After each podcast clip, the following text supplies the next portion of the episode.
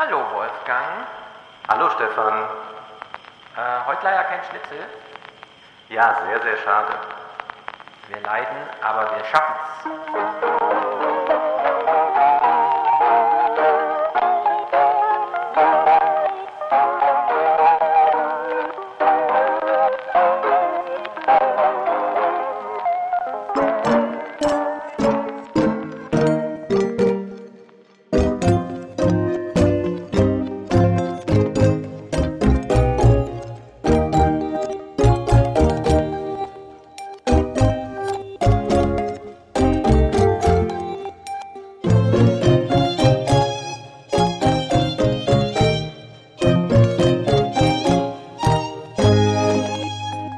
Kein Schnitzel? Äh, das Kind ist wieder in der Schule, aber es wurde erst heute Morgen freigetestet.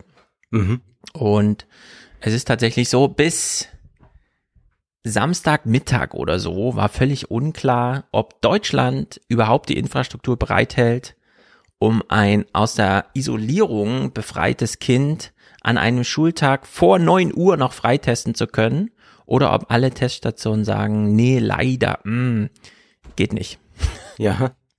Also das war Spannung und das bedeutet aber, dass es dem Kind gut geht und euch auch gut geht. Also ihr habt keine Symptome in irgendeiner Weise jetzt. Niemand hat irgendwas. Äh, am Montag rief mich meine große Tochter aus der Schule an. Papa, mein Test war gerade positiv. Hat mich nicht allzu sehr gewundert, weil sie war ja am Freitag zu Hause. Wir haben sie zu Hause gelassen. Haben mir einen Fernsehtag gegönnt, da sie sonst nie krank ist, aber sagte, oh, irgendwie, keine Ahnung, mir geht's nicht so gut. Bin dann hin zum Kind und habe Fieber gemessen und habe festgestellt, 39,1. Das ist aber viel. Wie geht's dir denn? Ja, gut. Es ist halt, äh, mir ist ein bisschen warm. Also es war ganz komisch. Das war so, als wäre Fieber gar nicht symptomatisch für irgendwas, sondern als wäre es einfach nur mal Fieber. Es war jetzt nicht mit Unwohlsein oder so. Und dann auch sofort wieder weg. Also dass man eigentlich dachte, nur ist doch nichts. Es war, da sie am Dienstag geimpft wurde, das zweite Mal, Ach so. haben wir gedacht, es ist eine verzögerte Impfreaktion. Ja. Weil BioNTech, auch in der Kinderdosis, ein Drittel ist das ja nur, hieß es ja trotzdem, ja, ja, kann durchaus mal und so weiter, so, aber so drei Tage zu spät halt. Wahrscheinlich ist einfach Virus und Impfung um die Wette gelaufen und äh, beide Dienstag irgendwie und dann drei Tage Inkubation und äh, Impfung hat aber schon soweit und so, keine Ahnung. Jedenfalls war sie dann Freitag äh, so ein bisschen kränklich. Äh, Samstag haben wir ähm, Captain Marvel geguckt. Nee, Captain America haben wir geguckt. Wir wollten jetzt mal die Marvel-Reihe so chronologisch, wie das halt so die Cool Kids machen. Und da taucht ja der deutsche Sondern-Hydra-Nazi mit rotem Gesicht und so weiter auf. Fand sie Ja. ein bisschen gruselig, deswegen hat sie dann die Nacht noch bei uns im Bett gelegen. Also ich habe jetzt original acht Stunden Infektiosität direkt neben mir gehabt, aber es hat sich nirgendwo niedergeschlagen und Montag war dann dieser positive Test, was ja bedeutet, Papa, ich stehe schon auf der Straße. Die haben mich ja schon aus der Schule rausgeschickt. Äh, ich komme Ja. jetzt nach Hause. Und ich so, na, zum Glück hast du nur einen Fußweg, weil was ist sonst die Botschaft an die Kinder? Geh nach Hause, weil du darfst ja keinen Nahverkehr mehr benutzen oder was? Also es ist ganz merkwürdig. Es ist bisweilen dramatisch. Mir hat ein Vater erzählt, der zwei kleine Kinder hat, dass in Grundschulen dann geweint wird in den Klassen. Zum Teil sind da Eltern, die den Kindern enorme Angst vor Corona gemacht haben. Das heißt, wenn die positiv getestet werden, denken die, weiß Gott, was dann passiert. Äh, Lehrer zum Teil äh, reagieren äh, nicht unbedingt der Lage entsprechend oder verbreiten dann noch mit Panik. Die äh, Freundinnen und Freunde solidarisieren sich mit vielen Tränen dann gleich, wenn ein Fall auftaucht. Also das sind sehr unschöne Szenen, sagt er, die da stattfinden. Und das ist, glaube ich, etwas, was äh, hoffentlich sehr bald endet. Und was sich ja hier in dem äh, Fall äh, zeigt bei dir, ist, dass es ja äh, offenbar eine gute Impfwirkung gibt und dass Ja. das bei euch jetzt gar kein Problem war. Und insofern hoffe ich ja auch, wenn ich dann mal eine Begegnung mit Omikron habe, dass das dann auch so sein wird, dass ich dann nur ein bisschen vielleicht mal Fieber habe oder gar nichts habe. Wer weiß. Ja, es ist, ähm, es gibt ja diese neue Studie zur Superimmunität durch die Kombination BioNTech, Moderna, wie auch immer, plus Omikron oder Delta. Am besten natürlich Omikron, weil es weniger Krankheit bedeutet. Äh, jetzt bin ich leider drum rumgekommen. Das ist natürlich auch schade, denn Ja, wer äh, weiß, ja- vielleicht hast du es ja. oder so. Aber du hast es nicht als Symptom. ja, genau. Kann ja auch Also noch es- sein. Ich Aber mir auch wahrscheinlich nicht. ne, es gibt so ganz viele Sachen, die weiß man jetzt einfach nicht, ne? Wie zum Beispiel, hm. Wenn dein Körper Kontakt mit dem Virus macht, es aber abwehrt, so dass es zu dieser Schleimhautreplikation und so weiter nicht kommt. Also der Antigen-Test auch nicht anspringt entsprechend, weil ich lasse mich ja dann abends, bevor ich außer Haus gehe, testen. Also ja. Mittwoch, letzt, also jetzt die Woche Mittwoch, äh, letzte Woche Mittwoch, Freitag und dann äh, gestern nochmal. Und die waren immer also richtig krass negativ. Wir mussten auch, mhm. dadurch, dass der PCR-Test am Ende, den wir am Montag beim Kind gemacht haben, bei CT 29 war, also eine Stufe vor dem Freitesten, äh, haben wir auch zu Hause dann nochmal einen Schnelltest gemacht gehabt. Und da musste man echt mit der Lupe hinschauen und alle Lichter anmachen, um das überhaupt zu sehen, dass da noch ein Streifen war. Jetzt haben wir die Woche über natürlich genau hingeschaut, äh, die auch richtig durchtrocknen lassen, aber es war nichts zu sehen hat mein Körper jetzt trotzdem Omikron? Also mein Körper hat ja auf jeden Fall ein Omikron-Virus mal gesehen, so, ne? Aber wurde es jetzt mhm. wieder zu früh abgewehrt? Also habe ich jetzt eine breitere Immunisierung, als nur die Impfung gibt, dadurch, dass das ganze Virus jetzt mal Hallo gesagt hat oder nicht? Weiß man alles nicht, ist ein bisschen unklar, ist natürlich auch ein bisschen schade, aber äh, ich denke mir dann irgendwie, naja, wenn ich acht Stunden neben einem infektiösen Kind liege, äh, wann sonst soll ich mich dann dann infizieren? Ja? Also dann kann ja wohl jede andere Lebenslage, in die man so kommt, ist ja reicht, also reicht ja nicht daran an. Und in der Hinsicht, äh, ja, hatten wir jetzt letzte Woche eine, wie soll man sagen, Corona-Ferien. Das hat ja Kikole immer empfohlen. Also meine Tochter, äh, meine Frau hat dann auch die anderen beiden Kinder vorsorglich nicht in die Kita und in die Schule ja. geschickt, so dass wir einfach zu Hause so eine Art Winterferien gemacht haben. Es war auch für alle Beteiligten ganz nett. Umso trauriger, dass natürlich heute Morgen das Kind wieder freigetestet wurde. Denn Drive-In-mäßig und so hat es dann doch noch geklappt, sie vor der Schule freizutesten. Äh, ja. Was auch wieder bedeutet, es standen ja heute, also Freitesten heißt ja eigentlich, du bist mehrere Tage, nämlich zwei mindestens symptomfrei und dann äh, laufen auch sieben Tage nach PCR-Ergebnis und so weiter. Und dann kannst du dich ja freitesten, ne? Und auch da muss man wieder sagen, es ist so irre, weil es ist ja Montag. Die werden ja ohnehin in der Schule getestet. Statt also einfach den Test für das Kind in Frage, im Zweifel, noch schnell vor der Schule oder in so einem Container oder so machen zu können. Nein, du musst sieben Uhr nochmal vorstellig werden bei irgendeinem so zertifizierten Antigen-Tester, der auch nichts anderes macht als das, was die Kinder geübt haben die letzten Monate, nämlich sich mehrfach die Woche äh, zu testen. Also es ist wirklich, es geht drunter und drüber. Wir machen es uns so schwer, so kompliziert. Die Schule hat über 1000 Kinder und die Inzidenz ist über 2000. Lohnt es sich dann nicht, innerhalb der Schule eine PCR-Abnahmestation einzurichten, eine Freiteststation, müssen die Kinder und sie dürfen in dem Moment nicht den Nahverkehr benutzen, nochmal durch die halbe Stadt. also äh, es ist auch amüsant dadurch, dass eigentlich keine Krankheit dahinter steckt. Ne? Wir mussten jetzt nicht mit einem Husten, fiebernden, schüttelfrostenden Kind irgendwie dann noch zur PCR-Station. Diese Dramen sieht man dann aber auch, wenn man an der offiziellen ja, ja. Teststation des Uniklinik Frank, der Uniklinik Frankfurt, der großen Uniklinik Frankfurt ist und man verschickt Bilder. Man darf natürlich dort keine Bilder machen, aber ich habe trotzdem eins gemacht. Verschickt das so an seine typischen Chatgruppen und kriegt nur die Antwort, oh, das sieht aber echt aus wie beim UNHCR in Pakistan, wenns Essen ausgegeben wird. Und so ist es auch. Ja. Das ist wirklich keine schöne Lage. Und wenn man dann immer liest, was in Dänemark los ist, wie es in Österreich funktioniert, ist man auch ein bisschen traurig über diesen deutschen Zustand.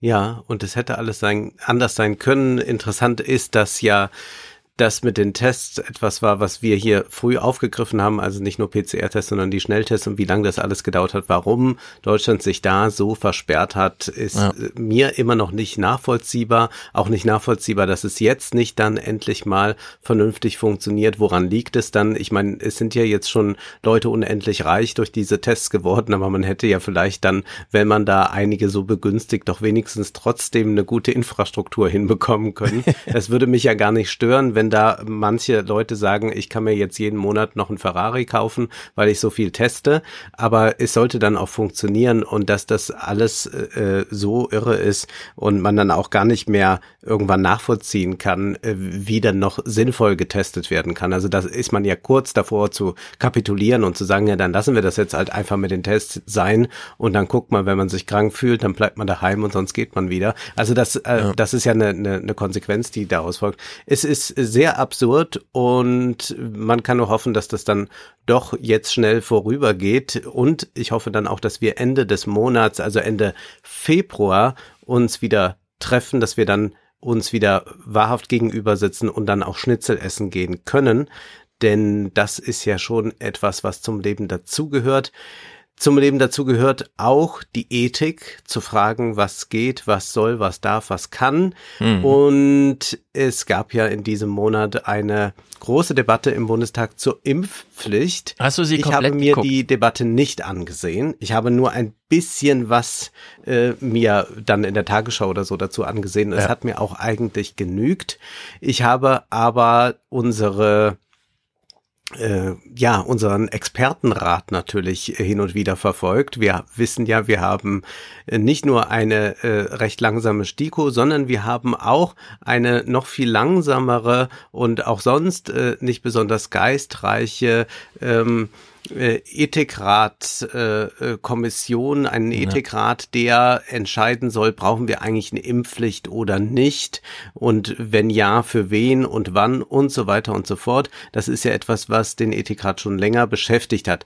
Mich stört an dieser Ethikrat, äh, am, am Ethikrat wie an der Impfpflichtdebatte, dass das so unglaublich niveaulos ist, was da an Wortbeiträgen kommt. Also wenn man nicht in der Lage ist, ein bisschen intelligenter darüber zu diskutieren, dann sind wir wirklich arm dran. Und ich will jetzt einfach mal symptomatisch einen Ausschnitt vorspielen, nicht vom Ethikrat, sondern von einer äh, Virologin von Melanie Brinkmann, die sagte Folgendes im November bei Markus Lanz. Und haben wir uns nicht eigentlich schon für eine Impfpflicht oder haben wir uns da nicht demokratisch schon für entschieden? Ich meine, 77 Prozent in Deutschland, die sich impfen lassen können, haben sich schon geimpft. Das ist doch eigentlich, also das ist doch eigentlich schon eine demokratische Abstimmung, oder?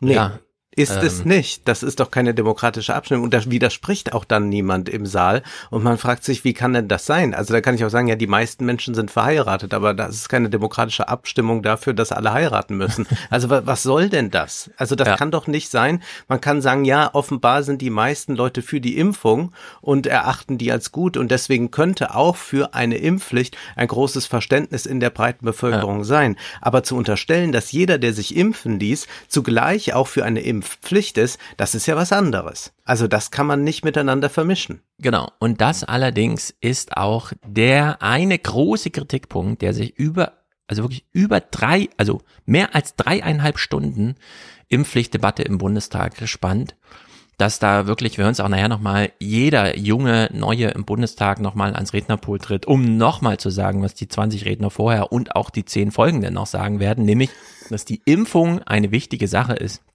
dass aber Voll. eine Impfpflicht zur Diskussion stand. Ja. Das hat man kaum gemerkt an dieser Debatte. Es war ganz merkwürdig, so richtig am Thema vorbei.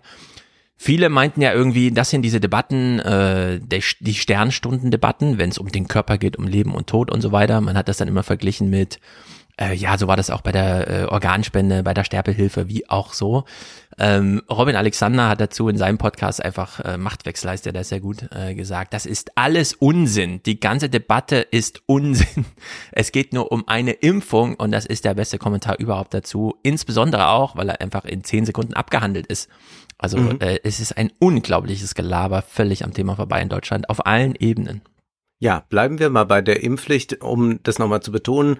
Ich habe überhaupt gar kein Problem mit einer Impfpflicht. Ich habe das von Anfang an nie ein Problem damit gehabt, habe gedacht, das ist nicht nötig, überhaupt darüber nachzudenken, weil ich dachte, alle Leute rennen wie ich äh, möglichst schnell irgendwo hin, wo man sich impfen lassen kann. Aber offenbar äh, war es dann doch ein bisschen anders. Äh, jedenfalls habe ich gar kein Problem damit und würde auch zunächst einmal in Frage stellen, äh, ob man nicht da eine merkwürdige Fokussierung auf körperliche Unversehrtheit vornimmt, wo man also die ganze Zeit sagt, oh ja, das ist nochmal ein ganz besonderer Eingriff. Das kann es natürlich sein, aber ich würde jetzt dem auch mal einen anderen Wert entgegensetzen, zum Beispiel den Wert der Diskretion. Also dir drei Spritzen geben zu lassen, finde ich erstmal nicht so schwierig. Ich gehe entweder zum Arzt oder gehe in ein Impfzentrum und da bin ich sehr anonym Ja, da mhm. muss ich zwar meine Daten hinterlegen, aber da ist äh, eine Ärzteschaft, die mit Patienten umzugehen weiß und die sich vollkommen korrekt verhält und so weiter und so fort. Aber für mich ist es ein viel größerer Eingriff, und das ist jetzt nur mein persönliches Empfinden, wenn ich überall, wo ich hingehe, meine Adresse, meine Handynummer liegen lassen soll, äh, wo ja. ich auch nochmal abgeglichen werde, mein Impfausweis mit meinem Personalausweis und, und, und. Also nicht, dass ich mich jetzt nur in der Halbwelt aufhalte, aber ich möchte, doch eigentlich eine Unbeschwertheit im Leben haben und nicht die ganze Zeit Personalausweis und sonst was zücken müssen. Für mich ist das ein viel größerer Eingriff, dass ich die ganze Zeit dem so ausgesetzt bin und immer zeigen muss, ja, äh, hier, ich bin es und ich bin auch schon dreimal geimpft und ich bin so und so alt. Das ist für mich wirklich etwas, was mich viel mehr stört. Also ich fand diese drei Spritzen mir abzuholen äh, viel unproblematischer. Ja. Insofern würde ich auch einfach mal sagen, äh, diese körperliche Unfähigkeit versehrt hat, wo da immer drauf abgezielt wird. Das ist auch ein gewisser Fetisch. Man kann das im Übrigen auch bei Agamben ganz gut nachvollziehen, der ja inzwischen äh, auf einer ganz äh, merkwürdigen Seite angelangt ist, der ja eigentlich äh, schon Corona-Leugner ist. Äh, mir, du warte, schon sagen, mir kam immer schon. im Studium schon immer die Leute mit ihrem Agamben, Agamben. Ich habe das dann immer gelesen, Ausnahmezustand. Ich sage, Leute, das ist irgendwie total verdreht. Jetzt stellen es irgendwie alle fest. Agamben hat sich ja zum Beispiel dann irgendwann geweigert zu fliegen, weil er da einen Fingerabdruck lassen musste. Und dann hat äh, Slavoj Žižek immer zu Recht gesagt, ja, aber was soll jetzt der Fingerabdruck irgendwie Intimes von mir sein? Intimeres sein als das, was ich sonst die ganze Zeit von mir preisgeben muss. Ja, mhm. aber äh, dann hat Agamben auch immer so eine Fokussierung davor genommen und so eine Fetischisierung, das ist jetzt der Fingerabdruck, das ist die Identität. Und Žižek hat dann gesagt, wieso ist das die Identität? Und ich würde auch hier sagen, warum müssen wir jetzt die ganze Zeit über diese drei Spritzen diskutieren? Aber nun ist es nun mal so, und ich will ja auch diese Debatte ernst nehmen und gerade deshalb ärgert mich dann es so kolossal, wenn der Ethikrat eigentlich nur Nonsens von sich gibt. Und ich möchte jetzt erstmal einen Clip vorspielen. März, Phoenix, 2021, Alena Büchs ist zu Gast. Wir haben für ähm, die Corona-Impfungen eine allgemeine Impfpflicht ausgeschlossen. Mhm, mh. So, hat man ausgeschlossen. Damals wusste man, die Impfung wirkt sehr gut. Wir hatten da, ist ja noch mit einer anderen Variante zu tun. Inzwischen wirkt die Impfung auch sehr gut, aber Infektion kann durchaus möglich sein. Das war damals noch viel besser, die Zahlen. Ja, da hat man gedacht, Mensch, das ist ja schon fast bombensicher, wenn man da mit mRNA oder so äh, geimpft ist. Aber trotzdem, man hat es ausgeschlossen. Jetzt die Begründung. Da gibt's verschiedene Gründe. Einmal haben wir gesagt, das sollte, wenn möglich, immer auf der informierten Einwilligung beruhen. Aber zweitens haben wir ja auch eine ganz, ganz unterschiedliche Risikoverteilung in der Bevölkerung. Und wir haben gesagt, nur dann, wenn es wirklich sicher wäre, dass Geimpfte nicht mehr ansteckend sind, das ist die erste mhm. Voraussetzung, da bewegen wir uns ja so langsam hin. Und wenn es keine andere Möglichkeit gäbe, bestimmte ganz verletzliche Gruppen zu schützen, könnte man für bestimmte Berufe über eine Impfpflicht nachdenken. So, ja. ganz vorsichtig formuliert und gesagt, na ja, vielleicht für bestimmte Berufe, also natürlich äh, Pflege im Altenheim könnte geimpft, äh, äh, könnte das geimpft sein zur Pflicht werden, aber wichtig ist auch, dass die Geimpften nicht noch das Virus weitergeben können. Jetzt wissen wir ja, das kann aber alles passieren, also haben wir eigentlich jetzt noch schlechtere Voraussetzungen, für eine Impfpflicht bei Omikron, als wir sie damals hatten. Der Ethikrat aber jetzt ändert ja seine Meinung, dazu kommen wir gleich, aber ich will das einfach mal festhalten, denn es gehört auch dazu, dass wir mal äh, dokumentieren, was vor paar Monaten noch ganz klar ausgeschlossen wurde. Es gibt aber andere Möglichkeiten, mhm. diese sehr vulnerablen Menschen zu schützen. Und deswegen ähm, glaube ich, also von der allgemeinen Impfpflicht sowieso, das halte ich ähm, ganz klar für etwas, was wir hoffentlich nicht brauchen werden, aber was wir auch aus ethischer Perspektive mhm. tatsächlich klar ausgeschlossen haben. Ich glaube aber auch, dass selbst die, diese eingeschränkte berufsbezogene Impfpflicht ähm, nicht notwendig sein wird. Mhm. Ja, Alena Büchs zeichnet sich ja dadurch aus, dass sie in vielen Talkshows zu Gast ist ja. und auch so ein bisschen getrieben ist, dort aber dann immer besonders geruhsam redet. Angestrengt geruhsam, würde ich mal sagen. Ja. Und äh, März 2021, da wissen wir alle noch, was wir diskutiert haben. Wir haben im Salon zum Beispiel Texte gelesen, auch so unter Belustigung, wie irgendwelche britischen Landclubs äh, Reisen nach Dubai oder so für 45.000 Pfund anbieten und dann holt man sich da schnell sein, seine Impfung ab, sozusagen drei Monate bevor man sie regulär bekommen hätte. Also man drängelt einfach vor, weil man sich ja. nicht leisten kann. Oder werden in Deutschland Bürgermeister die nicht ganz begründen konnten, warum sie schon im Dezember geimpft wurden. Ah, die haben sich also auch vorgedrängelt. Große, mhm. große Skandale, dass es nur drei, vier Monate später plötzlich die Impfverweigerer so wichtig sind, konnte man da gar nicht antizipieren. Also drehte sich auch die Debatte, und das haben wir ja bei der Impfpflicht jetzt auch, ja, dass alle nochmal dazu sagen, da habe ich meine Meinung geändert.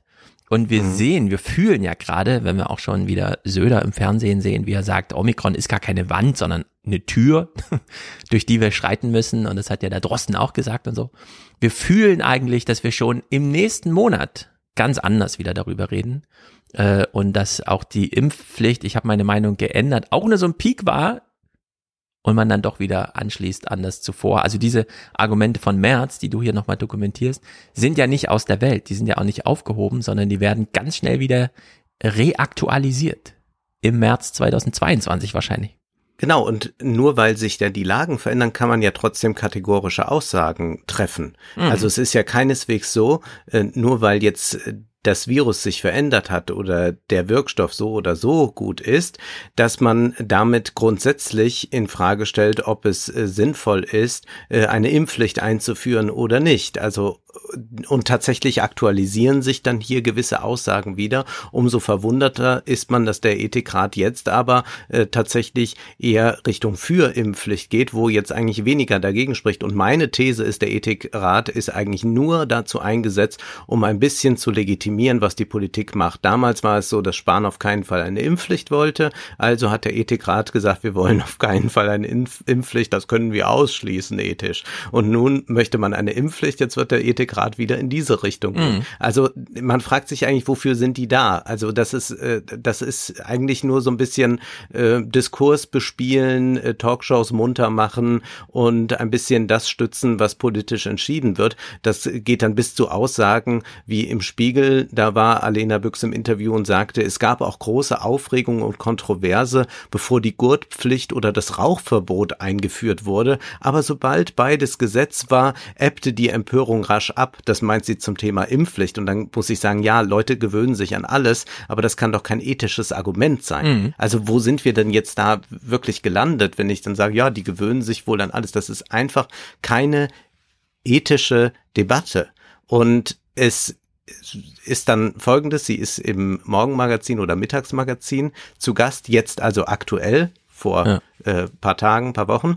Und da wird sie natürlich darauf angesprochen, warum jetzt eigentlich die Ethikkommission ihre Haltung so verändert hat. Und wir müssen jetzt wirklich mal auf die Sprache achten, die hier gewählt wird. Ja, auch eine klare Strategie oder eine Sicherheit. Also von wem muss sich die Politik da leiten lassen? Also da hätte ich mir wirklich eine ehrlichere, transparentere Kommunikation gewünscht, denn man muss anpassen, wenn sich die Situation verändert. Es wäre völlig unverantwortlich, bei dem zu bleiben, was man vor einem Jahr gesagt hat, wenn die Situation anders ist. Da sollte man ganz proaktiv sagen, wir lernen dazu und dann passen wir an. Und ich glaube, das muss man so deutlich und transparent und ehrlich sagen. Ich bin mir sicher, die Bürgerinnen und Bürger verstehen das und wissen das auch. Das macht man ja im eigenen Leben auch die ganze Zeit.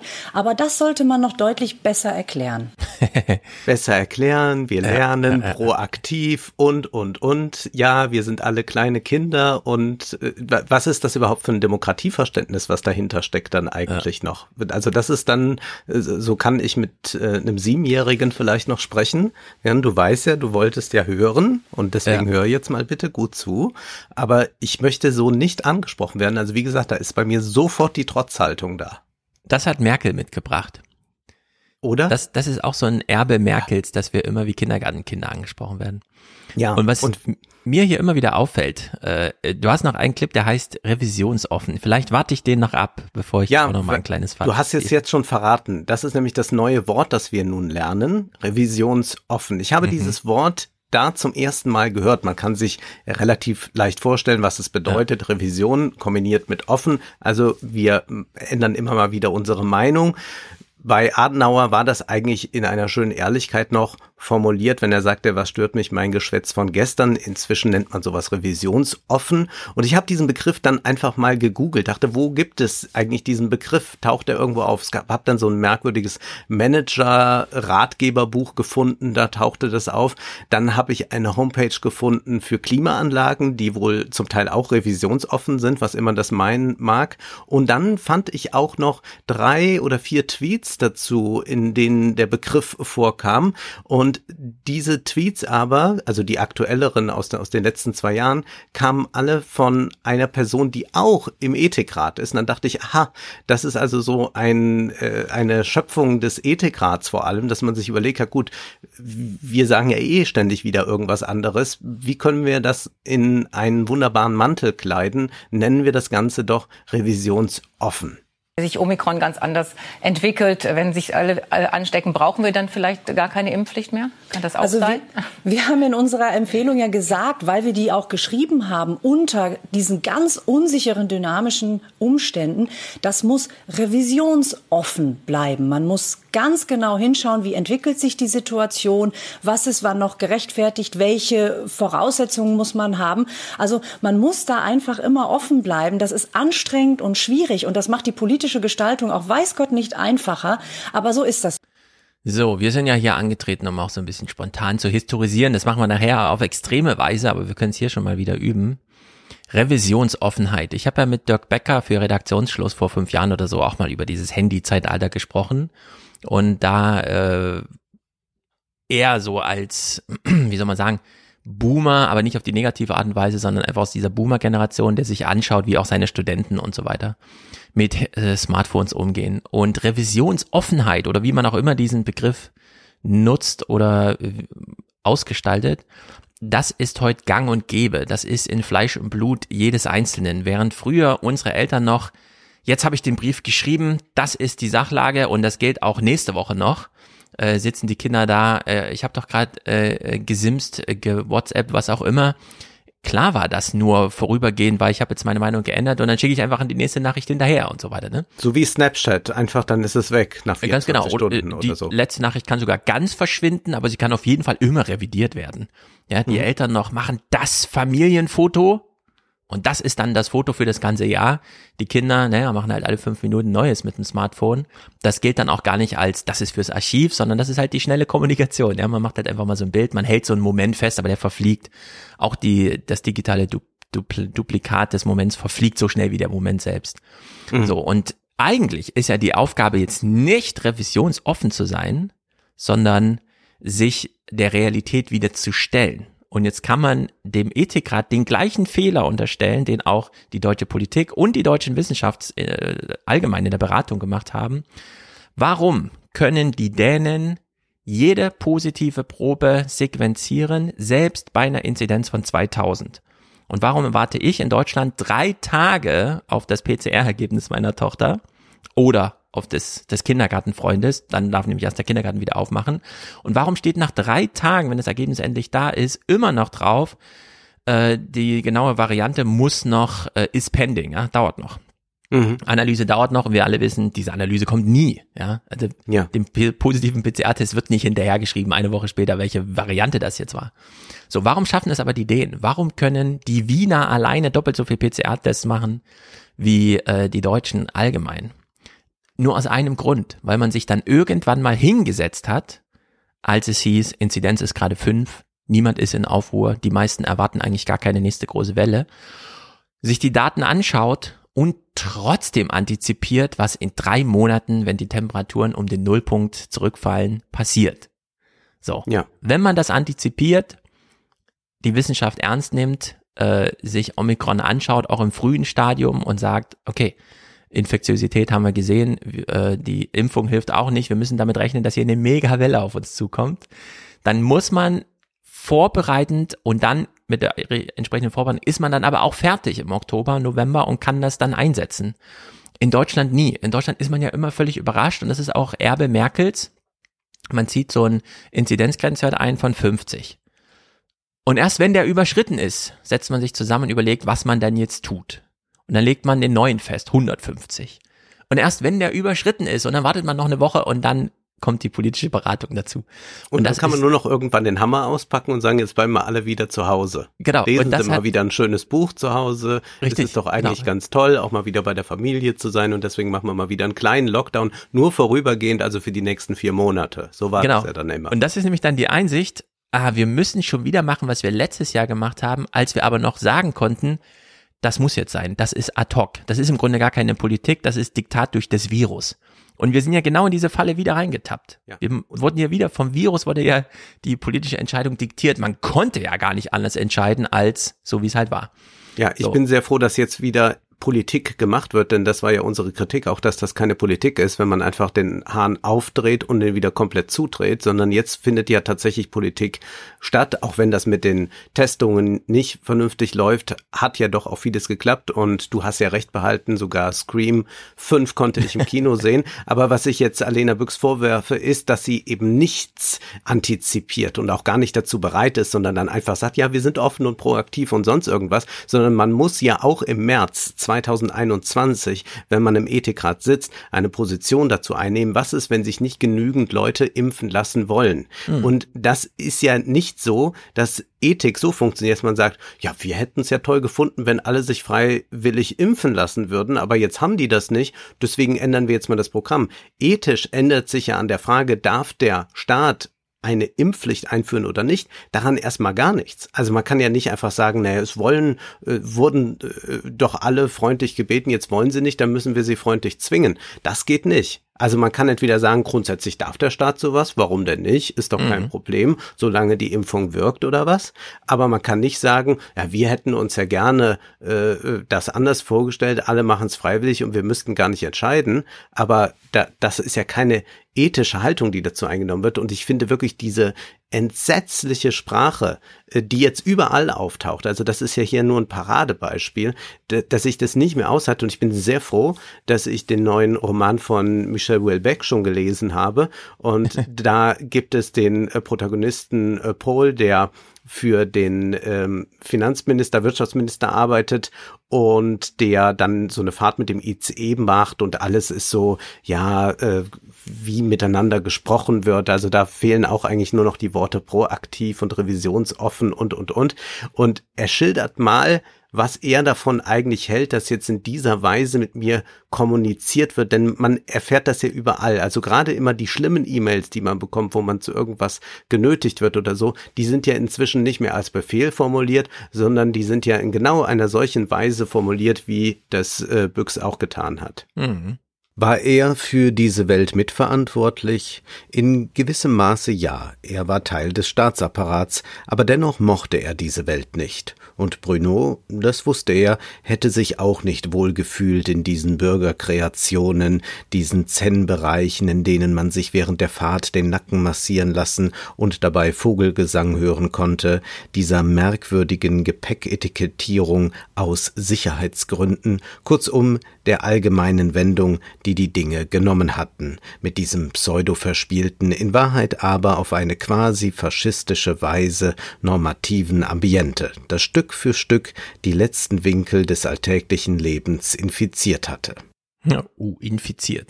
Ja, infiziert kommt da nochmal vor. Ganz furchtbar diese Sprache. Ich re- reagiere da zunehmend allergisch drauf und möchte dann lieber klare Ansagen haben. Und vor allem möchte ich auch darauf hinweisen, die Impfpflichtdebatte ist jetzt, wie du schon zu Recht sagst, nicht die große Sternstunde und hier entscheidet sich jetzt nicht äh, Wohl und Weh der modernen liberalen Demokratie, sondern ich glaube, es kommen da ganz andere ethische Herausforderungen auf uns zu. Das Deutschlandradio hatte einen Beitrag zum Thema Reproduktionsmedizin und wie der Koalitionsvertrag da aufgesetzt ist. Und das hat mich äh, doch in gewisser Weise irritiert, auch schockiert. Und ich glaube, ich habe aber schon jemand gefunden äh, für den Vorsitz des Ethikrats. Also ich würde sagen, da müssten wir mal neu besetzen. Und ich habe da, glaube ich, schon eine Person gefunden, die ich ganz gut finde. Aber wir hören erstmal in den Beitrag rein. Schwangerschaftsabbruch, Eizellspende und Leihmutterschaft. Im Koalitionsvertrag klingt das nach einer Art Dreiklang der reproduktiven Selbstbestimmung, so die Überschrift des Kapitels. Mhm. Ja, Leihmutterschaft. Wir haben schon äh, darüber gesprochen, ja, dass wir sehr froh sind, dass man jetzt Familie anders einmal noch versteht, als das bislang äh, getan wurde, einfach weil man es an die Wirklichkeit auch anpasst und weil auch Wahlverwandtschaft all das eine wichtige Rolle spielen ja. muss. Wir müssen da modern werden. Ich würde aber sagen, dass es auch Felder gibt, bei denen es nicht jetzt einfach darum geht, sich an einen Zeitgeist anzupassen. Und wir hören jetzt Taleo Stübe vom genetischen Netzwerk, die vom genethischen Netzwerk, die sich äh, in diesem Netzwerk äh, kritisch mit dem auseinandersetzen, was da vielleicht auf uns zukommt. Talio Stüwe vom genethischen Netzwerk sagt, ich war tatsächlich überrascht, wie der Satz formuliert ist. Es ist so in einem Atemzug benannt. Ich verstehe die reproduktive Selbstbestimmung da eher im Bezug auf den Schwangerschaftsabbruch sehe da aber eben eine Gefahr, das so zusammenzulegen, weil es lässt sich aus einer reproduktiven Selbstbestimmung meines Erachtens kein Recht auf Eizellspende oder auch kein Recht auf Leihmutterschaft ableiten. Huh, ist aber ein großes Fass, das du aufmachst. Ähm. Naja, ich glaube, man muss da schon mal drüber reden. Also gerade bei Leihmutterschaft äh, haben wir es ja äh, schon mit einer Realität zu tun. Also ob jetzt in der Ukraine oder auch in anderen Ländern äh, gibt es äh, Leihmütter und die werden auch frequentiert. Und jetzt versucht dieser Koalitionsvertrag auch zu prüfen und wer weiß, ob da der Ethikrat dann auch wieder eine gewisse Rolle spielt, ob man diese Leihmutterschaft in Deutschland genehmigen soll. Ich kann ganz, mhm. sagen, ganz klar sagen, ich bin strikt dagegen und würde auch da ganz klar die Haltung von Stüwe teilen. Wir können da mal reinhören, was sie da sagt. Es ist nämlich ein Paradigmenwechsel, der da stattfindet. Das mögliche Vorhaben der Ampelkoalition bezeichnet Tellio Stüwe als Paradigmenwechsel. Weil das ein Zugriff eben auf Körper Dritter ist, die keinen eigenen Zweck von dem Eingriff haben. Fremdnützige Eingriffe bedeuten eine Grenzüberschreitung und im deutschen Recht sind die bisher nur dann zulässig, wenn die halt einen medizinischen Nutzen haben bei der Organspende zum Beispiel oder auch Knochenmarkspende, Blutspende. Es wäre eben eine noch stärkere Verschiebung hin zu einer Wunscherfüllung, ja, also so, wir können das ja. Wunscherfüllung ja. finde ich äh, hochproblematisch. Äh, ich kann äh, diesen Wunsch äh, in gewisser Weise dann äh, gedanklich nachvollziehen und sagen, das mag auch eine äh, große äh, Not sein, wenn man jetzt äh, Kinder haben möchte und es äh, geht aus irgendwelchen Gründen nicht. Äh, entweder aus gesundheitlichen Gründen oder aufgrund äh, der Paarkonstellation geht es nicht. Aber auch äh, da würde ich sagen, sind ja klare Grenzen gesetzt, beziehungsweise gibt es ja auch Mittel und Wege, wenn man jetzt Kinder haben will, also eine eine Familie haben will, zum Beispiel die Möglichkeit der Adoption. Ja. Genau, Adoption. Äh, also es gibt ganz viele Modelle. Man darf äh, das immer nicht so verengen. Und es lohnt sich auch hier wieder, das so im großen historischen Bogen zu spannen. Lynn hat mir mal, ähm, die Biologin Lynn, unsere Biologin, mhm. die hat mir mal einen Hinweis geschickt für die Rentenrepublik, auch aus Japan.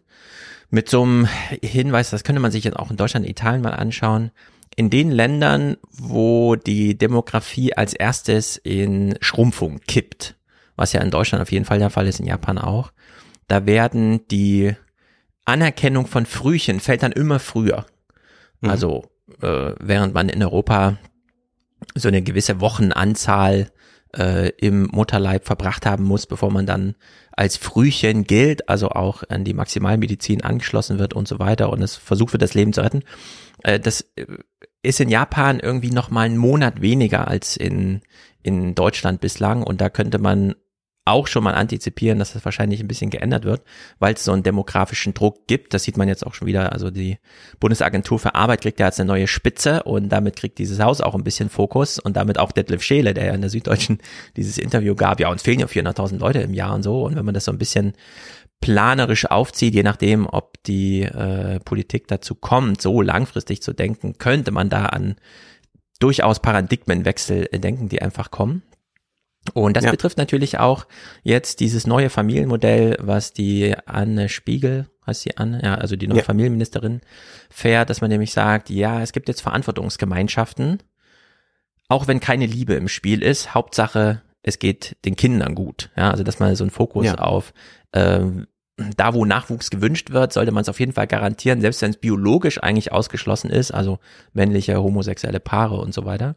Dann kann man natürlich über ähm, äh, adoptierte Kinder und so weiter sprechen. Äh, die Frage ist halt, äh, wie sehr drückt jetzt noch äh, die CDU nach sozusagen? Also wie sehr hat man sich an so einem Status quo gewöhnt und hält dann auch Sachen für nicht diskutierbar oder dann eben doch? Und wie wird so ein politischer Prozess gestaltet? Da fehlen zum Beispiel auch noch so ein paar Orientierungsdebatten im Bundestag, wo es da wirklich mal ins Eingemachte geht und nicht alle nur noch mal dasselbe sagen und so. In der Hinsicht sind das schon äh, krasse Diskussionen, die jetzt hier plötzlich aufgeworfen werden. Und ich glaube, man sollte sich da auch nicht scheuen, äh, zum Beispiel als Linke auch, äh, sich gegen so etwas wie Leihmutterschaft zu stellen. Das heißt dann nicht unbedingt, dass man konservativ ist und eigentlich in die CDU gehört, sondern was ja hier stattfindet, ist, dass äh, eine andere Frau ähm, ein Kind neun Monate lang austrägt, dann nachher kein Recht über dieses Kind hat, dieses Kind abgeben muss, auch die gewissen Risiken, die bei einer Schwangerschaft ja immer vorhanden sind, tragen muss und dafür Geld bekommt Allerdings will man natürlich dann, und das äh, sagen dann auch Leute, die äh, am Koalitionsvertrag mitgeschrieben haben, möchte man auf keinen Fall, dass es hier so in Richtung Designer-Baby geht oder dass man ja. äh, in gewisser Weise äh, Leihmutterschaft als Geschäft macht. Aber natürlich ist es ein Geschäft und deswegen finde ich es fast äh, pervers, von einer altruistischen Leihmutterschaft zu sprechen. Hier hören wir mal da rein. Befürworter sehen darin kein Hindernis. Schließlich könnten die Spenderinnen frei entscheiden, ob sie ihre Eizellen zur Verfügung stellen bzw. als Leihmutter bereitstehen. Im Koalitionsvertrag ist von einer altruistischen Leihmutterschaft die Rede. Ja. So, Stüwe widerspricht hier sehr schön. Taleo Stüwe vom Genethischen Netzwerk indes glaubt nicht an ausschließlich hehre Absichten. Die meisten Spenderinnen lebten in prekären finanziellen Verhältnissen es deutet eben eigentlich alles darauf hin, also die Erfahrungsberichte, die es gibt, die Studien, die es gibt, dass der Hauptgrund, sich dafür zu entscheiden, das Geld ist. Dementsprechend lohnt sich, denke ich, da die Frage zu stellen, wenn es diese Notsituation nicht gäbe, würden sich die Leute dann dafür entscheiden, ihren Körper zur Verfügung zu stellen und sich auch diesem Risiko auszusetzen. Deswegen würde ich sagen, da sind die Entscheidungen eben einfach nicht frei, weil die Bedingungen dafür gar nicht herstellbar sind. Ja. Und wenn man dann versucht, das zu deckeln durch einen gewissen Preis, dann sieht es zum Beispiel so aus wie in Griechenland. Leihmütter in Griechenland dürfen mit maximal 10.000 Euro entschädigt werden. Mhm. Was macht man damit? Man macht einfach die, man hält die Preise niedrig, also jetzt mal ganz ökonomisch gesprochen, ja. ja. Man sagt einfach, gut, das wird sich natürlich für jemanden, äh, der 2.000, 3.000 Euro im Monat regulär verdient, nicht lohnen, Leihmutterschaft zu machen. Aber Leute in prekären Verhältnissen, für die ist 10.000 Euro natürlich immens viel. Für die lohnt sich das dann. Durch diese Deckelung, die man da vornimmt, entkommerzialisiert man nicht das Geschäft, sondern man sorgt eigentlich für einen Niedriglohnsektor im Bereich Leihmutterschaft. Mhm. Also Christian Lindner hat ja jetzt die Tage auch äh, getwittert und hat sich dafür dann sehr feiern lassen, dass jetzt, ich weiß nicht mehr genau, beim Hartz IV irgendwie die äh, Bedarfsgrenzen so ein bisschen reguliert werden. Also der Paritätische Wohlfahrtsverband will ja eigentlich so, dass die Hälfte draufgelegt wird. Ganz so wird's dann nicht. Aber 10.000 Euro ist auch viel Geld, wenn man an der unteren Einkommensgrenze in Deutschland äh, ja. liegt, weil da kann man durchaus mit einem Profit aus der Sache gehen, wenn man zehn Monate Schwangerschaft gegen zehn Monate normale Erwerbsarbeit, die man sonst leistet, austauscht. Ja. Also in der Hinsicht ist dieses, äh, dieser Anreiz immer noch geschaffen. Und das manifestiert auch wieder wirkliche Ungleichheit zwischen den Geschlechtern, denn natürlich kann eine Leihmutter immer nur eine Frau sein und Leihmutterschaft würde dann bedeuten, gerade in den prekären Verhältnissen, wir haben es da mit Frauen zu tun, die vielleicht selbst zwei, drei Kinder haben, äh, mhm. kaum eine berufliche Perspektive bekommen, äh, aufgrund von äh, Gender Pay Gap, aufgrund von äh, verschiedenen Dingen, äh, Schwierigkeiten bei der Betreuung. Und diese Frau sagt sich dann, naja, aber 10.000 Euro, ich bin ja jetzt eh daheim und passe hier auf die Kinder auf, dann könnte ich ja nebenher noch schwanger sein, entbinde dann das äh, Kind schnell, da sind dann halt die zwei Wochen, falle ich mal aus oder so. Aber eigentlich könnte ich das doch nebenher noch zu meinem Mutter- und Hausfrauendasein machen. Mhm. Und das wird dann als äh, neues Geschäftsmodell äh, für vor allem Leute äh, sehr attraktiv, die sagen, na, ich will eigentlich jetzt beruflich Karriere machen und ja. habe zwar diesen Kinderwunsch, aber es ist ja doch auch belastend so eine Schwangerschaft und möchte das machen oder ich muss äh, da auch sagen, dass ich da auch kein Verständnis habe äh, für, wie das hier Elton John oder so gemacht hat. Äh, also ich oute mich hier richtig als konservativ, Elton John mit seinem Lebenspartner, der ja auch auf Leihmutterschaft gesetzt hat und ja. so. Und da bin ich ganz äh, bei Dolce und Gabbana, die auch mal gefragt wurden, ob das nicht für sie auch eine Möglichkeit gewesen wäre. Und dann sagten die, nee, nee, äh, also äh, man muss dann auch irgendwo die Grenzen kennen, was, was geht und was nicht. Also man kann nicht alles haben. Mhm. Ich glaube, sich von diesem Konsumanspruch äh, zu verabschieden, ist äh, schon mal ein erster guter Schritt. Und dann war ich sehr entsetzt. Also hier, das ist übrigens jetzt äh, äh, äh für den Vorsitz, ne, Tadeo Stüwe, schlage ich hiermit vor mhm. und war dann sehr entsetzt, als ich einen Theologen hörte, einen evangelischen Theologen, der auch in diesem äh, Bericht vorkommt, Professor Anselm, der eigentlich so, so Büchsargumente vorbringt. Dass die Ampelkoalition der Reproduktionsmedizin offen gegenübersteht, entspreche der gesellschaftlichen Wirklichkeit, sagt Medizinethiker Rainer Anselm. Er lehrt als evangelischer Professor für systematische Theologie und Ethik an der Ludwig-Maximilians-Universität München. Es sprach vieles für ein Verbot, mehr so aus kulturellen Gründen, dass wir eine Praxis der Nicht-Identität von biologischer, genetischer und sozialer Mutter, dass wir das erst lernen mussten. Das sind so allmähliche Verschiebungen des Common Sense. Und da würde ich sagen, sind wir jetzt soweit.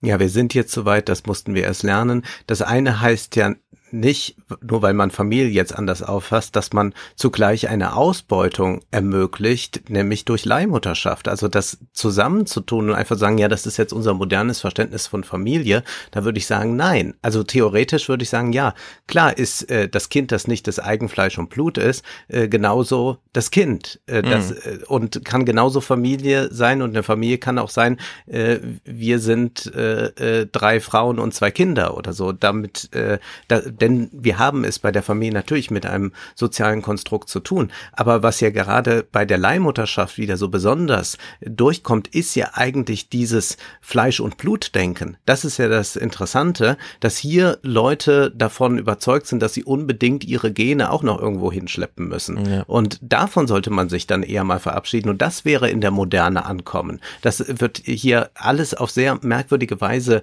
äh, vermischt und dann ärgert es mich wirklich natürlich, wenn da auch noch der Begriff Eigenverantwortung fällt. Wenn wir davon ausgehen, dass wir Familienkonstellationen als Gesellschaft grundsätzlich akzeptieren, die auf Leihmutterschaft zurückgehen, dann glaube ich, müssen wir auch sagen, lasst uns das dann in unserer Eigenverantwortung regeln. Wichtig sein ein Kommerzialisierungsverbot, ja, aber dieses Kommerzialisierungsverbot, wie will man das einhegen? Dann gibt's natürlich noch das Argument, ja, aber Paare, die das wollen, die gehen sowieso ins Ausland, lassen sich das machen. Ja gut, das ist immer irgendwie möglich, aber ich kann im Ausland auch viele andere Dinge machen. aber ich kann nicht sagen, ja, ich gehe jetzt nach Amerika, um da zu schießen, da kann ich äh, viel besser ja. mit Waffen rumrennen, deswegen legalisieren wir das hier auch mal. Äh, ich weiß, es ist jetzt ein sehr hinkender Vergleich, aber ich finde diese äh, Bezugnahme aufs Ausland wirklich äh, nicht sehr dienlich. Und was mich, ich bin ja noch Mitglied in der Kirche und bin ja evangelisch, was mich dann sehr äh, schockiert hat, war äh, das Ende dieses Berichts. Da heißt es nämlich, der Theologieprofessor ist auch Vorsitzender der Kammer für öffentliche Verantwortung der evangelischen Kirche in Deutschland. Sollte die Ampelkoalition in der Fortpflanzungsmedizin mehr zulassen, werde die evangelische Kirche nicht protestieren, sagt Rainer Anselm voraus. Und sollte das so sein, das kann ich hier schon mal ankündigen, dann trete ich aus. Also mal gucken, was passiert. Diese Diskussionen laufen immer sehr langsam und auch sehr orientiert am Ausland. Wie schon bei Corona ist es ja so, dass wir hier in Dänemark wieder den Vorreiter haben in Europa.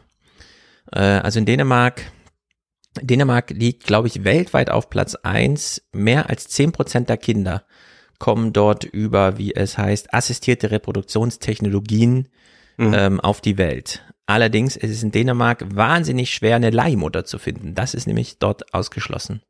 Mhm. Was ja, es aber gibt, ist, ich finde, dass, dass auch ja grundsätzlich äh, gibt diese modernen äh, Methoden äh, wie äh, äh, Reproduktion ermöglicht werden kann. Die schließt sich, das will ich nur nochmal deutlich sagen. Also ich bin nicht grundsätzlich dagegen und sage, also es soll nur äh, alles im Ehebett äh, vollzogen werden ja. und was darüber hinaus nicht klappt, ist verboten. Das möchte ich ja nicht sagen, aber ich finde, Leihmutterschaft ist doch ein erheblicher Unterschied. Genau. Und wenn wir das so ähm, demografisch historisch einhegen, Dänemark gilt unter den Demografieforschern weltweit als das Musterland.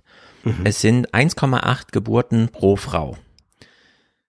Was bedeutet, es ist ein Schrumpfungsprozess, der quasi idealtypisch verläuft.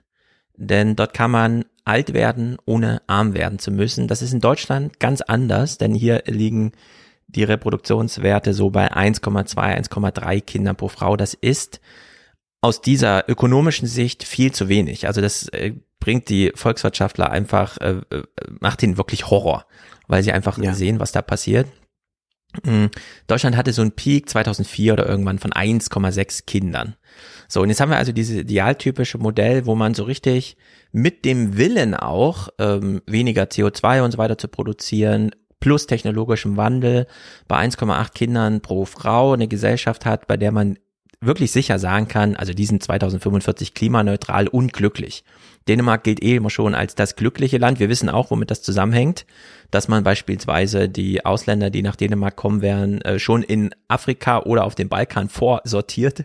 Ja, also alles ja, dieses, das sind sozialdemokratische Also die machen, die externalisieren, also die externalisieren genau. ihre Probleme und äh, dichten sich nach innen ab und sagen, ja, wieso, uns geht's doch gut.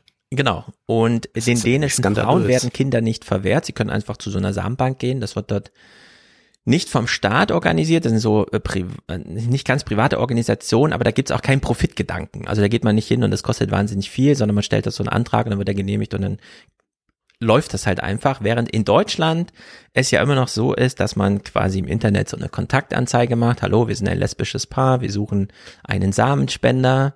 Dann erklärt sich irgendwer bereit, der muss dann gucken, wie er das in seinen Alltag integriert, weil er hat ja noch einen normalen Arbeitstag, kommt also dann, was weiß ich, Mittwochabends, weil es dann passt, von Hamburg nach Stuttgart gefahren, äh, gibt dann da seinen Samen ab. Das läuft auch sehr häufig nicht über äh, sexuellen Kontakt, sondern einfach, hm. er ist dann halt da äh, geht dann dort auf Toilette, holt sich einen runter, dann ist das Sperma da, dann gibt man das den beiden Frauen und die haben dann einfach einen schönen Abend und verteilen das dann so, dass da äh, möglichst ein Kind draus. Also es ist so im Vergleich zu Dänemark, äh, wie wir in Deutschland Tests machen, ja das Kind wurde positiv mit Antigen getestet, ja, dann geh mal auf die Straße und kümmere dich selber. Ruf deinen Vater an und sag, du brauchst einen PCR-Test, so ungefähr, ja. Du willst ein Kind, ihr seid ein lesbisches Paar, ja, geht mal auf die Straße und macht eine Anzeige im Internet. Das kann man alles mal ein bisschen organisieren und strukturieren. Man muss aber dann wieder sagen, dadurch, dass wir äh, dann doch so einen großen Geschlechterunterschied haben zwischen Männern und Frauen, fällt es Frauen, wenn sie eine Paarbeziehung haben, sehr einfach an Kinder, eigene Kinder zu kommen, während sich homosexuelle Männer mehr Gedanken da machen müssen, so wie sich schon immer Männer in der Reproduktion, beispielsweise wenn sie unehelich äh, Kinder gezeugt haben. In Deutschland gilt ja, glaube ich, immer noch, dass automatisch der verheiratete Mann der Frau der juristische Vater ist, selbst wenn alle wissen, dass der biologische Vater ein anderer ist. Das muss dann erst wieder alles äh, aufgelöst und geklärt werden, sonst bleibt dieser Mann rechtelos. Und mhm. auch die Männer, die in Deutschland Samen spenden, auf diese freiwillige und ähm, auch sehr freie Art und Weise, wie ich es gerade beschrieben habe, die wissen auch nicht genau, woran sie sind. Und da höre ich aber bei Anne Spiegel raus, dass sie eben dadurch, dass, hat sie bei Lanz sehr schön beschrieben, Lanz fragt dann so, also zwei Frauen, ja, wollen ein Kind bekommen, ja. Und sie hört sich das einfach an, mhm. seine auch sehr zurückhaltenden Fragen, wer weiß ja auch, wie sein Publikum so drauf ist. Aber sie sagt dann ganz offen, ja, das muss nicht Liebe sein. Äh, die Verantwortung für ein Kind muss nicht mit Liebe begründet sein und so, ne? Da sieht man schon, das geht alles in eine gute Richtung.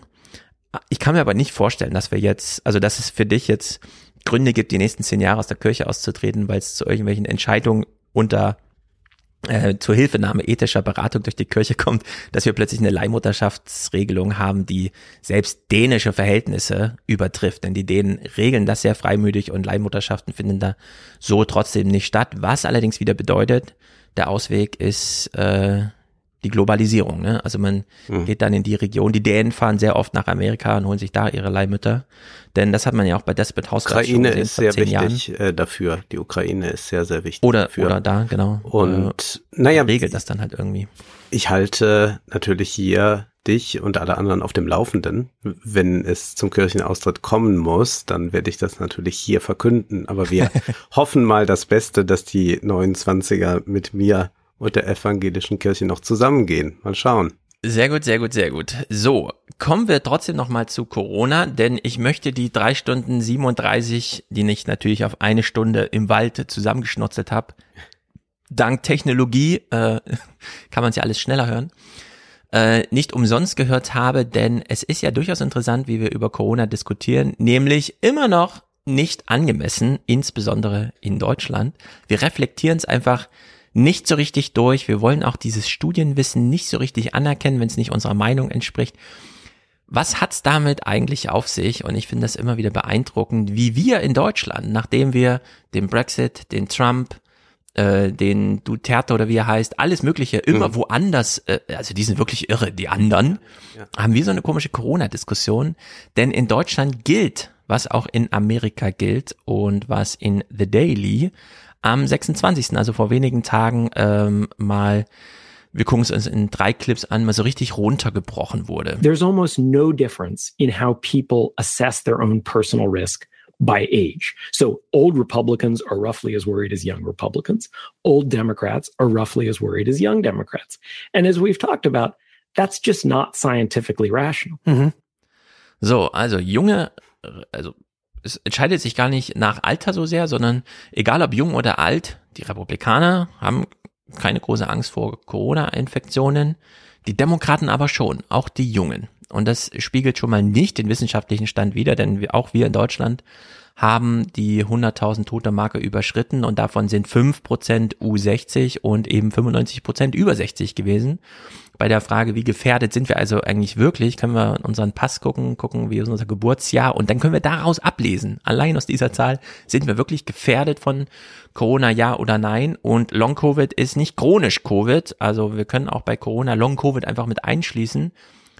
Corona infiziert zu sein kann bedeuten, ein Tag Schüttelfrost und Manche schreiben dann, also die dritte Impfung war irgendwie härter als die Corona-Infektion. Manche sagen, oh, nach drei Monaten hatte ich immer noch Puls 180, als ich vom Tisch aufgestanden bin. Ein Jahr später ist das aber in den meisten Fällen dann wirklich vergessen. Also wir haben es hier mit einer sehr irrationalen Betrachtung des der Gefährlichkeit einer Corona-Infektion schon mal zu tun.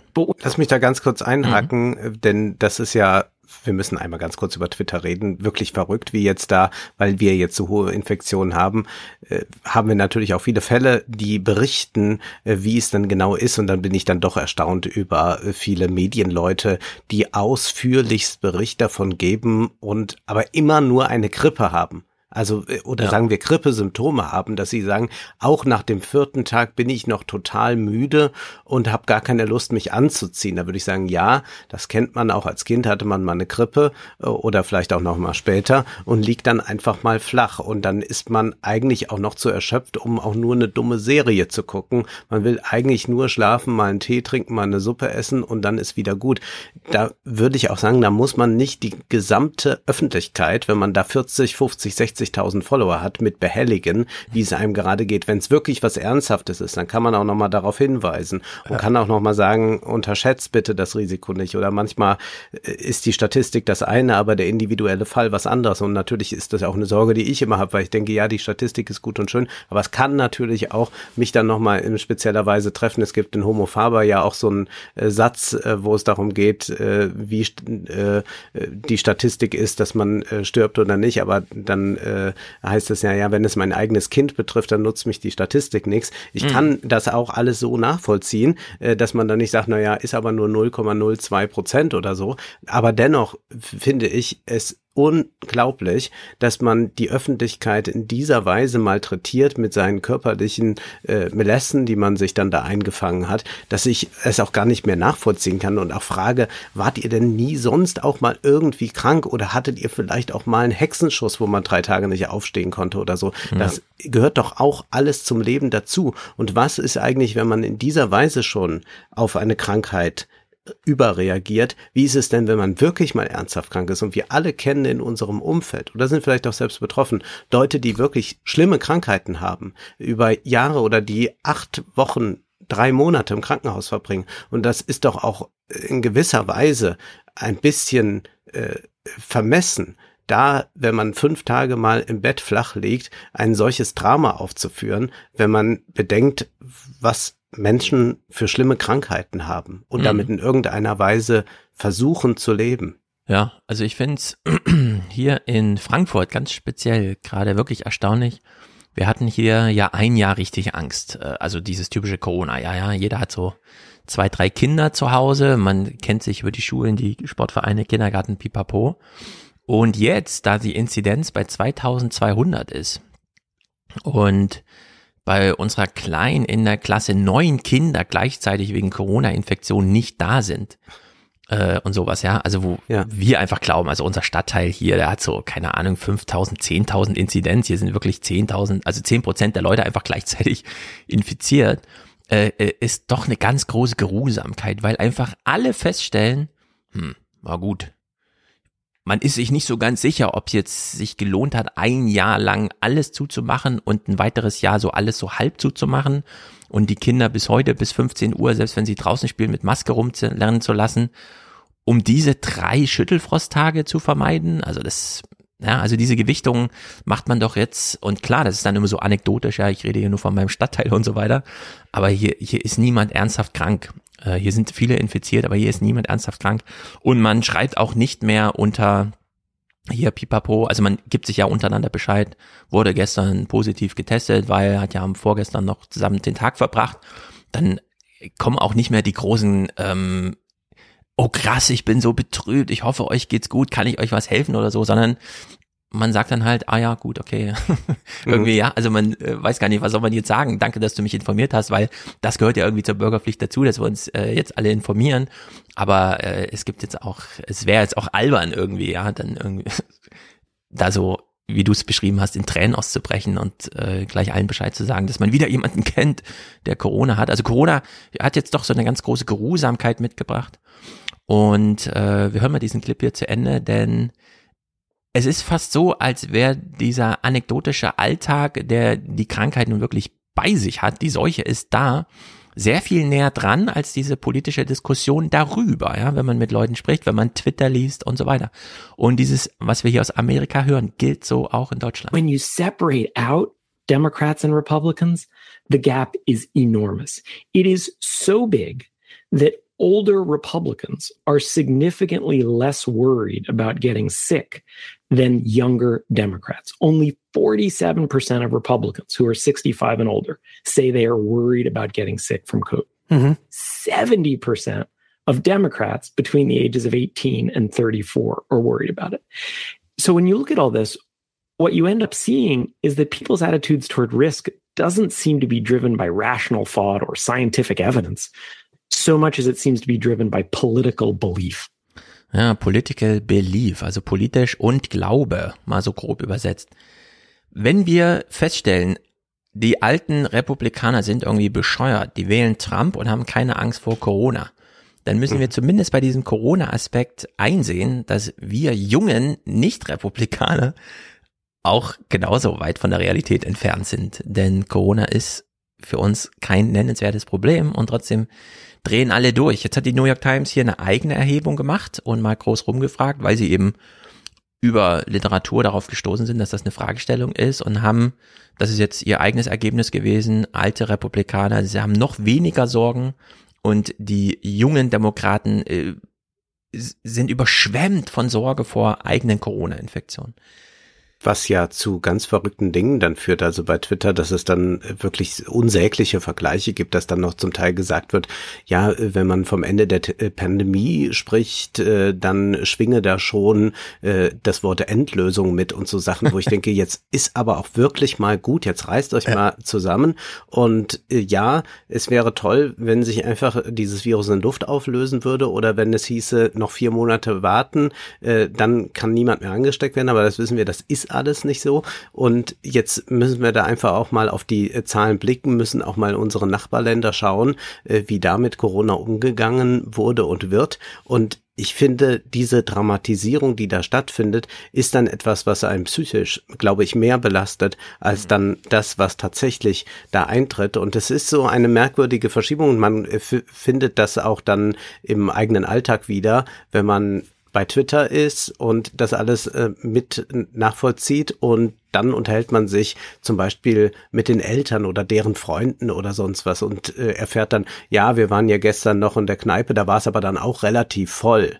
Äh, wird dann gesagt. Und äh, bei Twitter ist schon irgendwie der ja. Weg zum Mülleimer äh, die größte Gefahrensituation, der man sich nur einmal die Woche aussetzen möchte. Ja. Und das ist schon etwas, wo ich mich auch frage, wie will man denn von diesem Trip nochmal runterkommen? Mhm. Denn fest steht auch, auch andere Krankheiten werden uns ereilen. Und ich frage mich auch, habt ihr denn sonst auch immer so besorgt um eure Gesundheit gelebt? Also du bist ja nun jemand, du trinkst so gut wie keinen Alkohol, du machst viel für Herz-Kreislauf, du joggst und so weiter. Aber ich kann ja für mich sagen, ich ernähre mich nicht besonders gesund. Ich will nur nicht dick werden, äh, äh, damit die Anzüge weiterhin passen. Ich rauche meine drei Zigaretten am Tag und trinke auch gerne äh, mal äh, einen Wein oder einen Champagner und habe jetzt auch nie irgendwie die große Sorge gemacht, oh weil, wie wird das denn sein? Äh, habe ich mit 50 einen Herzinfarkt oder so? Und dann kann ich ja nicht plötzlich jetzt fokussiert nur auf dieses eine Problem, ja. Corona, äh, so tun, als wäre mir nie etwas wichtiger gewesen als meine eigene Gesundheit.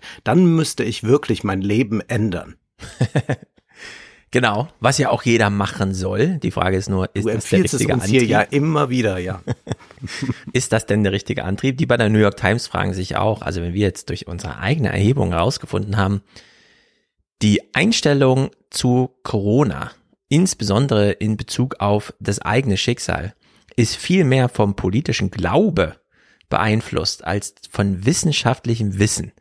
Gilt das denn, also haben wir durch Zufall jetzt einfach nur so, ist das verzerrt unsere Studie irgendwas und sie stellen fest, nee, das, äh, unsere Studie bettet sich auch nur ein in diese große Studienlage. I always tell people, don't put too much stock into any one poll, but it's not just our poll that's finding this, it's poll after poll. As the folks at Gallup said, Republicans are consistently underestimating COVID risks and Democrats are consistently overestimating COVID risks. Ja, also egal wer die Umfragen macht, Gallup, Gallup, wie sagen, äh, dann das Pew Research Center, die New York Times selbst mit einer Fragestellung, die sie selbst kontrollieren. Es ist immer wieder dasselbe und es ist verrückt, inwieweit der Booster äh, die Sachlage dann sogar nochmal dramatisiert. Okay, so David, tell us about the second big surprising finding from this poll of Americans about the pandemic. You said it was around the question of vaccine status. What did the poll find? I found this remarkable. The more protected you are from COVID, the more worried you are about your own personal risk hmm. across groups. So, what that means is that the people who express the greatest worry about how at risk they are to COVID illness are the boosted. The vaccinated but not boosted are not as concerned about how exposed they are to risk as the boosted are. And the least worried are the unvaccinated. Hmm. Now, on some level, I get this, right? If you were worried, you would go get vaccinated. But the fact that having been vaccinated or having not been vaccinated doesn't change people's views is really remarkable. I think it's important to focus for a second on just how small the risk is for most boosted people in the case of Omicron. We're still waiting for the data to confirm this, but there's a lot of indication that if you are boosted, Omicron appears to present less risk than the flu. Also für mich war völlig klar, geboostert ist für mich persönlich die Pandemie vorbei. Ich trage da noch meine Maske und gehe nicht zu irgendwelchen Konzerten, weil es keine Konzerte gibt und ich keine Lust auf Diskussionen habe zur Maske. Aber ich sehe es nicht mehr durch Überzeugung ein, sondern nur noch durch normative Kontrolle einfach. Es sind halt die Regeln und ich halte mich an die Regeln. Und ja, es gibt natürlich das Argument, man könnte ja infektiös sein und jemanden begegnen, der sich mit 80 Jahren hat noch nicht überzeugen lassen, sich impfen zu lassen, den schütze ich jetzt einfach mal. Ich frage mich dann, warum eigentlich der hat sich auch impfen lassen können. Also mein Verständnis schwindet da auch so langsam. Aber dass hier gesagt wird, Geboosterte nehmen dadurch, dass sie ja ihre Boosterung, ihren, was weiß ich, Aufwand, der ja gar nicht so groß ist, durch die Impfung nochmal, der soll kognitiv nochmal richtig gerechtfertigt werden durch eine entsprechende Angst vor der Infektion. Das verstehe ich einfach nicht. Hier stelle ich vielleicht auch fest, dass ich einfach einen echten kognitiven Disconnect zu Twitter habe. Ich kann das einfach nicht nachvollziehen, was ich auf Twitter an Aufregung die ganze Zeit lese. Und offenbar gibt es auch keine rationale Brücke, die ich bauen kann, sondern es sind einfach jetzt zwei Denkwelten, die aufeinandertreffen.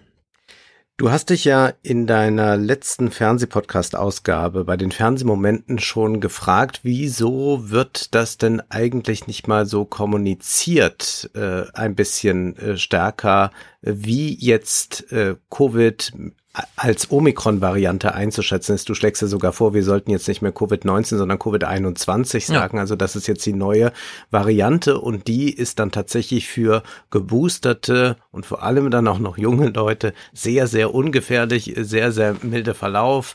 Äh, und mild kann aber auch bedeuten, dass man mal drei Tage mit Fieber und Grippe im Bett liegt und trockenen Husten hat und so weiter. Aber es ist äh, kein Grund, sich noch weiter wegzusperren.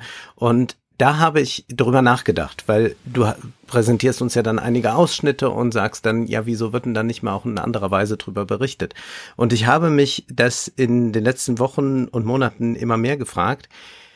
Wir haben ja oft diskutiert, wie problematisch das ist, zum Beispiel bei Facebook mit der Timeline. Man gerät in die Bubble, in eine Blase hinein, äh, vielleicht fällt man sogar in den Kaninchenbau und dann bekommt man nur noch die Bestätigung der eigenen Meinung angezeigt mhm. oder nur noch Dinge, die einen in irgendeiner Weise interessieren, affizieren und man setzt sich also dadurch Scheuklappen auf. Das Problem ist ja jetzt, wenn ich eine Nachrichtensendung wie die Tagesschau oder das Heute-Journal mir ansehe, dann ist das zwar auch eine Timeline, aber die richtet sich an alle, an jeden, der den Fernseher anmacht und sich die Sendung ansieht. Und ich habe mich gefragt, für wen sind manche Nachrichten eigentlich produziert? Also beim Wetter ist es ja so, das ist für alle da. Wenn es heißt, heute wird es im Westen ja. regnen, dann gilt das für dich, für mich, ob ich 90 bin oder eine Frau oder sonst was. Ganz mhm. egal, äh, es wird regnen, wenn ich rausgehe, also Schirm mitnehmen.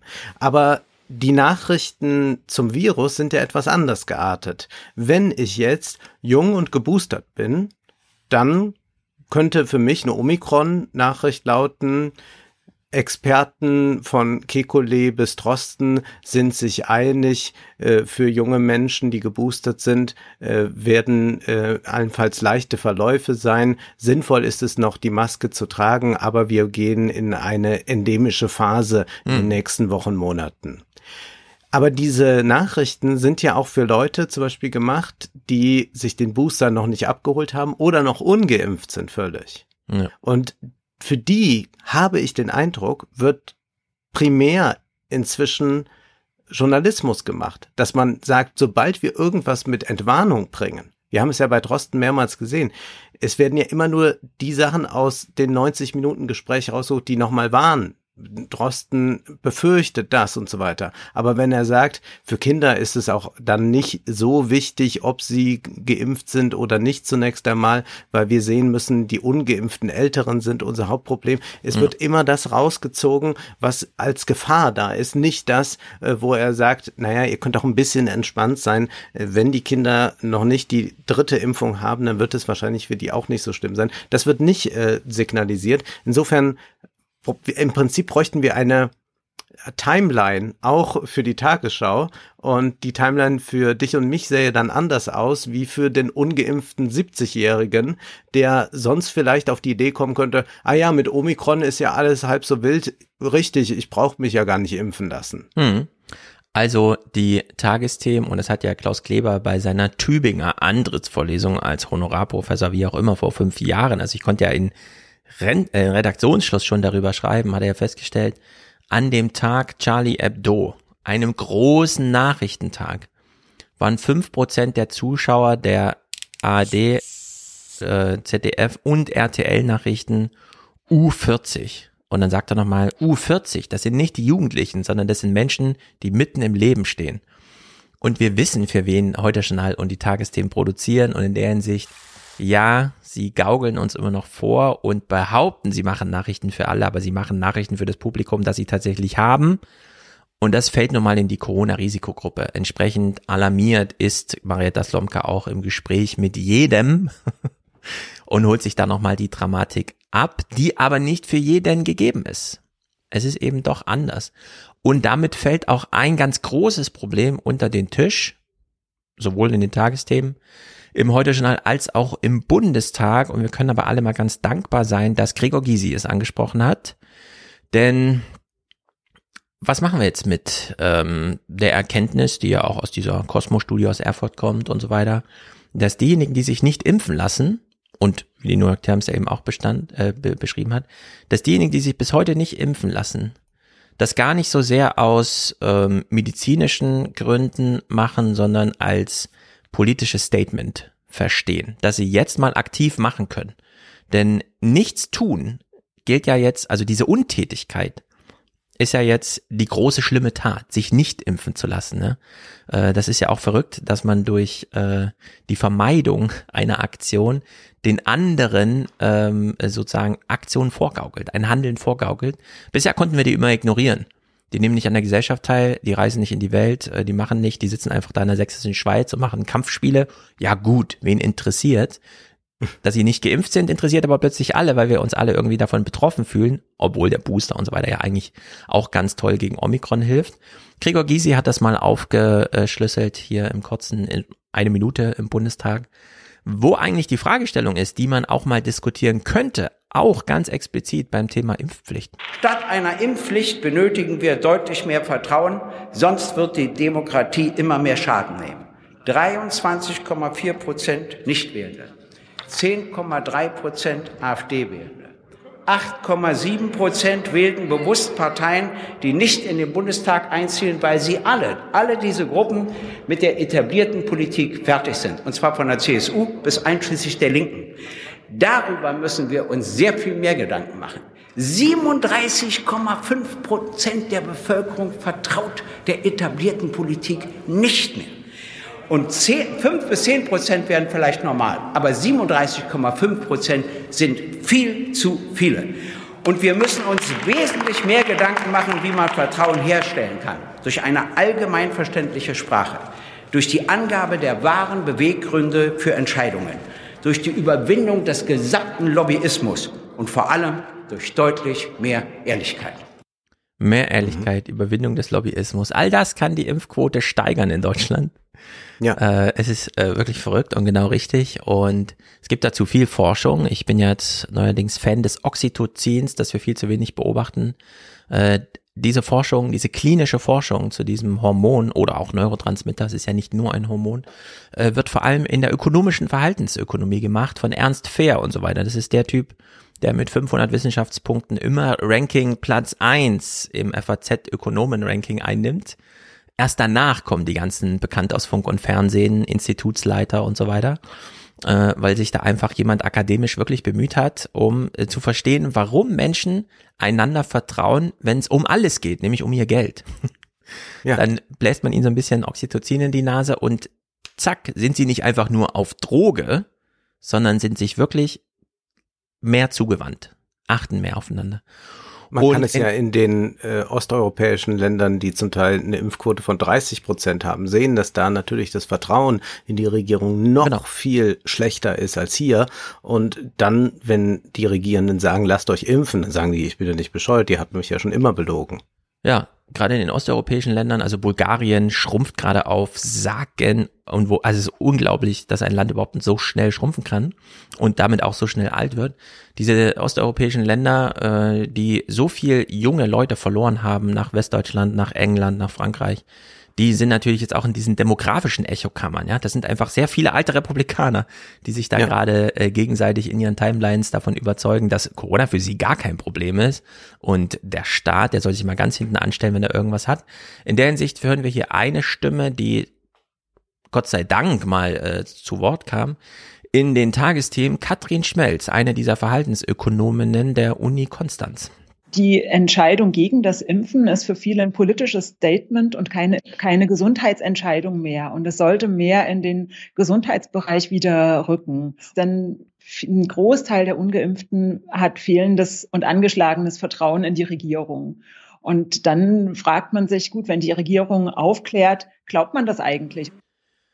Und mhm. das kann man alles ignorieren, wenn man neu im Bundestag ist. Zum Beispiel Jessica Rosenthal, die neue JUSO-Vorsitzende, die sich im Bundestag wie folgt äußert. Wir müssen uns eingestehen, und davon bin ich überzeugt, dass es nicht nur auf freiwilliger Ebene machbar sein wird, eine endemische Situation zu erreichen.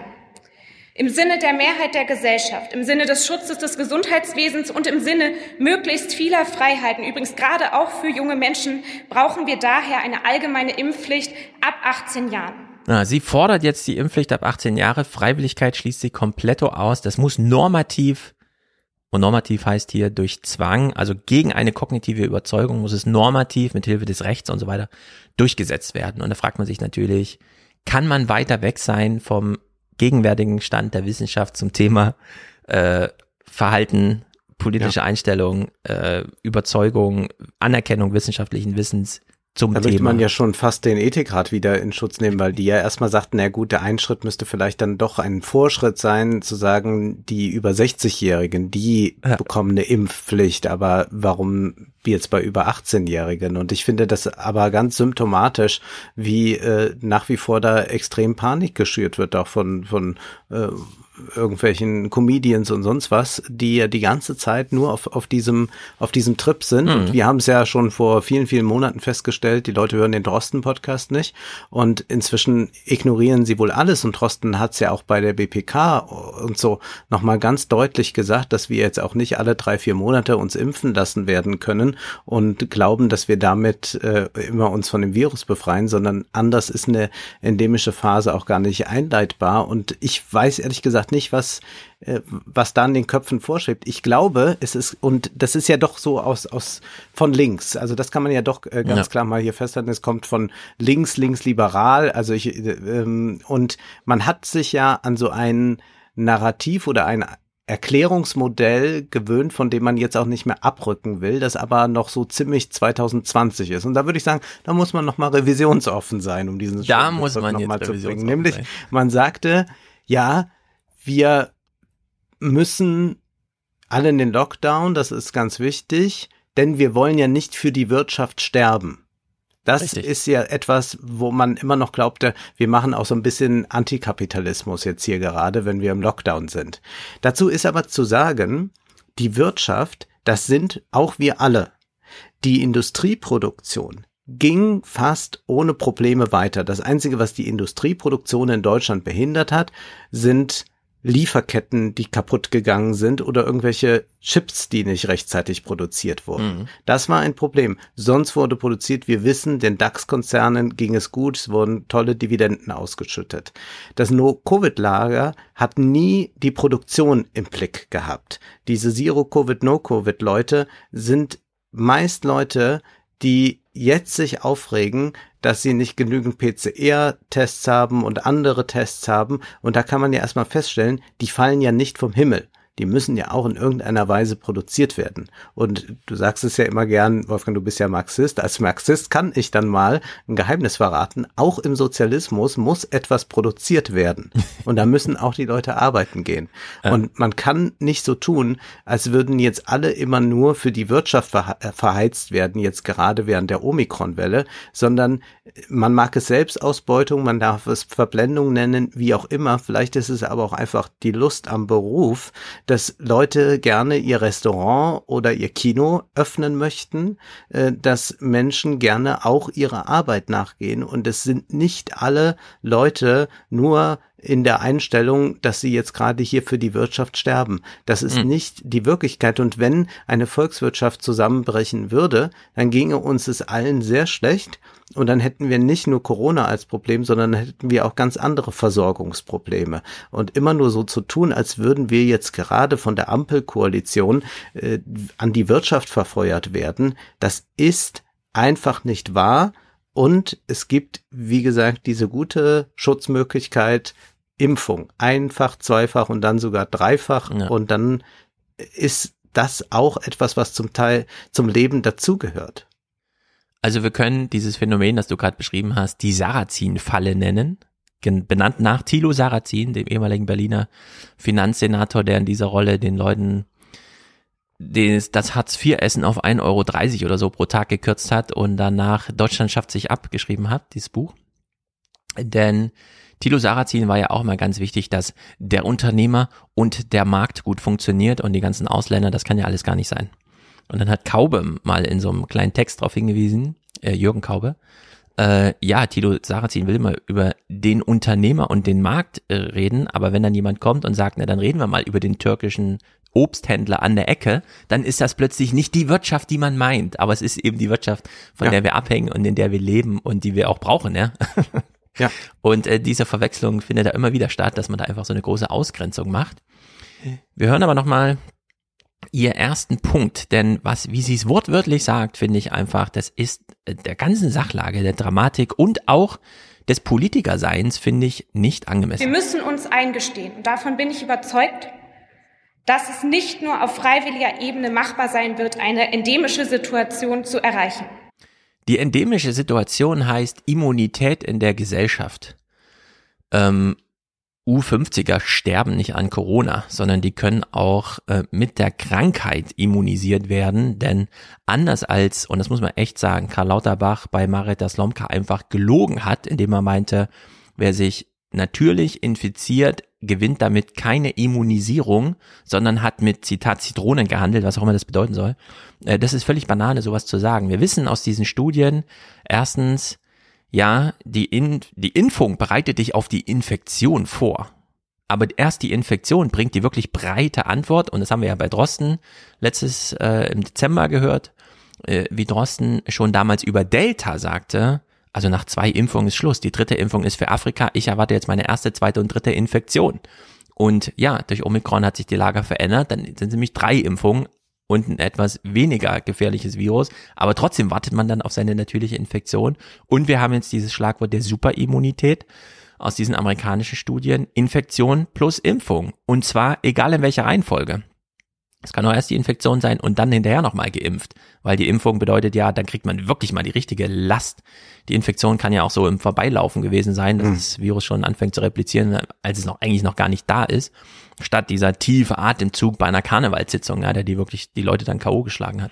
Also in der Hinsicht geht's hier drunter und drüber und nur weil es auch ein bisschen lustig war, Lauterbach saß, wie der Kanzler auch, die ganze Zeit in dieser Debatte drin. Dreieinhalb und noch ein paar mehr Minuten, Stunden. Es ist unglaublich lang. Er twitterte sogar zwischendurch, die CDU missbraucht die Debatte schon wieder für Parteienpolitik und tritt dann als vorletzter Redner, glaube ich, nach über dreieinhalb Stunden wie folgt ans Rednerpult. Frau Präsidentin, meine sehr verehrten Damen und Herren, meine liebe Kolleginnen und Kollegen, ich möchte mich zunächst einmal für die hervorragende Debatte bedanken, von der ich sehr profitiert habe, viel mitgenommen habe.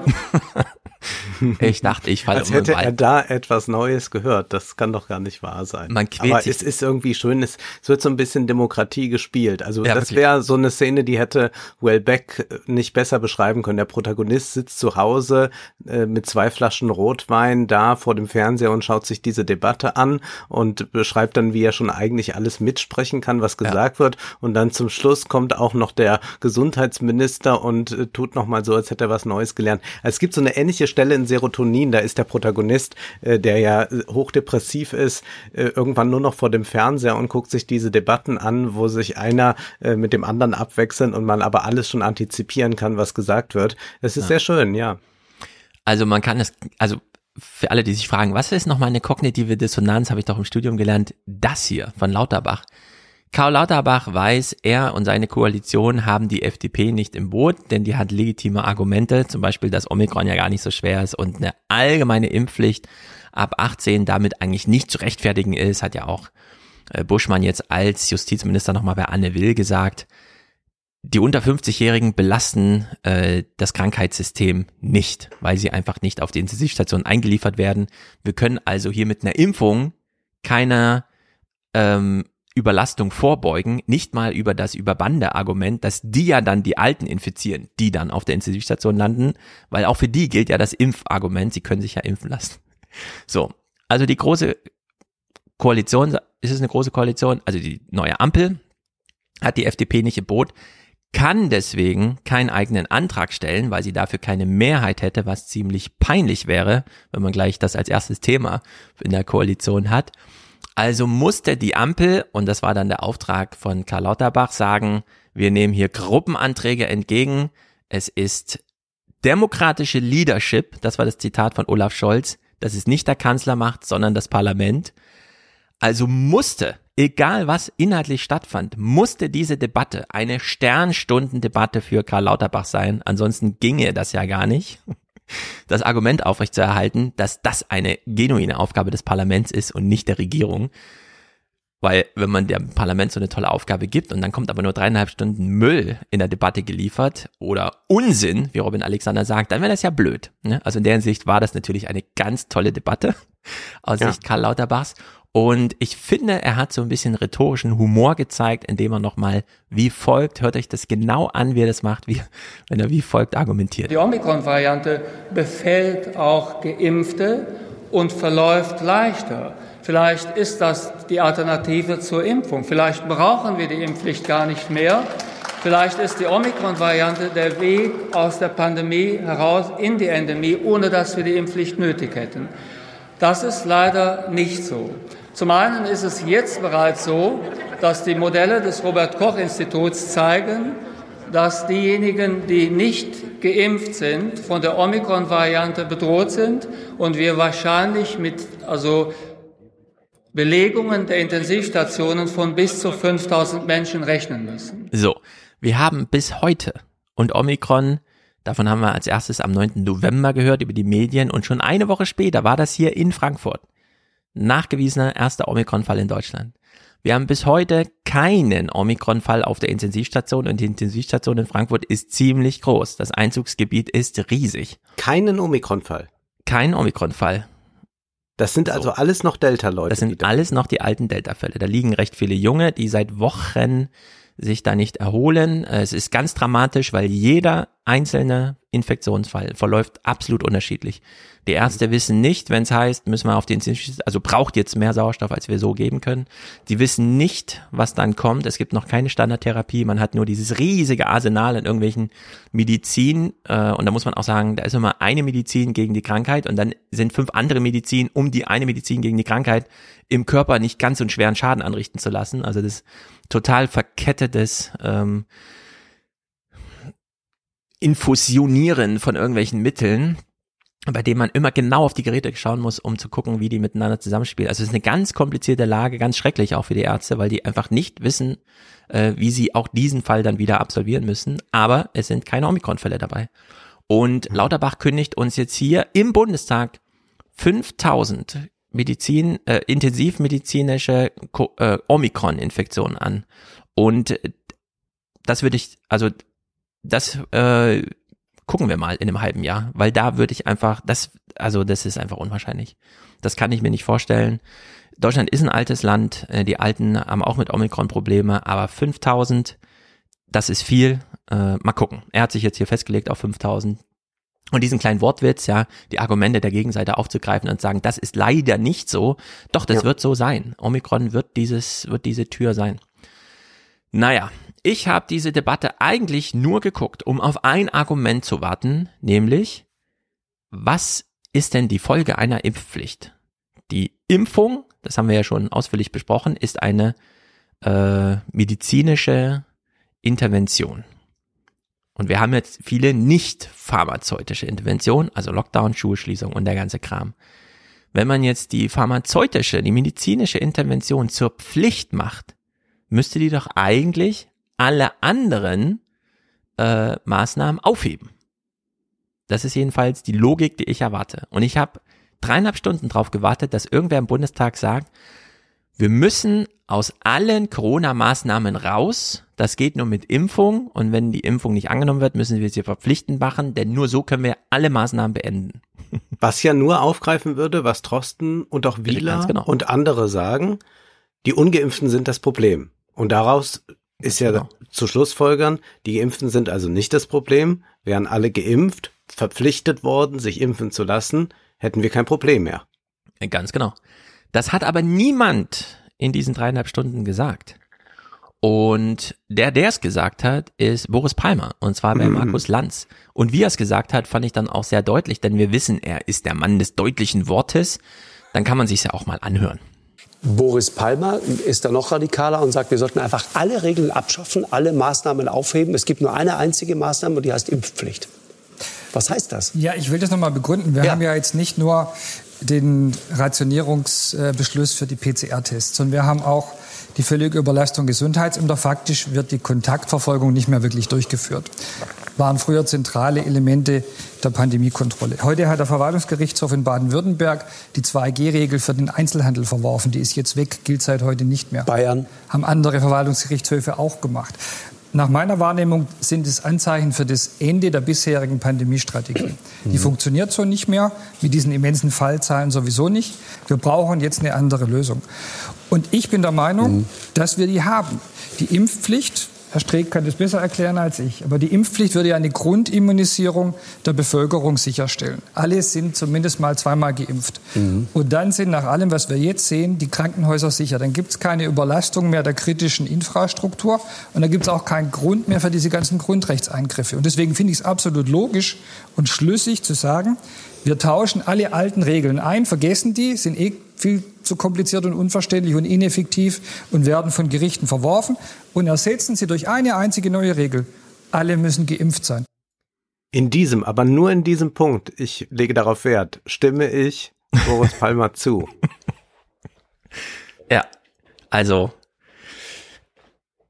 Ja.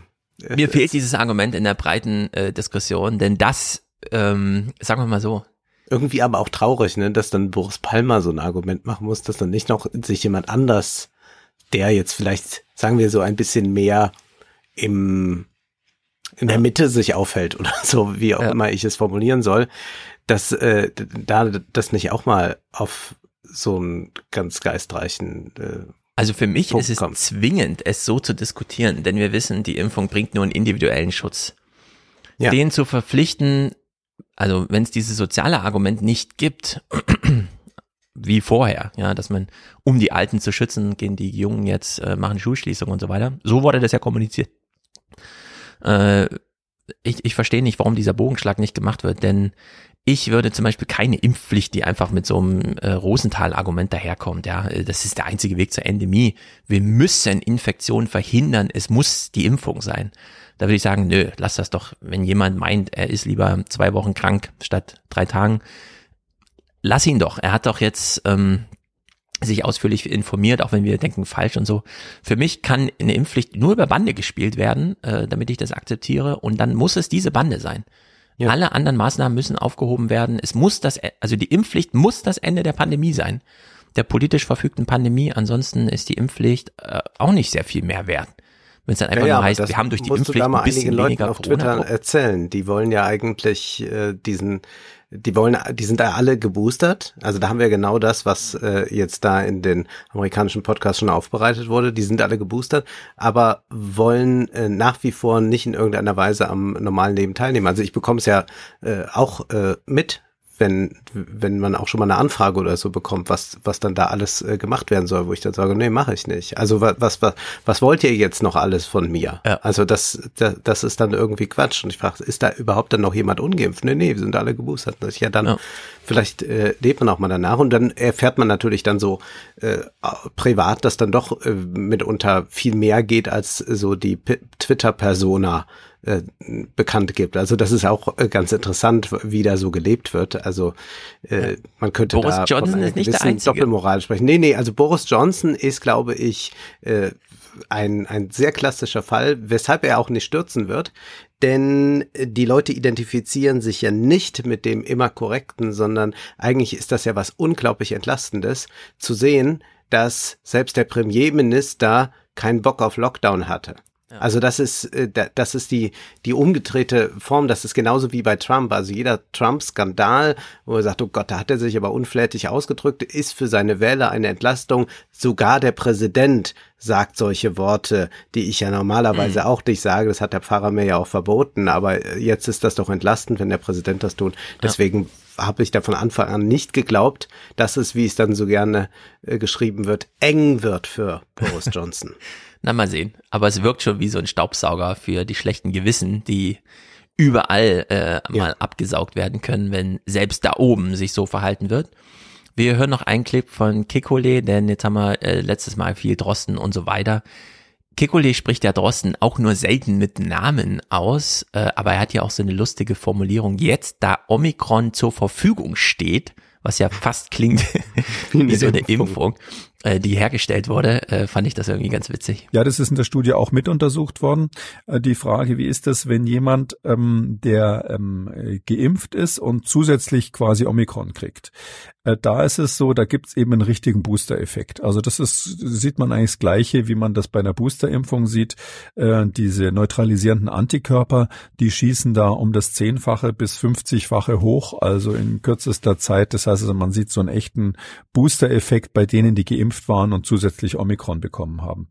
Ähm, ich glaube, es gab mal einen in Deutschland bekannten Virologen, der gesagt hat, jetzt bin ich geimpft, jetzt hätte ich eigentlich nichts dagegen, oder so sinngemäß, ich hoffe, ich gebe es nicht falsch wieder, mich infizieren zu lassen lassen. Das ist schon viele Monate her, ist dann auch heiß diskutiert worden, wie er das möglicherweise gemeint haben könnte. Aber ähm, der wusste natürlich auch nicht, dass es Omikron geben würde, dann ein halbes Jahr später. Aber jetzt, wo Omikron zur Verfügung steht, würde ich jetzt im Nachhinein verstehen, was er vielleicht gemeint haben könnte. da kann man natürlich alles raushören.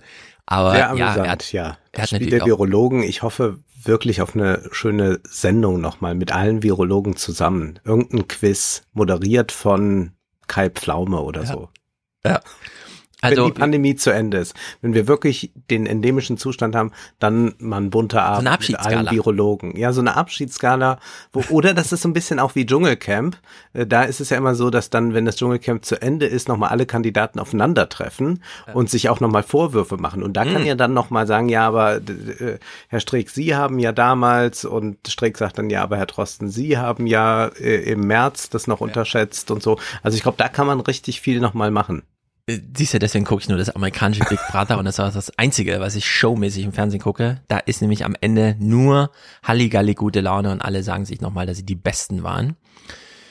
Naja, also Omikron ist der Booster für Geboosterte. Wer eine breite, äh, wir haben ja schon gehört, noch mehr impfen geht da nicht.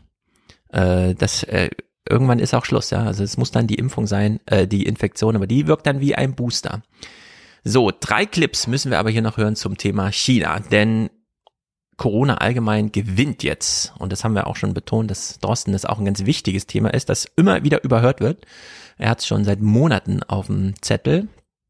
Wir hören hier mal Scott Galloway, der wiederum Ian Bremmer, Brenner äh, referiert. Mhm. Den kennen wir ja auch, diesen, ich sehe ihn vor allem bei Twitter häufig, der so die großen geopolitischen Lagen immer so im Auge behält. When the data changes, you need to change your calculus around what it means to have a lockdown. Um, anyways, like uh, Ian Bremmer, the uh, the the geopolitical uh, kind of rock star, he's he's basically said that the Chinese extreme lockdown mm-hmm. was the right way to go, and now it's absolutely the wrong way to go. Yeah. Ja, China hat zum, am Anfang alles richtig gemacht, Infektionen verhindern, und jetzt sitzen sie in der Falle. Sie kommen nicht raus und es ist genau das Falsche, jetzt diese krassen Lockdowns zu machen, weil sie politisch, das ganze, äh, ökonomisch, das ganze Land und damit auch die ganze Welt lahmlegen. Kikole beschreibt auch nochmal die Lage Chinas. In China ist es natürlich am krassesten. Also unter den Fachleuten kenne ich niemanden. Da muss ich aber sagen, da sitzt kein ähm, Mainland China ähm, Experte mit drinnen, sondern äh, höchstens mal jemand aus Hongkong, der da teilnehmen darf. Ähm, es ist so, dass von den Fachleuten niemand ähm, hier nicht die Katastrophe kommen sieht. Also alle sagen, da gibt's keinen vernünftigen Ausweg und wir haben wirklich Angst, äh, dass da ähm, nicht nur natürlich, weil das ja auch um die Menschen in China China geht, sondern ähm, weil es auch um die weltweiten wirtschaftlichen Verflechtungen geht. Ähm, China ist ja, wenn Sie mal rumgucken, äh, in jedem Büro, wenn Sie sich umdrehen, die, ein Drittel der ganzen Gegenstände, die da liegt, sind made in China. Und wir sehen die Probleme der Lieferketten ja jetzt schon bei Halbleiter, bei, bei Automotive und überall. Ähm, und ähm, das wird so sein, ist die Befürchtung, dass in China diese Welle ganz massiv durchrollt. Äh, Man wird es mit dieser No-Covid-Strategie nicht durchhalten, weil wir eben jetzt diese Omikron-Variante haben, wo die Impfung überhaupt nicht wirkt, muss man sagen, der chinesische Impfstoff. Und das eben mit den üblichen Methoden dann so ähm, quasi Test und Trace, äh, wie das ja dann heißt, also Nachverfolgung, Quarantäne, ähm, mit diesen Methoden nicht aufzuhalten ist. Das ist einer der Gründe, auch der Blick in dieses Ausland, warum ich jetzt hier für Deutschland ja die äh, Empfehlung ähm, geben würde, sich auf die Isolierung und nicht mehr auf die Quarantäne zu fokussieren in unserer Lage. Das können aber die Chinesen nicht, weil die, die haben ja viel zu wenig geschützte Menschen. Das ist äh, fürchterlich. Also die kommen da wirklich nicht raus. Also das ist, ist eine ganz schwierige Sache. Ja, fürchterlich. Ich will mal eine These in den, schwierig.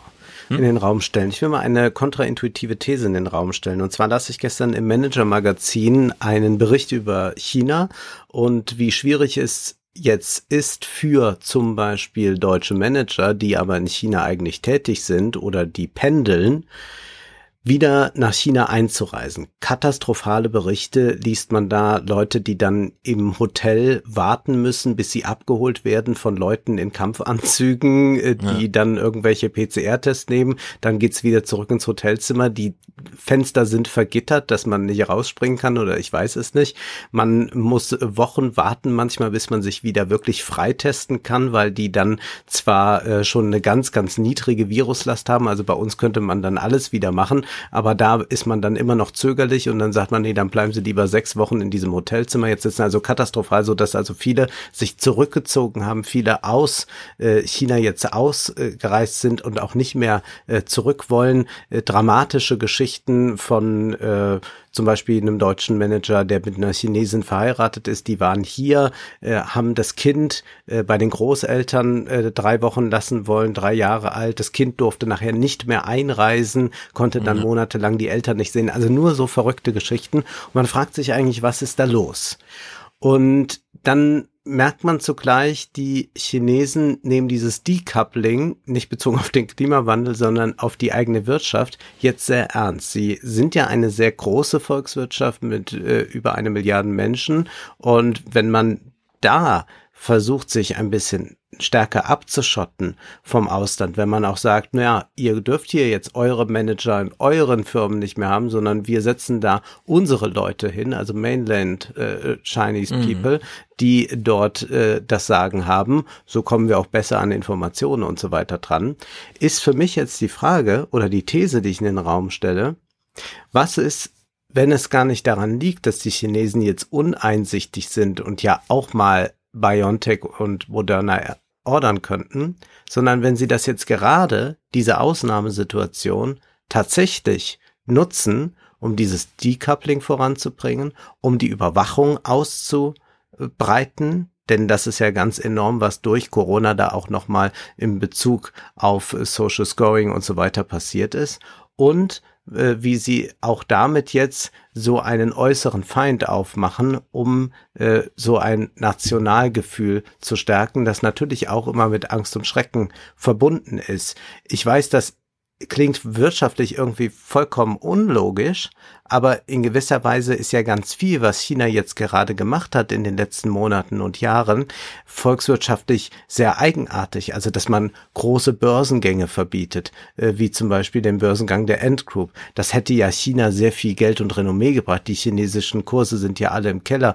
Mhm. Europäische, amerikanische Investoren haben sich zurückgezogen. Die fokussieren sich jetzt auf Indien. Man fragt sich ja sowieso, was da los ist. Das ist so ganz eigenartig, denn man hat da ja eigentlich mit äh, vielen Einhörnern und so weiter Unternehmen gehabt, wo der Westen die ganze Zeit dabei war. Und obwohl man mit dem Westen so viel Geld verdient und obwohl die deutsche Autoindustrie da so stark etabliert ist, ist man gar nicht darauf aus, zum Beispiel das Verhältnis zu Volkswagen in irgendeiner Weise zu verbessern. Ganz im Gegenteil. Und warum? Vielleicht, weil man möchte, dass immer mehr Chinesen erkennen, eigentlich brauche ich doch gar keinen Volkswagen. Für E-Mobilität bin ich doch bei NIO, also bei einem chinesischen Anbieter, viel besser aufgehoben. Also könnte es sein, dass das Teil einer patriotischen, protektionistischen, volkswirtschaftlichen Vorgehensweise jetzt ist.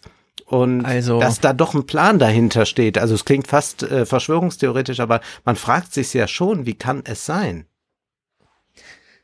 Das mit dem Plan ist natürlich schwierig, aber die EU-Logik äh, verschwende keine Krisen, das kann natürlich sein. Jetzt haben die sich ihren Plan zurechtgelegt, wie man das Land ähm, unterjocht.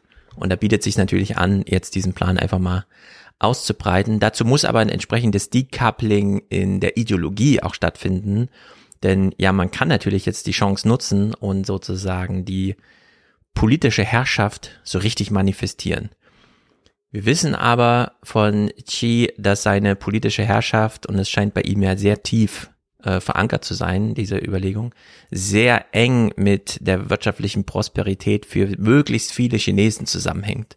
Also dieses ganze Argument, wir haben in 20 Jahren, äh, die wir die Millenniumsziele verfolgen weltweit, sehr viele Menschen aus der Armut geholt. Nur zu 100 Prozent ist das in China passiert.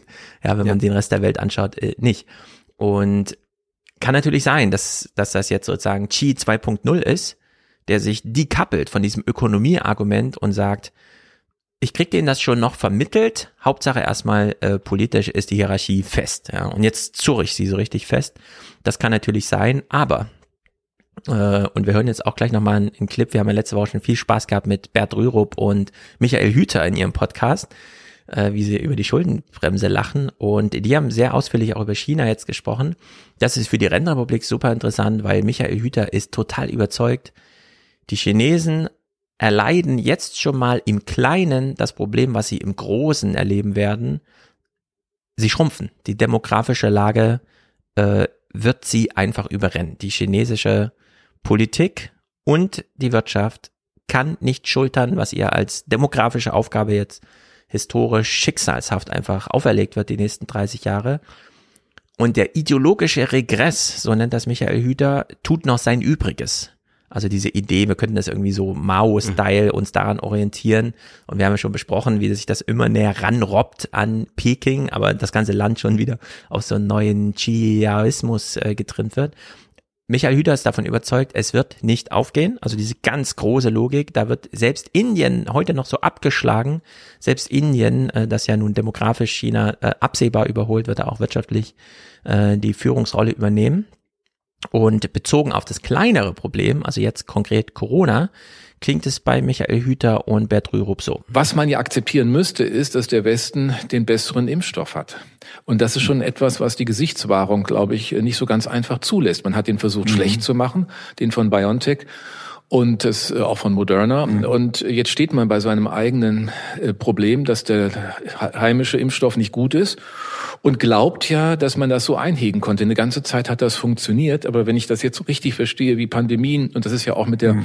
spanischen Grippe so gewesen, die nach drei Jahren, die begann 1918, ja, haben wir zumindest die ersten Aufzeichnungen, irgendwie 20, 1920, 21 war es dann durch, ähm, dazu geführt hat, dass das irgendwann das, das Virus so mutiert, dass es sozusagen endemisch was wir gegen, wird. Was wir gegenwärtig erleben. Genau, was wir erleben und so. Und das heißt aber, du kannst es gar nicht mit solchen Maßnahmen beantworten und du musst impfen, du musst eine, oder du kriegst anders, musst du eine Herdenimmunität herstellen. Und da steht China jetzt wirklich vor einem massiven Problem und wir allesamt damit. Denn jedes Mal, wenn die einen Hafen dicht machen oder ein, eine Stadt, sind einfach enorme Behinderungen in den ja, Liefersystemen leidet der Westen ja fast mehr als das Land selbst wirtschaftlich. Ja. Also das Land selber leidet vor allem unter dem ja. Decoupling, dass ihnen aufgezwungen wird über wir akzeptieren keine äh, Impfstoffe von außen. Wir warten lieber noch drei Jahre, bis wir das selber mit der ja, Technik ja. hinbekommen und so. Wir wissen aber, wie kompliziert das ist, haben wir ja an CureVac gesehen. Selbst wenn man die Technik erfindet und seit 20 Jahren dran rumtestet und äh, rumexperimentiert, klappt's am Ende dann trotzdem nicht. Und in der Hinsicht ist das eine ganz schwierige Lage für China und auch hier die Ökonomen. Ich meine, Michael Hüter hat ja auch schon mit dem RKI und dem Helmholtz-Zentrum so Texte publiziert, aber mittlerweile sind sich alle einig. Äh, Kekulé, Drosten, Rürup, äh, Hüter, alle, ja. Das ja. Virus läuft einmal durch. Die endemische Situation kommt erst mit den Infektionen. Die Infektion selbst kann man aber abschwächen durch Impfung vorher. Aber ohne Impfung hat man trotzdem Infektion. Und Nun, dieser Weg für China, da jetzt ohne Infektion, und in China ist der Gesundheitszustand jetzt auch nicht so gut für die ganzen Leute. Äh, das nein, ist nein. dann schwierig. Es ist eine Binse zu sagen, dass autokratische Staaten nicht immer das Wohl, im Volk, das Wohl des Volkes im Blick haben. äh, ja. Aber mich erinnert das ein bisschen an eine Passage in einem Zizek-Buch. Da geht es um die Sowjetunion und er fragt sich irgendwann, wen hat denn eigentlich äh, die Partei repräsentiert? Also die Bauern waren es nicht, die Arbeiter waren es nicht, aber auch nicht äh, die Intellektuellen und die Künstler sowieso nicht und, und, und, und, und. Und dann geht er das alles durch. Ja, die haben natürlich am Ende nur noch sich selbst repräsentiert. Ja. Und die Frage ist jetzt auch hier, ob Xi und die Seinen eigentlich nur sich selbst repräsentieren und für sich eine Machterhaltungspolitik am Ende fahren. Denn tatsächlich dient es weder der Volkswirtschaft noch dem Wohl des Volkes, wenn man diese Impfung nicht zulässt, wenn man immer wieder neue Lockdowns geht und wenn man ein Decoupling betreibt, das eigentlich auch nicht darauf ausgelegt ist, dass dadurch äh, das Land wirklich äh, zu einem besseren sich entwickelt, wenngleich ja China darauf angewiesen ist, dass die Bevölkerung allgemein einen höheren Wohlstand erreicht, einfach damit auch ein innerer Frieden herrscht. Also das ist sehr, sehr widersprüchlich, was jetzt da gerade geschieht. Und ich bin sehr gespannt, wie das weitergeht und ob es da nochmal äh, eine große Wendung dann gibt, dass man doch sagt, äh, jetzt müssen wir impfen oder man lässt es knallhart mhm. durchrauschen.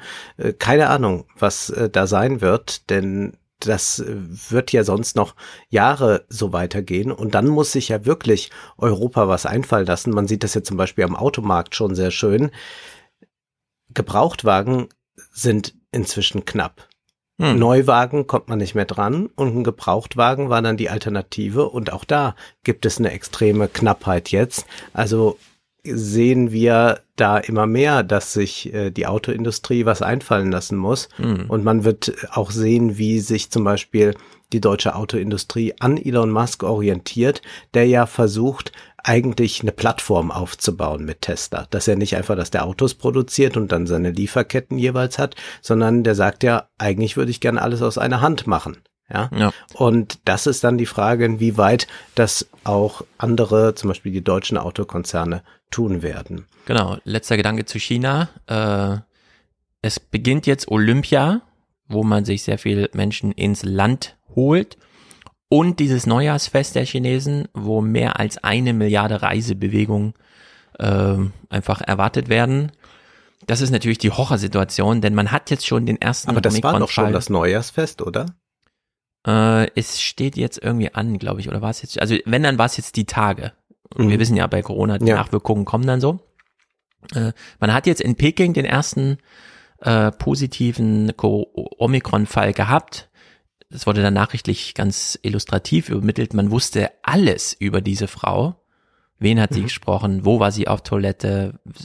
Wann war sie? Was hat sie gemacht? Wen hat sie gesehen? Mit wem hat sie telefoniert? Nur eins weiß man nicht. Wo hat sie die Omikron-Infektion her? Also mhm. es scheint tatsächlich ein zum Teil so schwaches Virus zu sein, dass es durch so junge Studentengruppen einfach durchgeht, niemand merkt irgendwas und dann irgendwann erreicht es jemanden, der es dann doch merkt. Und da ist natürlich so eine Reisebewegung, also die größte Migrationsbewegung der Welt, ja, dieses Neujahrsfest, ja. das ist natürlich dann richtig der Horror, weil dann findet eine richtige Durchmischung statt. Also mal gucken, da können wir dann wahrscheinlich Ende Februar schon drüber sprechen.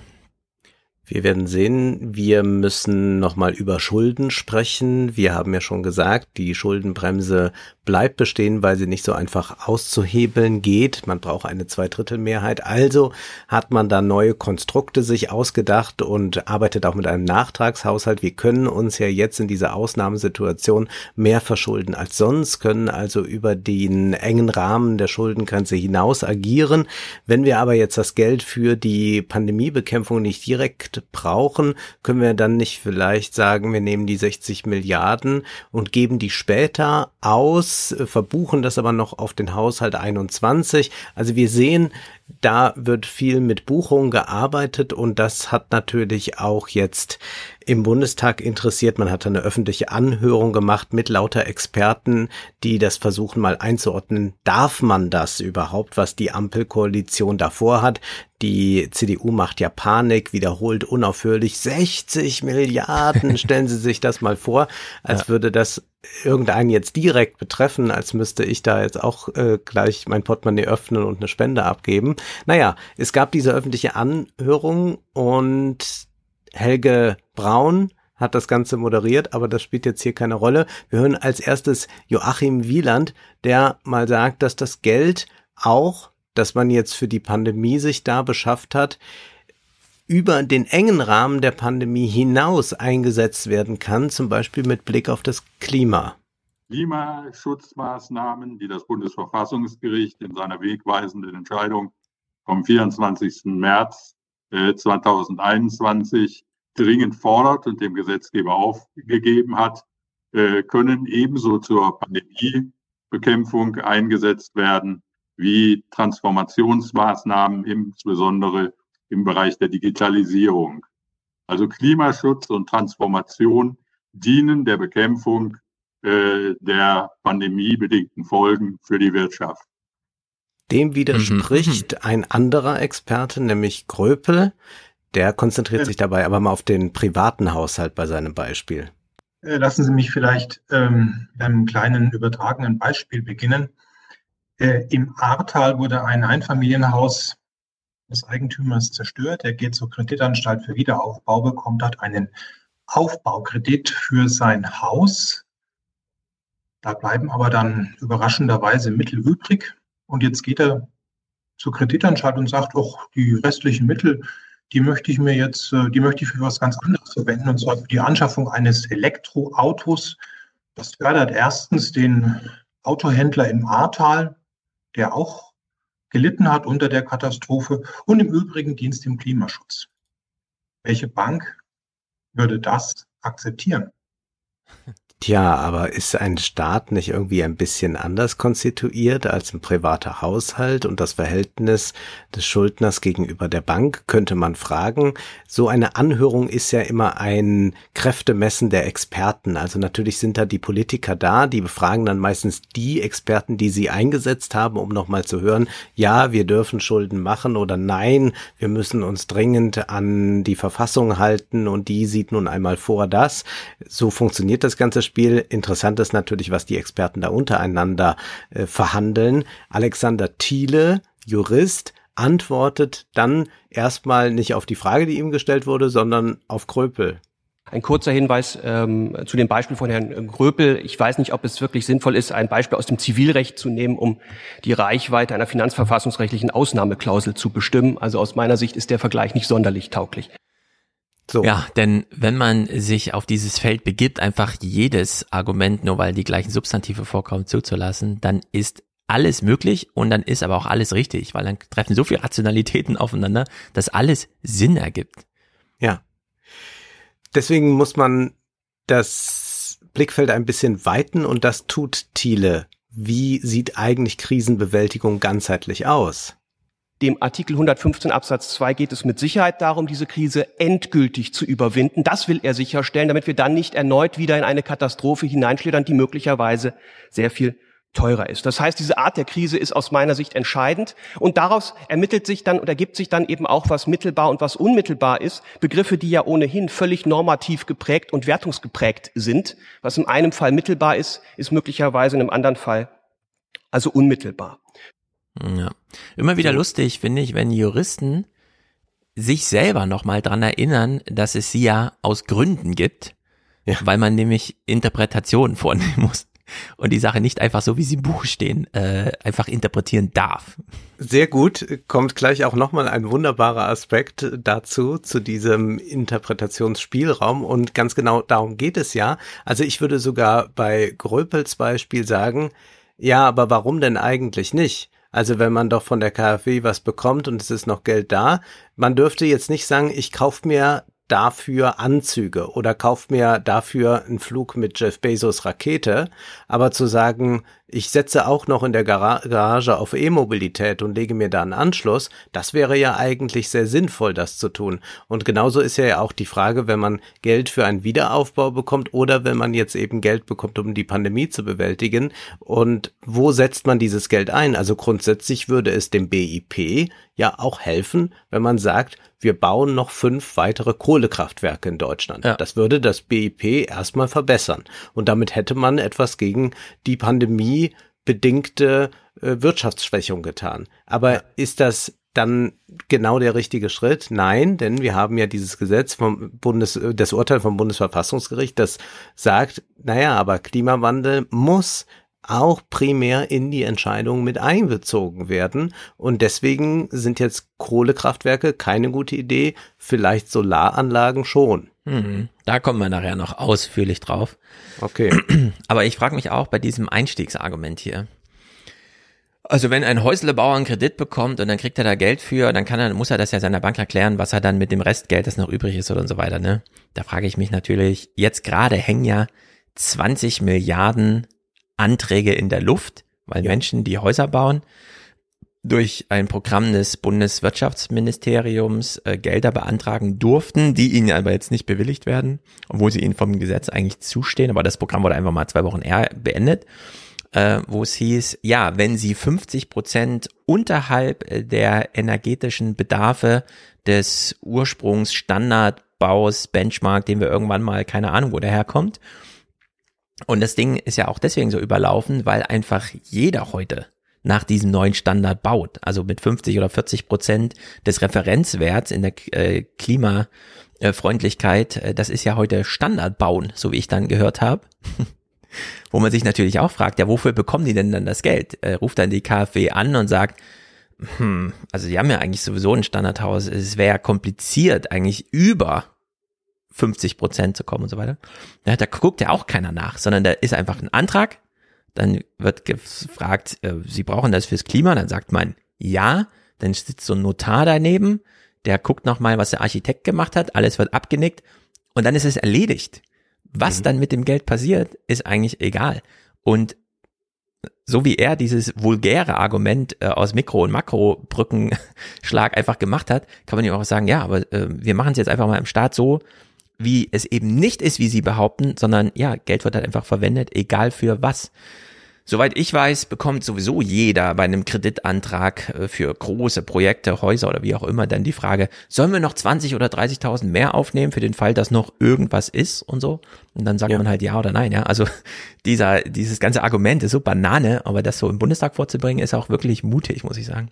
Ja, finde ich auch. Thiele aber korrigiert das sehr schön und bezieht sich auch mal auf das Urteil des Bundesverfassungsgerichts. Zweitens kommt es auf die konkrete Mittelverwendung an. Und der Schwarz hat das äh, ja bereits angesprochen. Ich glaube schon, dass es einen Unterschied macht, ob die Mittel verwendet werden für einen Bereich, der nichts mit dem Zweck des 115 zu tun hat, der möglicherweise sogar gänzlich diesem widerspricht, weil er rein konsumtiv überhaupt keinerlei finanzielle Entlastung für nachfolgende Generationen zeitigt oder ob es sich um eine Mittelverwendung handelt, die tatsächlich dem Zweck eigentlich nachkommt des 115, nämlich finanzielle Entlastung zukünftiger Generationen sicherzustellen.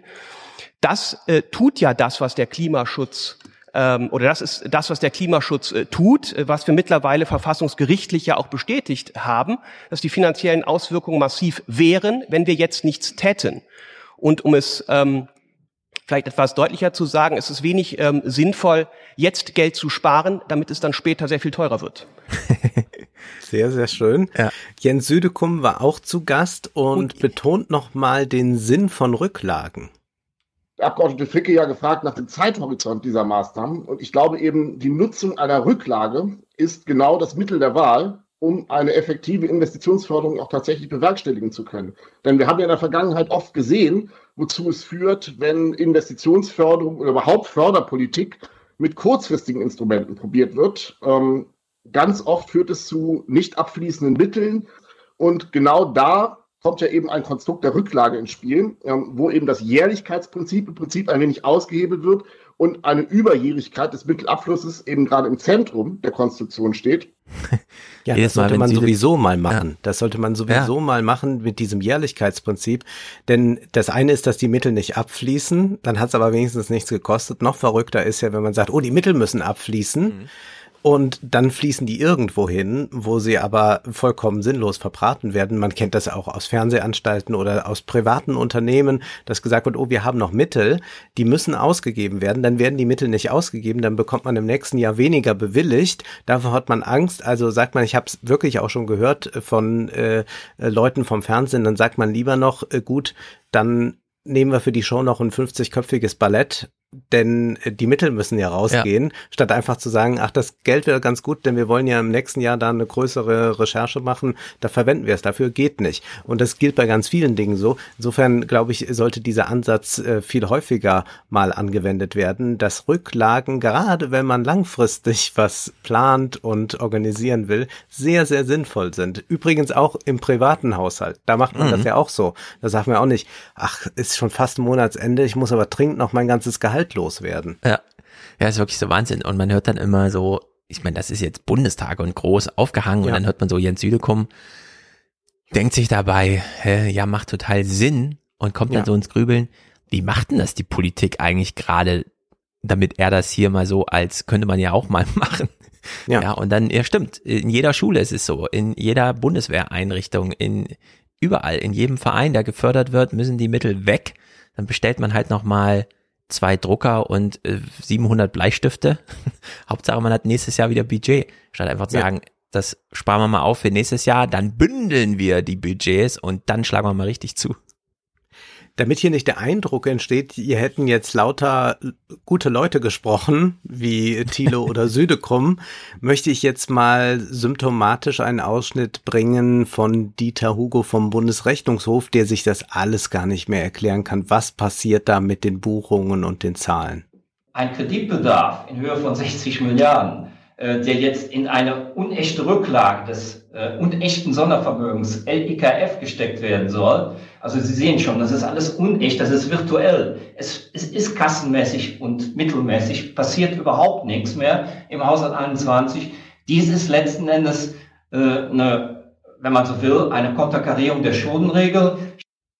Ja, alles virtuell und man könnte auch mhm. denken, ja, klar, man muss äh, in Bilanzen mal wieder äh, denken und äh, vielleicht auch äh, das Geld, wie Aaron Saar ja vorschlägt, so als eine Infrastruktur wirklich verstehen und nicht einfach nur mal äh, so wie, wie das hier ist, haben wir es, haben wir es nicht, können wir es ausgeben oder nicht, sondern dass man einfach sagt, was können wir jetzt damit ermöglichen? Wir verstehen also Geld auch als äh, Infrastruktur. Das ist, was äh, noch zu denken wäre. Aber wenn man natürlich nur in diesen Bilanzen immer gedacht hat und äh, der Herr tat das, dann ist man jetzt äh, vollkommen überfordert, beziehungsweise in gewisser Weise zerbricht ja dann für viele Leute auch so das eigene Lebenswerk, habe ich gedacht. Ne? Also wenn ja. das immer so wichtig war, wir müssen hier die Bilanz und da kann nicht das vom letzten Jahr noch in das nächste überhängen, wenn das immer eigentlich das Dogma war, wenn das immer das war, woran man glaubte, wenn man äh, Mitglied mhm. nicht der Kirche, sondern des Bundesrechnungshofs war.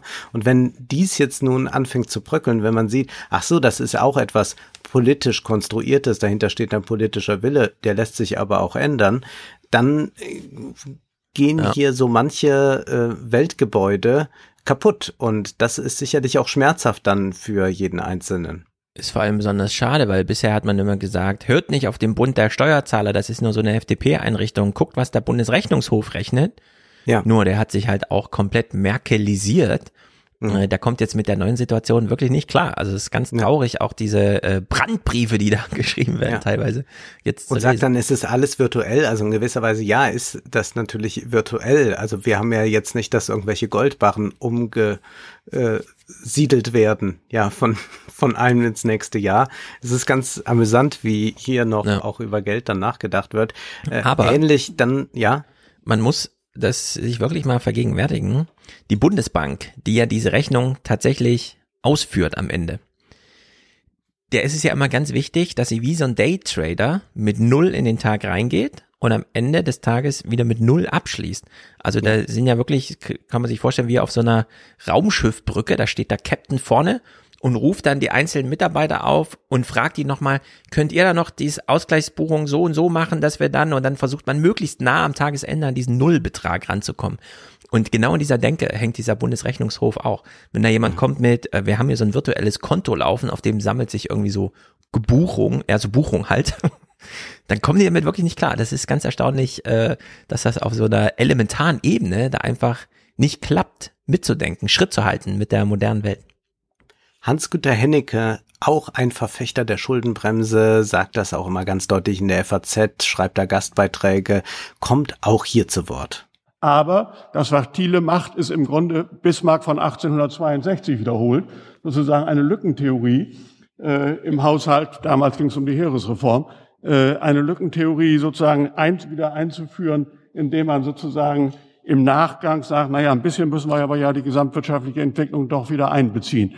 Wir sind hier heute am 10. Januar 2022, geben eine Empfehlung für den Nachtragshaushaltsgesetzgeber, der sozusagen 60 Milliarden Euro in 21 buchungstechnisch, das ist ja hier mehrfach erläutert worden, verschwinden lassen soll, damit dieses Geld, das ist eben gerade von Seiten der SPD-Fraktion nochmal eindrucksvoll gefragt worden, 2023 fortfolgende ausgegeben werden kann. Wir reden sozusagen über einen Buchungstrick, in gewisser Weise hat er recht. Also in gewisser Weise stimmt das, aber man kann fragen, ja, wo ist sonst noch überall ein Buchungstrick zu finden? Ja. Und wir müssen uns einfach mal davon verabschieden, dass wir von, von diesem äh, statischen Denken äh, beherrscht werden und dass das aber etwas ist, was wir uns selbst auferlegt haben, also das nicht irgendeinem höheren Gesetz äh, entspricht. Das ist eben nicht wie äh, bei der Virologie, wo man sagt, oh, wir haben uns das jetzt mal so hinkonstruiert, das Virus ist so und so gefährlich, sondern das Virus ist dann so gefährlich. Und hier aber hat man sich ein äh, Konstrukt geschaffen und muss jetzt natürlich, weil man diese bekloppte Schuldenbremse hat, irgendeinen Weg finden, das Ganze zu umgehen. Insofern sind die natürlich schon auf der richtigen Fährte, wenn sie sagen, ah ja, das ist aber jetzt irgendwie anders, wie wir das immer gemacht haben. Aber das hilft ja nichts. Man kann ja auch einfach mal anerkennen, ja, es war vielleicht bislang auch nicht gut. Und jetzt auf Bismarck zu verweisen, ist selbstverständlich für Thiele ein Anreiz, da selbst mal mit einem Vergleich zu kommen gebe es zurück, indem ich Sie jetzt mit Hans Kelsen vergleiche und die reine Rechtslehre ins Spiel bringe und sage, ich bin etwas überrascht, dass Sie glauben, dass man den 115 ohne ökonomische Gesichtspunkte auslegen könnte. Das scheint mir doch ein Rückfall in etwas seltsame äh, positivistische Zeiten zu sein. Selbstverständlich müssen wir bei der Bewertung, inwieweit eine wirtschaftliche, durch die Pandemie bedingte Krise überwunden werden kann, die Ökonomie zur Rate ziehen. Um Gottes Willen. Das machen wir Juristen hoffentlich nicht alleine. Mhm. Ja, sehr gut. Und mit Pandemie und einer ökonomischen Einschätzung, wenn man jetzt Judikum fragt, was glauben Sie, wann ist die Pandemie ökonomisch überwunden? Ja, 2035 vielleicht. Ganz genau. Und natürlich spielen all diese Dinge mit rein in eine Entscheidung und man kann nicht einfach nur sagen, ja, aber Gesetz ist ja so, wie wir das damals gesagt haben mit der Schuldenbremse und da ist jetzt nicht mehr von abzuweichen und wir können nicht die anderen Dinge mit reinbeziehen. Warum bezieht er sich hier auf Hans Kelsen und den Rechtspositivismus? Weil das natürlich ein rechtspositivistisches, rein rechtspositivistisches Argument wäre, wenn man sagt, nur das Gesetz gilt, alles andere, Klima und sowas, das kann jetzt hier überhaupt nicht drin vorkommen. Äh, wir wissen, dass es auch andere Punkte gibt, die bei der Rechtsprechung eine Rolle spielen müssen. Und die Juristerei hat das natürlich dann auch erkannt. Und das ist eine ganz interessante Auseinandersetzung mit Kelsen. Also wenn man das jetzt wirklich mal in pointierter und auch in interessantester Weise finden will, dann äh, kann man sich ja rechtspositivistisch auch ähm, erklären, bei den Nürnberger Prozessen. Also da waren ja äh, Nazis, die dort saßen, sagten, ja, aber das Gesetz sah wie folgt aus und an dieses Gesetz habe ich mich gehalten. Also das ist ein rein äh, rechtspositivistischer Ansatz. Und dann ist aber die Frage, kann das ausreichen und würde das dann bedeuten, dann kann man auch niemanden verurteilen? Und die Antwort ist natürlich nein. Man setzt äh, diesem Rechtspositivismus noch etwas entgegen. Es gibt andere Dinge, Menschenrechte und so, die wichtig sind. Es gibt die Radbruchsche Formel. Wer das jetzt mal äh, als Spielfilm richtig spannend sehen will, muss sich das Urteil von Nürnberg ansehen. Da ist nämlich Maximilian Schell derjenige, der Anwalt, der rechtspositivistisch argumentiert und der dann zurechtgewiesen wird. Muss man sich unbedingt mal ansehen, um das, äh, diesen Vergleich von Thiele jetzt in all seinen Dimensionen zu erkennen. Für Thiele ging es aber jetzt hier vor allem darum, dass man äh, mit äh, dieser äh, rein äh, äh, juristischen äh, Sache äh, bezogen auf die Schuldenbremse nicht weiterkommt ausgeblendet wird ja dabei auch, dass das ja auch ein Resultat eines politischen Willens schon ist diese Schuldenbremse. Also das, es wird hier so ganz funktional ja. äh, von dieser Seite argumentiert, als sei da nie die Politik mit im Spiel gewesen. Jetzt kommt die Politik in Form von, wir müssen den Klimawandel berücksichtigen oder so mit rein. Da sagt man, ja, also wir können jetzt nicht diese politischen Argumente noch mit reinbeziehen. Es ist sehr, sehr eigenartig. Ich würde aber sagen, das Glanzlicht bei dieser Anhörung war Friederike Spieker, die ja auch zusammen mit Flassbeck arbeitet und sie ist natürlich dafür, dass das jetzt mit den 60 Milliarden so gehandhabt wird. Aber das Problem ist viel größer und sie spricht hier, glaube ich, etwas an, was uns die nächsten Jahre beschäftigen wird. Wir hören uns diese Clips mal einzeln an. Das Gesetz zu diesem zweiten Nachtragshaushalt äh, scheint mir einen fundamentalen Widerspruch in der deutschen Wirtschaftspolitik äh, aufzuzeigen. Und zwar eben einerseits ähm, geht es um die formale Einhaltung der Schuldenbremse und andererseits äh, ist ein Rückgriff auf eine große Verschuldungsbereitschaft des Auslandes äh, erforderlich, äh, um die Ziele der deutschen Wirtschaft, nämlich die Konjunktur anzuregen und die Konjunktur nicht einbrechen zu lassen, ähm, zu erreichen.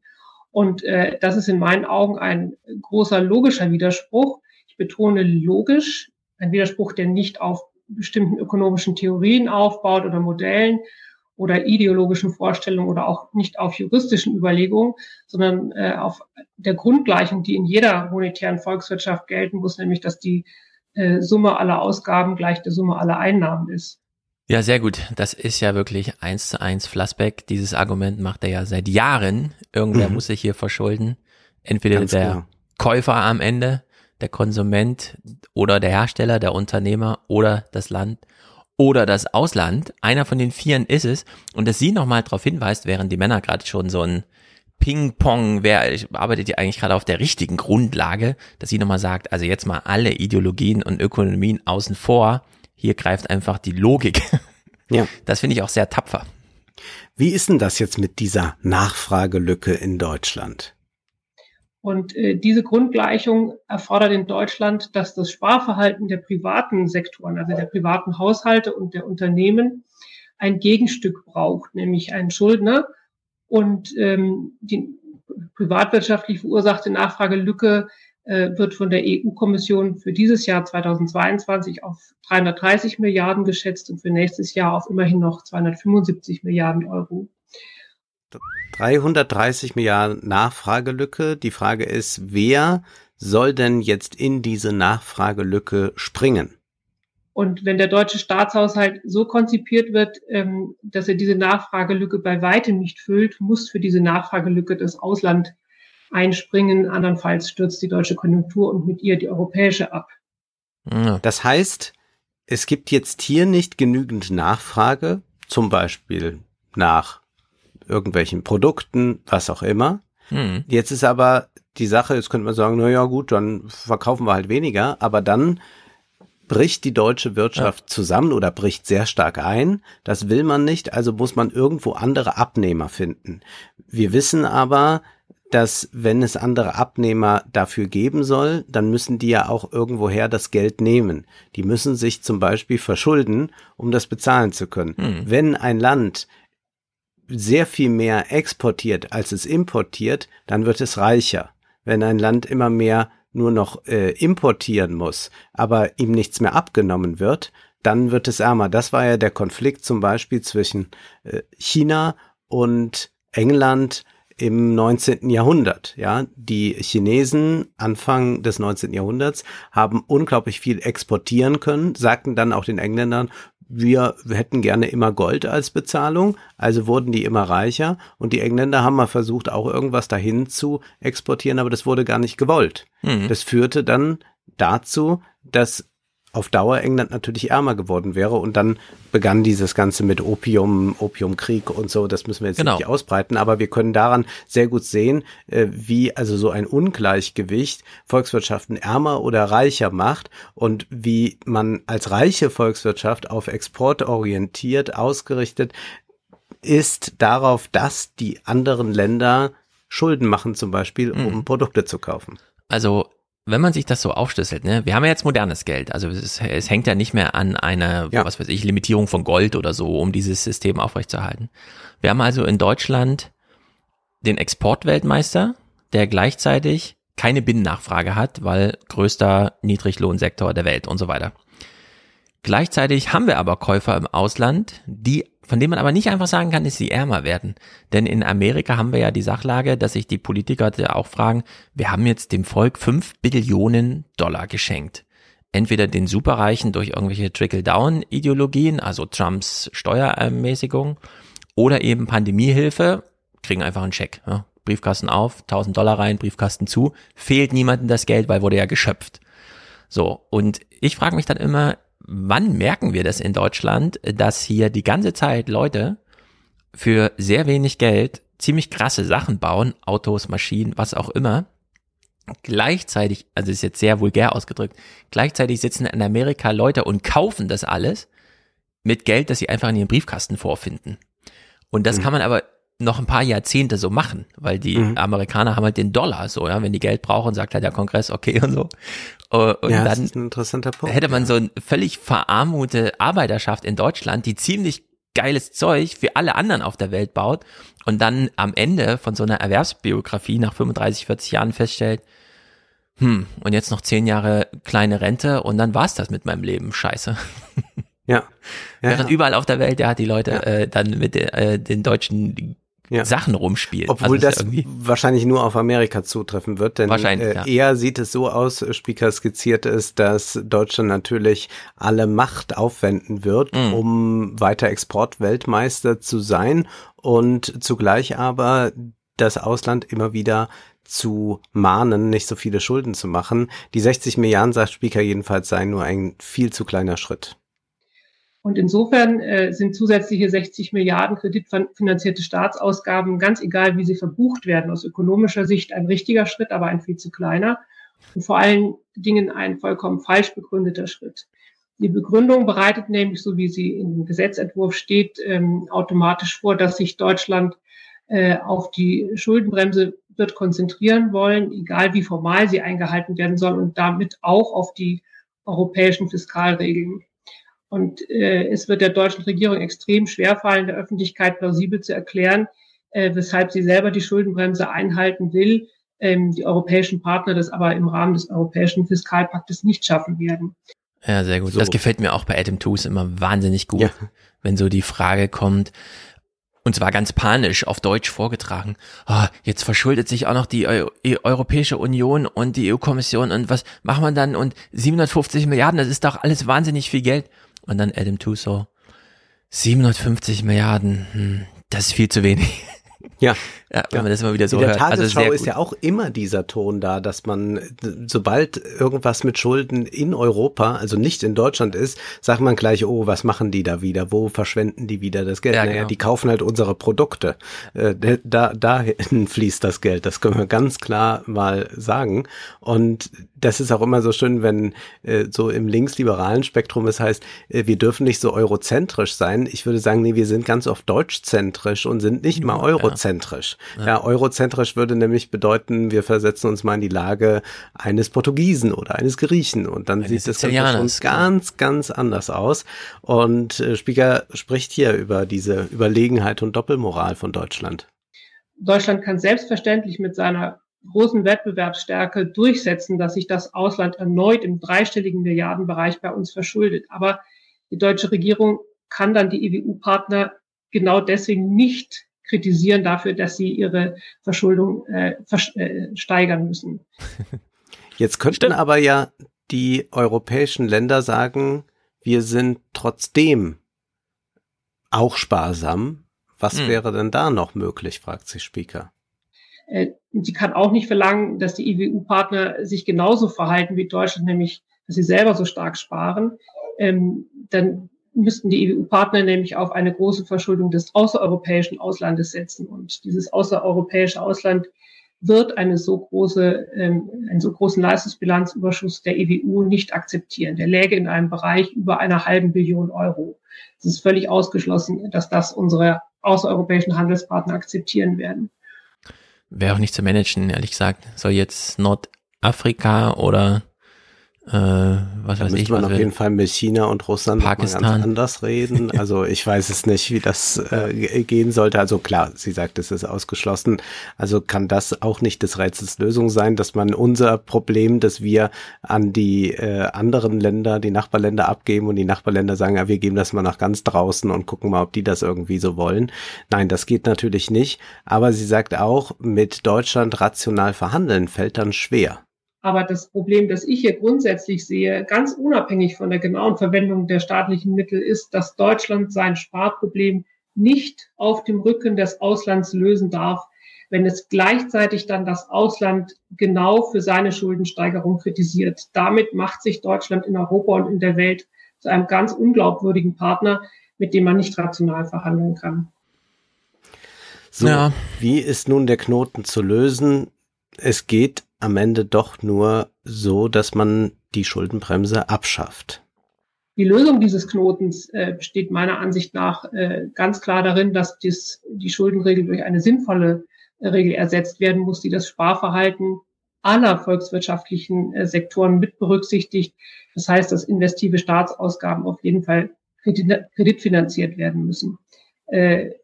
Äh, Professor Gröpel äh, hat richtig gesagt, dass die Schuldenbremse jegliche gesamtwirtschaftliche Betrachtungsweise ausschließt. Und genau das ist das Problem. Deswegen ist die Schuldenbremse grundlegend falsch. Ja. Aber sie wird uns noch lange erhalten bleiben, denn eine Mehrheit gibt es jetzt nicht und ob das dann in vier Jahren möglich ist, ja. ich bleibe da sehr skeptisch, aber das ist ein ganz, ganz großes Problem und da soll man sich auch nichts erzählen lassen von europäischer Einheit und wir sind alle wunderbare Freunde und so. Das ist dann mit der Schuldenbremse und bei dieser Doppelmoral, die da vorherrschen muss, kaum möglich. Ja. Also die Schuldenbremse steht ja im Grundgesetz. Man braucht also eine Zweidrittelmehrheit. Du hast gesagt, die Mehrheit gibt's nicht, sind sich alle einig. Ich frage mich, wie weit der Spielraum des Bundesverfassungsgerichtes ist, den neuen politischen Wind aufzugreifen, um auch Regelungen, die im Grundgesetz selbst drinstehen, nochmal abzuwägen. Müssen die da mhm. rein? Widersprechen sie anderen Gleichheitsgrundgesetz so. und so weiter. Mhm. Also am Ende braucht es ja vielleicht gar keine Bundestagsmehrheit, sondern auch äh, nur ein bisschen einen juristischen Kick. Äh, klar, Stefan Habart und so, ob man das jetzt von dem erwarten kann, aber mal sehen.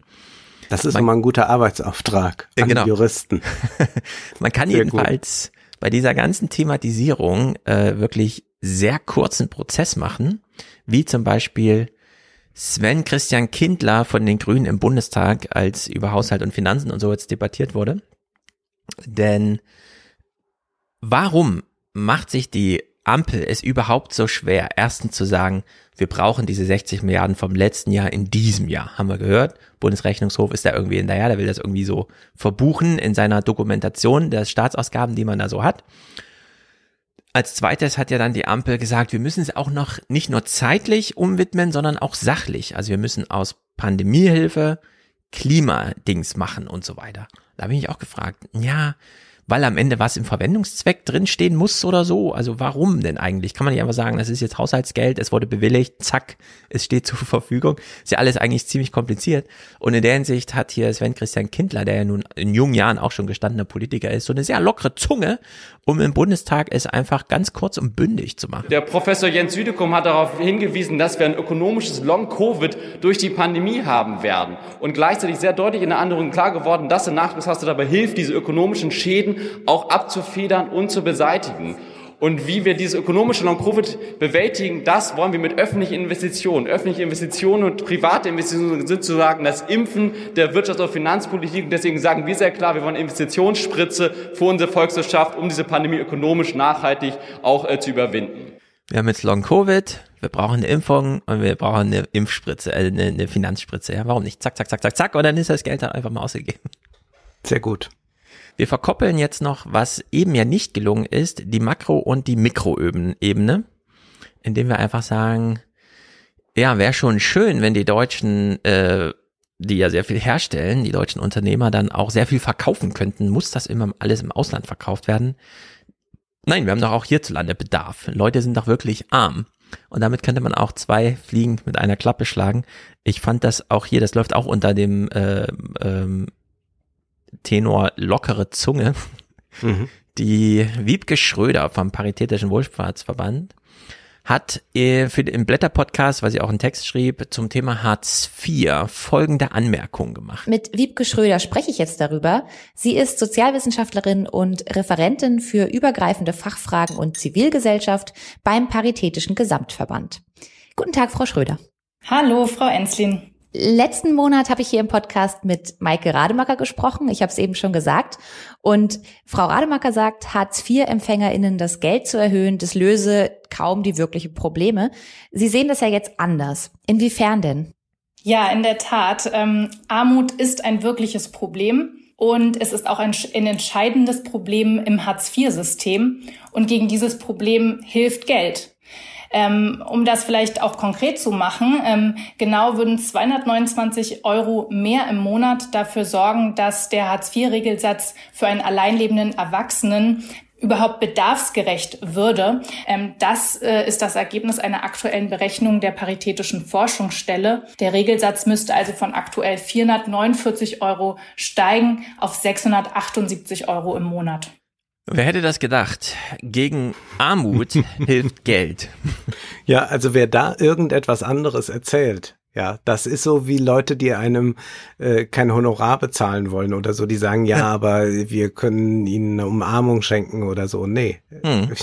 Also ja. das ist das ist äh, oder der der der Arbeitgeber, der sagt, naja gut, also Geld ist jetzt nicht mehr Geld ist jetzt nicht drin, aber äh, ich kann sie mehr loben. Nein, Geld ja. hilft.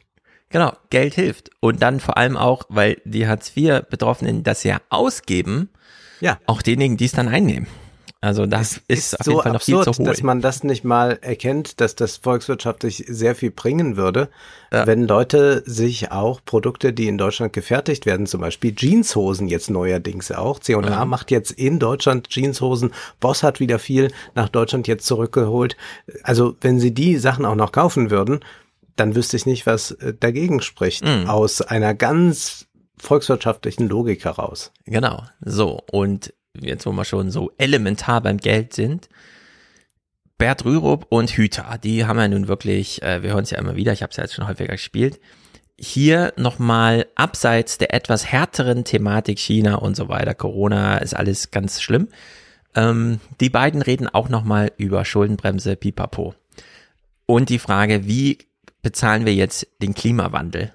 Und sie haben eine ganz neue Argumentation. Wir müssen ganz genau zuhören, um zu verstehen, was sie sagen, können aber daraus den Schluss ziehen, wir müssen uns jetzt verschulden, denn wir können ja die La finanzielle Last des Klimawandels, der sich ja erst in 30 Jahren so weit auszahlt, nicht den Generationen aufbrummen, die bis dahin tot sind also jetzt sozusagen abkassieren, sondern wir müssen jetzt in die Verschuldung gehen, damit diejenigen den Klimawandel bezahlen, also die Ab äh, Abwehr des Klimawandels der negativen Folgen, die dann auch was davon haben. Klingt total verdreht, aber ich glaube, die haben es genau so in ihrem Podcast gesagt.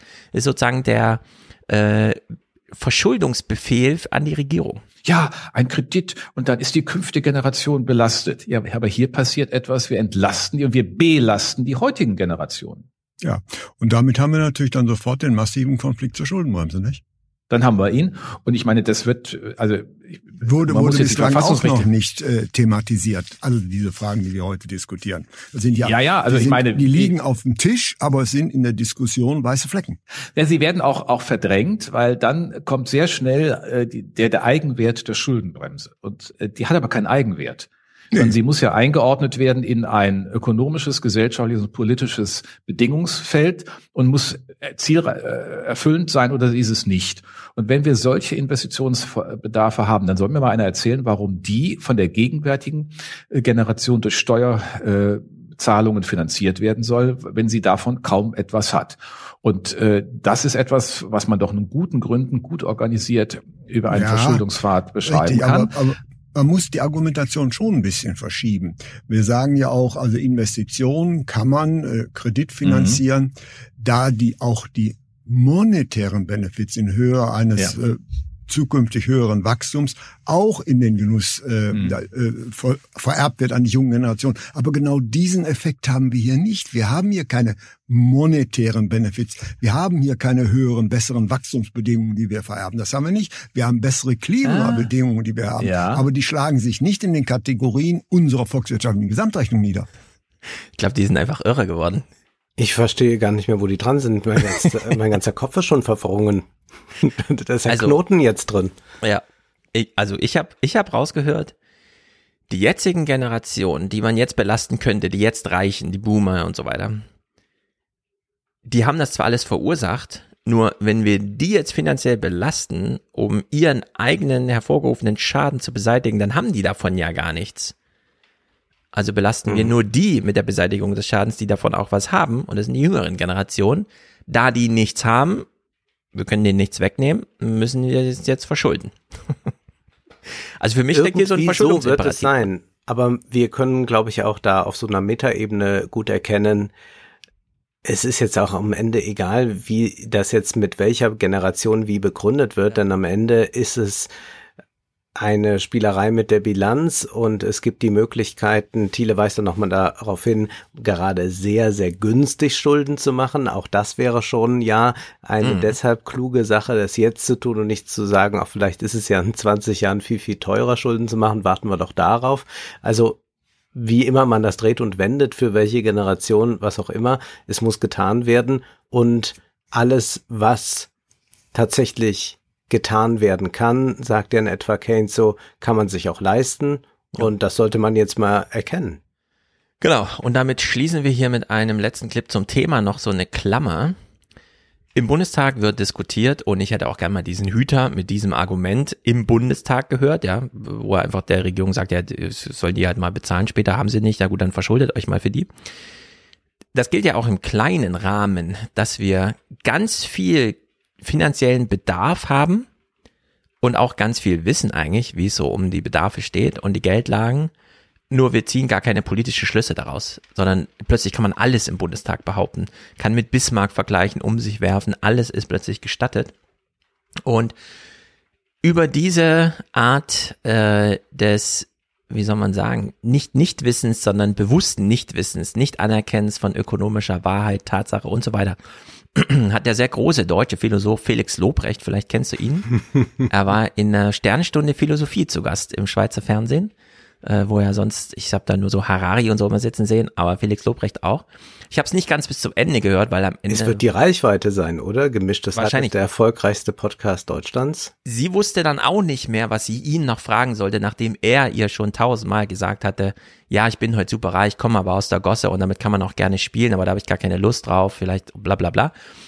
Diese eine Minute gönnen wir uns aber trotzdem Felix Lobrecht zum Thema Armut, Herkunft, soziale, finanzielle Situation in Deutschland und die mangelnde Anerkennung dessen. Also wir leben ja in einer sehr wachen, also woken Zeit, wo sich sehr viel mit verschiedensten Diskriminierungsmechanismen und Dimensionen auseinandergesetzt wird, sehr laut im Internet und äh, äh, und dann einfach diese evident wichtige und die größte und best erforschte Diskriminierungsdimension, nämlich soziale im Sinne von ökonomische Herkunft, einfach nicht Thema ist. Es ist mir wirklich unbegreiflich, warum, warum das nicht in die Analyse mit aufgenommen Mhm. wird.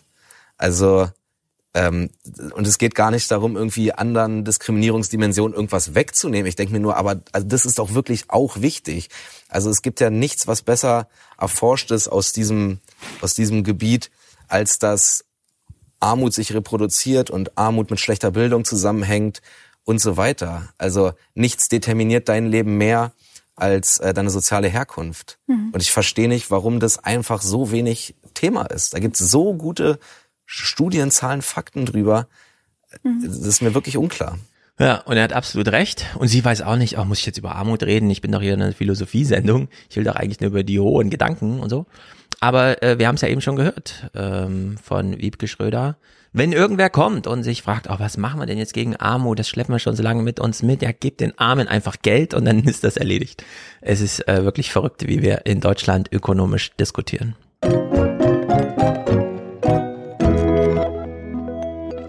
Wir hatten hier ein Thema im Dezember schon auf dem Zettel, das wir da nicht besprochen haben, aber jetzt besprechen werden.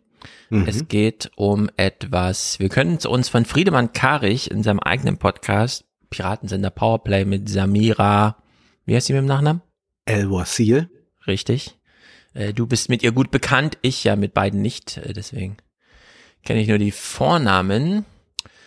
Also Friedemann Karich spricht über ein Medienphänomen, das ihm untergekommen ist, das hier anekdotisch erzählt, berichtet wird, allerdings doch schon sagen wir mal so, eine größere Runde macht. Es wird auch eine Ro etwas größere Rolle in Rentenrepublik spielen im Buch. Ach ja. Ähm, genau, du, du hast es Antinatalismus genannt, vielleicht kein falscher Begriff. Mhm. Äh, Natalismus, also Geburt. Beziehungsweise Anti- es gibt antinatalistische Bewegungen und im neuen Michel Houellebecq-Roman ist das auch Thema. Insofern kam mir dieser Begriff dann nochmal. Genau, der passt auch. Man kann ihn ausbreiten, wie man will. Es gibt alle möglichen Formen. Äh, eine der ganz moderne ist auch Regretting Motherhood. Man äh, bereut es, äh, je ein Kind geboren zu haben und so weiter und so fort. Also da gibt es Aber ganz ist viele. Regretting Motherhood nicht äh, tatsächlich eher darauf bezogen, dass man es bereut, welche Anforderungen es dann mit sich bringt, ein Kind zu haben oder dass man glaubt, der Mutterrolle nicht gewachsen zu sein, während man es beim Antinatalismus ja eher mit einer Theorie zu tun hat, die sagt, wir sind zu viele oder der Mensch generell ist das Problem etc. Genau. Und da ist der erste Clip von Friedemann Karich gleich ganz gut, denn er überspannt diesen Bogen. Es gibt ein mediales Phänomen und zwei Sichtweisen darauf, je nachdem, wo es ihm begegnet. Entweder in Kürze bei Instagram oder wo auch immer oder etwas länger dann doch auf der redaktionell aufgearbeiteten und betreuten Seite.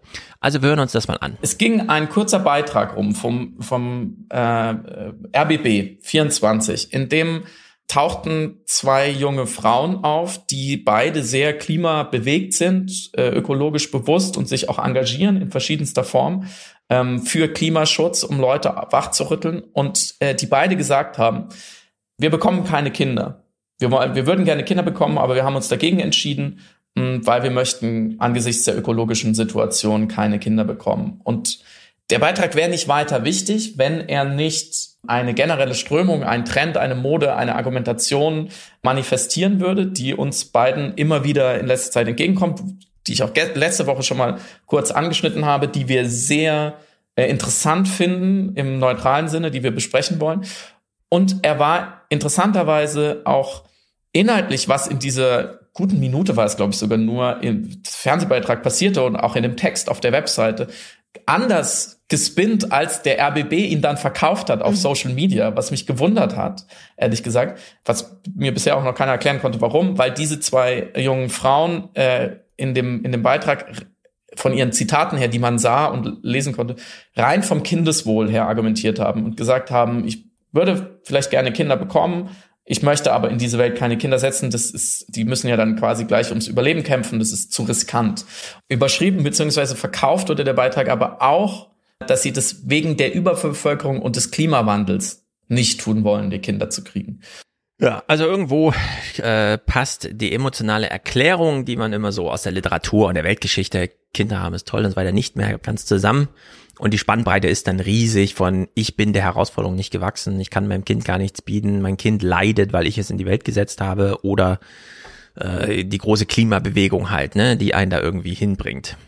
Mhm. Und wir haben ja vorhin schon demografische Probleme und so weiter besprochen. Spielt also da irgendwie so eine Rolle, dass es auch so eine inhaltliche Schiene gibt. Das ist nicht einfach nur demografisch, ja, zu wenig Kinder, keine Ahnung, sondern es gibt auch Gründe dafür, warum es immer weniger Kinder gibt äh, dieses interessante Paradox, umso mehr Sozialpolitik für Unterstützung des Kinderwunsches gemacht wird, desto weniger verfängt das irgendwie, umso mehr fragt man sich dann, ist es nicht doch vernünftig, aus ökonomischen, klimatologischen, welchen auch immer Gründen denn doch kein Kind zu kriegen? Naja, das ist sozusagen so eine normale Podcast-Aufarbeitung. Es gibt halt dieses Thema, es liegt in der Luft, also spricht man es an, wird dann natürlich auch so ein bisschen besprochen. Äh, in einem anderen Podcast, den ich natürlich auch sehr gerne höre, methodisch inkorrekt, äh, reden sie eigentlich über Thanos oder Thanos oder wie auch immer. Thanos aus Thanos. Marvel, der die Hälfte der Bevölkerung auslöscht, um alle zu retten. Das ist seine Idee und davon wollen ihn die Avengers abbringen. Richtig, genau. Und äh, der hat die Eigenart zu schnipsen. Und da stellt sich natürlich für alle die Frage, kann man mit einem Metallhandschuh wirklich so schnipsen? Und äh, diese wissenschaftliche nee, die Frage stellt sich nur für dich, lieber Stefan. Nein, für mich eigentlich auch nicht, aber dieser wissenschaftlichen Herausforderung stellen sich äh, die beiden Nikolas und Reini in Minkorrekt. Während sie darüber sprechen, kommt ihnen aber auch äh, das gleiche Phänomen äh, unter, dass es ja so mitschwingt. sie thematisieren es wie folgt. Und ja, da geht's dann auch ein bisschen lustiger zu im Podcast. Also man muss ja auch überlegen, während die gerade darüber sprechen, geht's um Marvel-Filme, um die Frage, mhm. wie viel Gleitgel kriege ich so auf meinen Finger, dass die Winkelbeschleunigung und es klingt auch alles, ich habe mich auf Twitter auch schon ein bisschen drüber lustig gemacht, dass das eine sehr sexuelle Ausgabe war, so insgesamt. Und äh, unter anderem dabei äh, dieser kleine Snippet. Interessanterweise könnte man ja wirklich sagen, wahrscheinlich wäre es für die Erde gar nicht so schlecht, wenn die Hälfte weg ist. Ne? Also ich will jetzt nicht die Hälfte auslöschen natürlich, aber äh, wir leben ja halt mal über unseren Verhältnissen. Ne? Und es wäre, ja, ja, klar. Es wäre, also wäre alles äh, besser, wenn wir, wenn wir weniger wären insgesamt. Und jetzt ein Satz, den man aus dem Zusammenhang reißen kann, wenn man möchte und für irgendwas anderes benutzen könnte. Wenn die Hälfte aller Menschen tot wären, wäre das schon nicht übel. Hallo, Verfassungsschutz, äh, wir haben ja eine Meldung.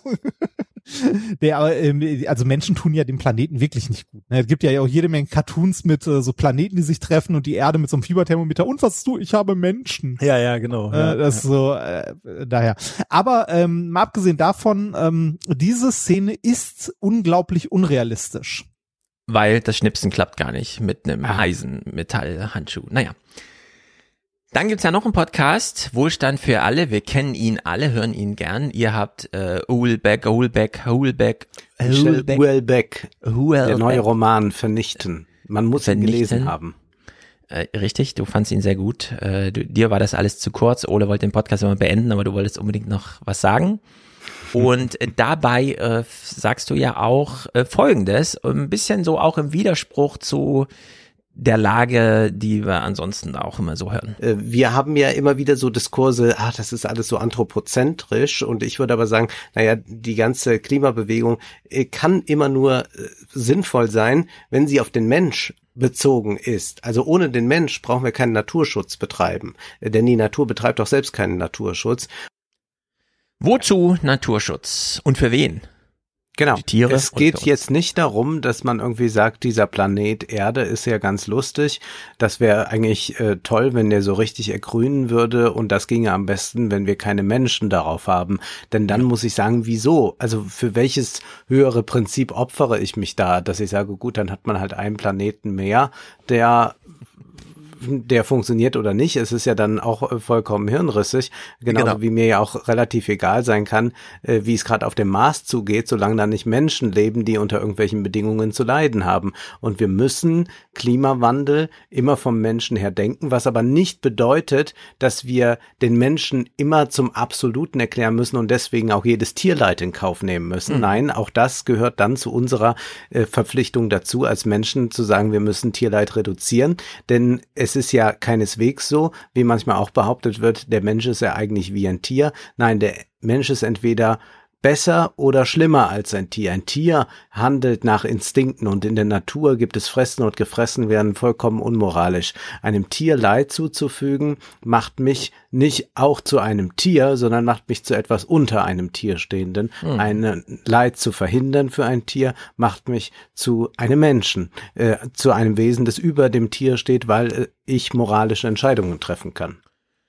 Genau, weil du deine Perspektive hinterfragen kannst, Rationalitäten gegeneinander abwägen und austauschen kannst. Das sind ja alles so Sachen, die dich von der instinkthaften, intuitiven Welt entheben und im Grunde Menschheit begründen. So, und es gibt ja verschiedene Herangehensweisen. Ich will gleich mal eine Extremhistorisierung vorschlagen, weil ich finde, man muss es extrem historisieren.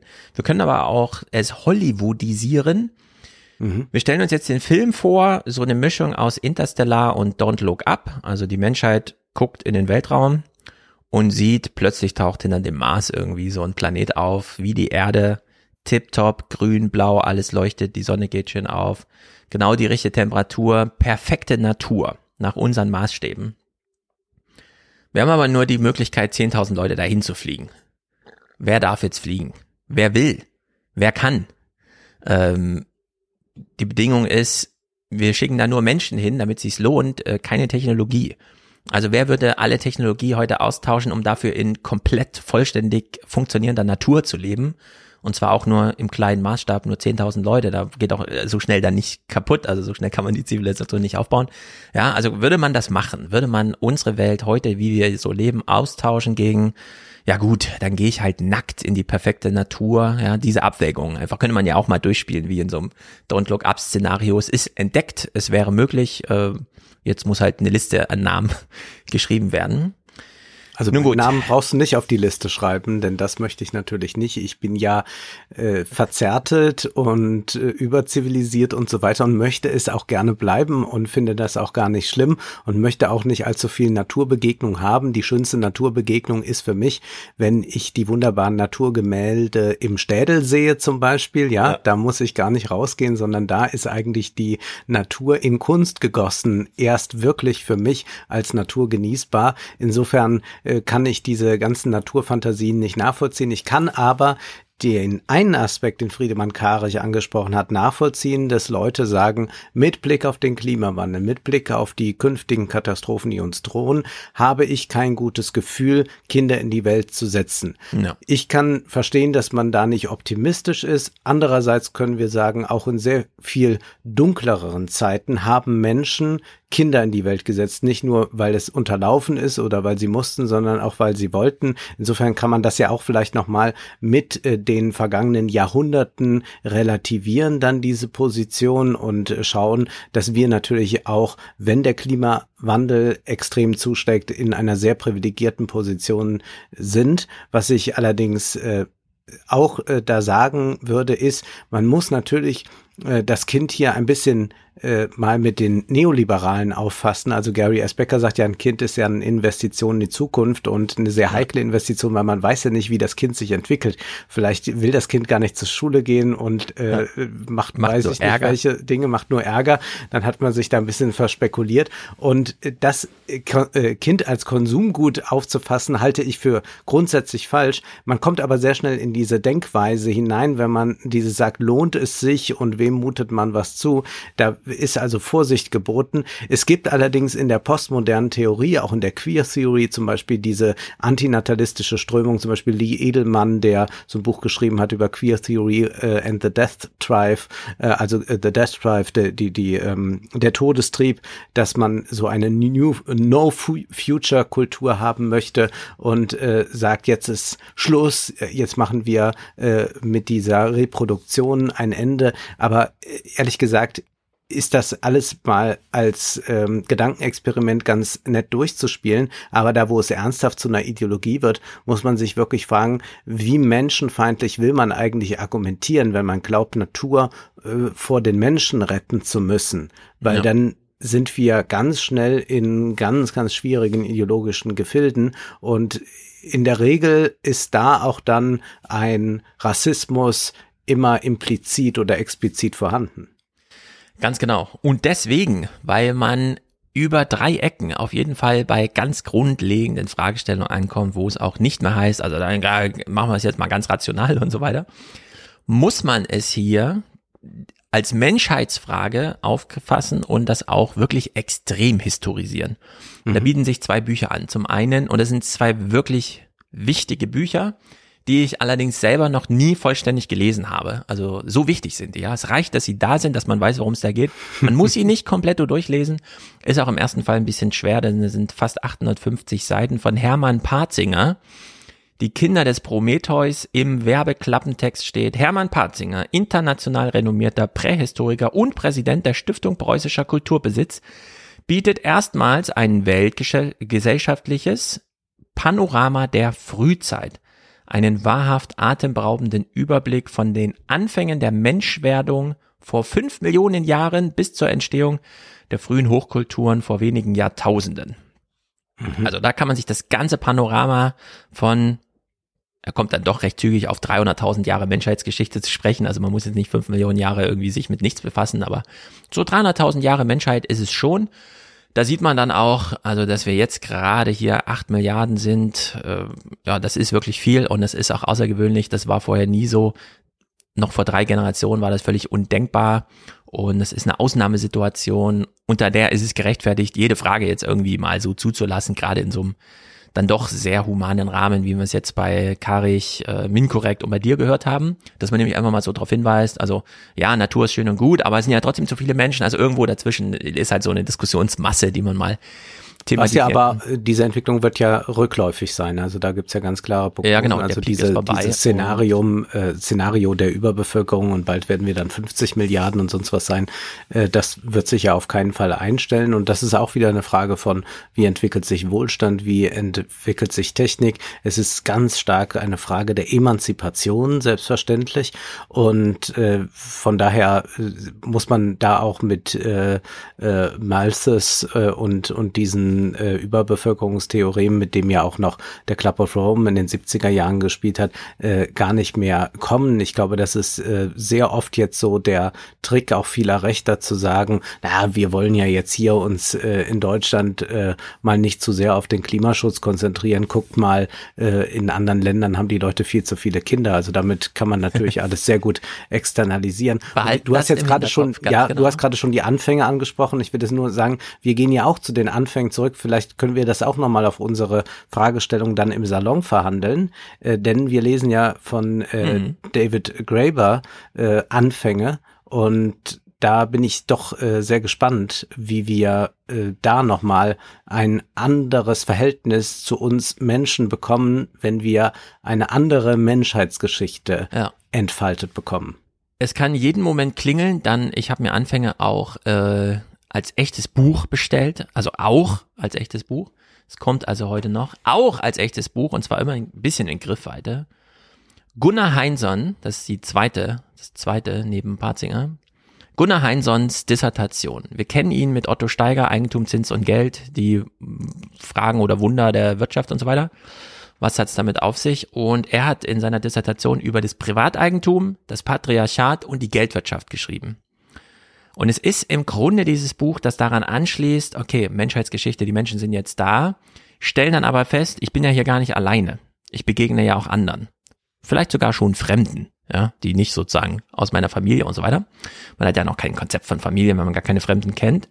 Und dieses Buch, und deswegen, du hast eben schon von Emanzipation gesprochen, ja, das Patriarchat spielt hier noch vor der Geldwirtschaft eine Rolle. Wie kann das denn eigentlich sein? Das Privateigentum steht aber ganz oben. Also die zivilisatorische Menschheitsgeschichte, nicht die biologische, sondern die zivilisatorische, die ist ganz eng geknüpft und da ist ja Heinsohn dann wirklich der Autor dafür, Privateigentum. Und übersetzt heißt das Verfügungsgewalt. Wer besitzt hier eigentlich was? Und wer darf da ein bisschen partizipieren, äh, Partizipation üben? Nach welchen Regeln? Dann haben wir den ganzen großen Marxismus, der ja auch noch relativ eng am Eigentumsbegriff hängt. Wem gehören die ähm, Maschinen und so weiter, aber dann doch sehr viel mit Arbeit, weil einfach sehr viel Arbeiter und sehr wenig Eigentümer da waren, hat man natürlich, hat den Fokus auf Arbeit gelegt. Aber eigentlich ist es ja diese Eigentumsfragen, die immer wieder geklärt werden. Und wenn man das beides, diese beiden Buchtitel jetzt mal nimmt und sich dann so Podcast-Erlebnisse, wie wir sie eben gehört haben, dann gewinnt ja die Fragestellung so einen neuen Wert. Äh, Dann fragt man sich ja nicht, also dann kommt man so aus dieser egozentrischen, also ich bin jetzt in der Welt, aber es ist zu wenig Natur für mich da. Also muss irgendwer weichen. Irgendwer darf gar nicht erst geboren werden oder so, ja. Es kommen dann immer ganz viele mit, äh, wie handhaben wir es jetzt mit äh, äh, dem Recht, dass Frauen äh, selbst bestimmen dürfen, ob sie jetzt Kinder haben wollen oder nicht? Darf man ihnen das aufzwingen? Ja? Also wir sind ja auch wieder in so heiklen Situationen, dass wir auch in Deutschland gerade wieder Abtreibung thematisieren und diskutieren, weil oh, selbst Robin Alexander, als ich dachte, aufgeklärter Berliner äh, Journalist dann plötzlich da völlig querschießt und meint, nein, die Frau darf das nicht alleine und da muss jeder mitbestimmen, das ist auch politisch und so. Ich denke, pff, Und das nein, ist Werbung, nicht. wenn darauf hingewiesen wird. Ja, sowas. Das sind ja auch Völl- also wirklich absurd. irrsinnige Debatten, Genau. die da geführt werden. Und die eigentlichen Debatten, die man mal führen müsste, ist, wie, wie ist es jetzt eigentlich mit dem Patriarchat und der Emanzipation? Wer darf hier was? Äh, wie gestalten wir Verfügungsgewalt aus? Geldwirtschaft, wozu eigentlich Geld? Also zur Vermittlung von sozialen Prozessen miteinander. Wer hat hier eigentlich zu viel und wer hat hier eigentlich zu wenig? Wer macht hier eigentlich für andere die Natur kaputt, sodass für andere oder für mich zu wenig Natur da ist und so weiter und so fort. Und da gibt's, und ich will's, ich sag's jetzt schon mal, um auch ein bisschen vorzubereiten, äh, Inge Auerbacher hat die Rede zum Gedenken der Opfer des Holocausts oder des Nationalsozialismus, wie es formal heißt, im Bundestag gehalten. Daraus gucken wir gleich einen Ausschnitt. Aber, weil das jetzt sozusagen, sie gibt eine Antwort auf, ich habe es miterlebt, als wirklich zivilisatorisch mal alles zusammenbrach. Und das haben wir ja eben schon gehört, da schrammen wir mit solchen Fragen immer ganz nah dran sozusagen. Wir hören aber vorher noch Harald Lesch, der in einem Vortrag in der TU Ilmenau vor Publikum, es war nämlich 2018, mm, so einen Vortrag hält über, wir machen die Natur kaputt, wir sollten uns da mal zusammenreißen, wir sollten mal irgendwas tun und so. Und dann sitzen natürlich auch so Studenten im Publikum, die sich der eine oder andere Frage stellen, wie zum Beispiel, sind es nicht einfach zu viele Menschen? und wie Harald Lesch darauf reagiert, finde ich äh, einfach überragend gut, weil die Situation gut gemeistert wird in dem Moment, ohne vor einer zu großen Fragestellung zurückzuweichen und so, ach, das ist zu groß und so, sondern ja, man sollte es nicht tabuisieren, so, Äh, genau. äh, so Fragen wollen wir uns nicht stellen, sondern man kann so Fragen auch anders beantworten. Richtig. Die Frage ist gestellt und damit kriegt sie jetzt auch eine Antwort. Und zwar so, wie Harald Lesch meint, dass man darauf antworten muss. Das geht noch besser. Hallo, wo, ist, hallo. wo ist das Mikro? So, Hier ist das das Mikro. Äh, also Hi. ich hätte, also ich, also ich hätte ja hier eine Lösung für alle Probleme. Es wäre kollektiver Selbstmord. Da hätten wir, aber so weit muss es ja nicht unbedingt kommen. Ich sehe keine Folie zur Bevölkerungsexplosion. Nee. Das wundert mich etwas, weil Ja. das hat Malthus, ich weiß nicht, ob Sie ihn kennen, 18. Jahrhundert, dem war es schon zu voll auf diesem Planeten. Wissen Sie, das ist so billig. Das ist so billig, auf die anderen zu gucken und dann, in Europa gibt es keine Bevölkerungsexplosion. Wir haben überhaupt kein Problem in Europa. Überhaupt keins. Wenn Indien und China komplett in die USA auswandern würden, hätte dieses Land immer noch eine geringere Bevölkerungsdichte als Großbritannien. Sie Ja, reden und- über und die anderen. das Das, sind ihnen zu viele. Aber von uns gibt es zu viele. Wir sind das Problem, nicht die anderen. es sind 500 Millionen Europäer, die wahnsinnig viel Ressourcen verbauen. Ein, ein Afrikaner mit zehn Kindern im Sudan lebt immer noch ökologischer als jemand, der in der Lodge irgendwo in Grünwald lebt. Ja? Also ich muss wirklich sagen, ich habe das ja schon ein paar Mal überlegt. Das ist ein ganz schlechter Punkt, weil es gibt nicht zu viele von den anderen. Das ist nicht das Problem. Unser Lebensstil ist es, der diesen Planeten killt. Nicht der Lebensstil der Afrikaner, der Südamerikaner und vieler Teile von Asien. Und ich höre das nicht zum ersten Mal, dass immer wieder darauf hingewiesen wird, wir wären zu viel, aber nur dann, wir sind nur dann zu viel, wenn die anderen so leben wollen wie wir. Dabei haben wir das Problem geschaffen. Die Europäer haben das Problem zusammen mit den Amerikanern, Japanern, Australiern, wir haben das Problem geschaffen. Und momentan aktuell, können Sie mal nachgucken, wunderbares Buch übrigens auch, äh, von den Kollegen Holler, wie der zweite heißt, ist mir jetzt entfallen, von der Fachhochschule in München, der Hochschule in München. Die haben ein Wahnsinnsbuch geschrieben, Erneuerbare Energien ohne heiße Luft. Das ist ein tolles Buch und da geht es darum, wie viel verbraucht pro Person und pro Tag jeder Deutsche und jede Deutsche an Energie. Das sind 125 Kilowattstunden. Wir verheizen also jeder von uns 125, alles was drin ist, alles. Das ist der gesamte Energieverbrauch der Deutschen, umgerechnet auf 80 Millionen und 365 Tage. 125 Kilowattstunden legen jeder von uns äh, am, am Tagesende dahin. Die Chinesen machen 40 Kilowattstunden, die Inder 20. Was glauben Sie, wenn die unseren Lebensstil erreichen? Das war's. Danke. Ja, eben. Ja, genau. Aber wollen Sie die, aber was, wa- wa- das heißt aber doch nichts anderes, als dass wir zunächst einmal runter müssen und dass die nicht da hoch dürfen. Das heißt, wir müssen den Technologien bereitstellen, die wir entwickeln müssen, Ja, um, äh, um die ein- entsprechende Emission zu verringern. also wo ist das Problem? Einfachste Technologie, es nennt sich Gummi. Wäre jetzt mal ein, ein Ansatz, der ist relativ günstig. So. Ja, das ist äh, auch äh, typisch, also die, wie, ich finde auch diese Unbildung des Studenten in jeder Hinsicht erstaunlich, dass er also glaubt, erstmal Harald Lesch erklären zu müssen, wer Malthus ist. Also das, das äh, Malthus, ja, haben Sie das schon mal gehört, der hat sich schon mal damit beschäftigt. Und er versteht auch das Argument noch bis zum Schluss nicht. Nee. Also, dass, dass er immer noch äh, äh, sagt, ja, aber Verhütung, äh, wo äh, ganz deutlich ist, ja, aber wir, wir, wir sind es ja schon die ganze Zeit. Also das ist es schon die ganze Zeit. Und Genau. das ist nicht, und das ist keine Frage der Verhütung mehr. Sondern Genau. wir sind es schon die ganze Zeit und werden es auch jetzt vorerst so bleiben. Andere werden vielleicht noch ausschließen. Und wenn wir dann nicht entsprechende Technologien entwickelt haben, dann wird es halt noch Hm. düsterer aussehen. Aber es ist äh, sehr, sehr erstaunlich, ja. Ja, also der Student argumentiert so ein bisschen vom Bundestag. Er wird zum Thema Corona-Hilfe gefragt und gibt eine rein juristische Antwort. Ja. So ganz, äh, ich habe mir so ein paar Strukturdaten angeschaut. Ach so, ich könnte auch mal mit Ökonomen reden. Warum machen wir das eigentlich alles? Warum haben wir eigentlich eine Wirtschaft und so weiter? Ja, und das wird hier einfach ausgeblendet. Denn wir reden ja nur über die negativen Folgen des Klimawandels, weil es einen menschengemachten Klimawandel gibt und die Menschen, die den Klimawandel gemacht haben, sind wir. Das sind nicht die noch nicht geborenen Afrikaner. Und in der Hinsicht gibt es also auch auf der sachlichen Ebene ganz viele Argumente, Menschen, selbst ungeborene Menschen, nicht zur Disposition zu stellen. Statt sie irgendwie so reinzuholen in so eine Rechnung, so und so viele Menschen machen irgendwas, also muss das verhindert werden, wo setzt man an an der Ursache, das ist dann der Mensch gar nicht erst gebo äh, geboren, ja, ist dann schon für die anderen geholfen und so weiter. Weil damit äh, sagt man ja auch wieder, und da schließt man wieder an, an die Beginne, also wir sind hier bei Gunnar Heinsohn 2000 Jahre vor der ersten Polis in Griechenland und so weiter. Also da, wo wirklich der erste, das erste Mal der Acker als funktioniert besonders gut, ich bleib mal hier, ich wandere nicht weiter, das ist jetzt meiner und so. Wir sind also immer durch die ganze Geschichte unserer Zivilisation an diesen Patriarchatsfragen, wem gehört hier was, wer darf über was bestimmen, Verfügungsgewalt. Alles ergibt sich daraus, ja, unser Privateigentum, äh, die Geldwirtschaft, die patriarchale Hierarchie und so weiter und so fort. Das muss man dann, also das kann man alles zur Disposition stellen, kann man alles diskutieren. Die Existenz des Menschen aber nicht. So, und das ist natürlich jetzt im Januar ein ganz großes Thema. Und ich spiele es auch, weil ich es wirklich immer wieder gelungen finde, wie der Bundestag das da organisiert, welche Redner sie sich ranholen, wie diese Reden gestalten werden. Es ist äh, jedes Jahr wieder äh, sehr aufrüttelnd.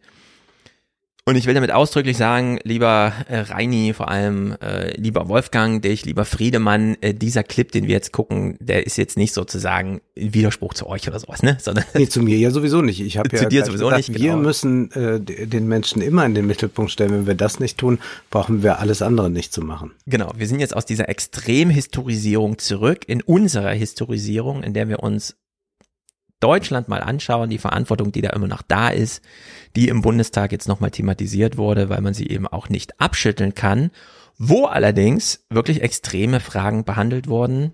Äh, der Zivilisationsbruch hätte natürlich nur am 27. jetzt Thema sein sollen. Alice Weidel dachte sich, nein, ich baue das zum Thema Impfpflicht auch mal in meine Rede rein. Seitdem hat sie, glaube ich, wurde sie überall abgeschossen. Also da sind alle Sympathien verloren gegangen wer jetzt noch äh, sozusagen der AfD da anhängt, der hat sich da einfach klar positioniert. Und Inge Auerbacher beschließt ihre Rede mit so einem ganz großen Wir, die Menschheit. Wir unterscheiden jetzt mal gar nicht. Wir sagen jetzt erstmal die Menschheit. Danach kann man ja immer noch über alles Mögliche diskutieren. Aber erstmal heißt es die Menschheit, so richtig im Singular. Und es war äh, wirklich toll. Also hören wir jetzt fast drei Minuten das Ende ihrer Rede. Summa summarum. So viel ich weiß, bin ich das einzige Kind, das unter allen Deportationen aus Stuttgart zurückkehrte. 20 Personen von unserer Familie sind von den Nazis ermordet worden. Drei Jahre im KZ Theresienstadt. Vier Jahre im Bett wegen der schweren gesundheitlichen Folgen.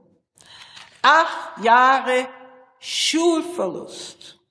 Vier Jahre Stigmatisierung der Juden Stern zu tragen. Stigma wegen der bösen Krankheit, die Partner daran hinderte, mich zu heiraten. Ich durfte nie ein Brautkleid tragen. Ich werde nie Mama oder Oma werden. Aber ich bin glücklich. Und die Kinder der Welt sind meine.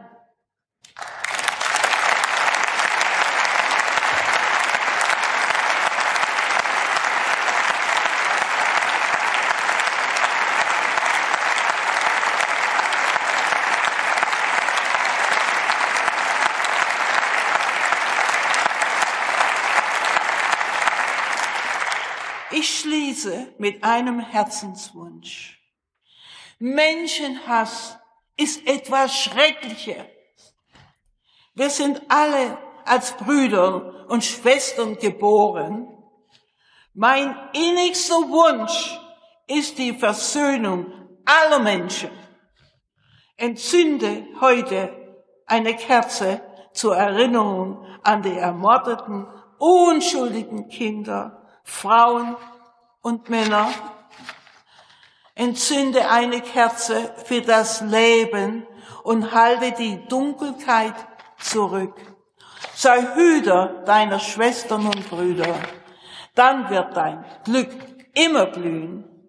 Wir sind alle als Kinder Gottes geboren. Für Einigkeit und Frieden öffnen sich die Tore.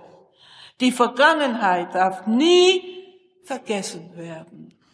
Zusammen wollen wir beten für Einigkeit auf Erden. Lasst uns gemeinsam einen neuen Morgen sehen. Dieser Traum soll nie, nie, nie wieder verloren gehen. Vielen Dank. So, sie steht also da und schließt am Ende ihre eigene Biografie, aber auch so ein bedeutender Teil Menschheitsgeschichte und sagt, alle Kinder der Welt sind meine. Damit begründet sie so eine Art Familienidee. Das ist ihr Herzenswunsch. Und wir wissen ja, wie es in Familien funktioniert. Privateigentum gibt's da nicht wirklich. Was auf dem Tisch steht, gehört allen.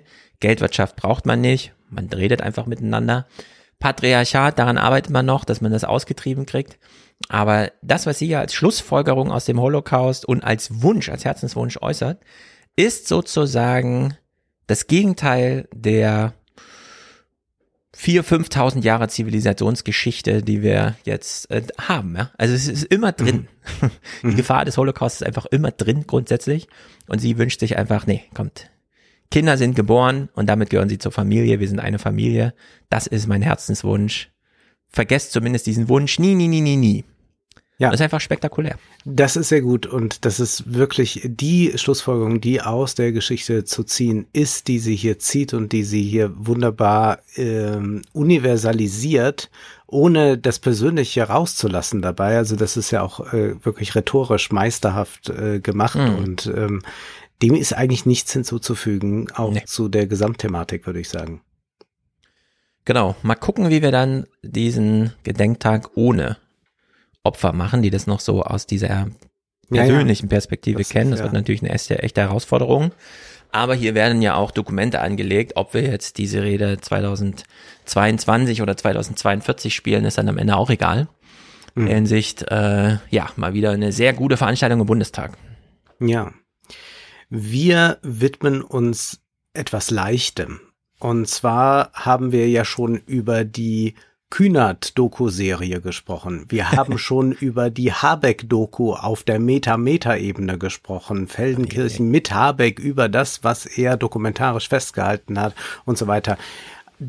Es scheint ein neues Genre zu sein im deutschen Fernsehen, dass wir jetzt immer Politiker-Dokus bekommen. So auch der SWR hat äh, es produziert. Die Gewählten heißt diese Doku-Serie. Vier Teile hat sie und begleitet junge Abgeordnete, Abgeordnete, die zum ersten Mal in den Bundestag einziehen und das Ganze spielt kurz vor der Wahl beziehungsweise nach der Wahl, äh, vor, in, in, nach der Wahl spielt es. Und zwar geht es jetzt äh, darum, wie die Koalition sich äh, bildet, äh, hat die CDU doch noch eine Chance. Also mit anderen Worten, was da jetzt erzählt wird, ist ähm, Wahlausgang bis äh, Dezember hinein. Das, was wir also alle ohnehin sehr präsent haben. Wir müssen ja eigentlich nicht nochmal erklärt bekommen, es gab jetzt keine große Koalition oder auch keine schwarz-grüne, sondern wir wissen, es gibt die Ampel. Aber dennoch macht man das jetzt mal.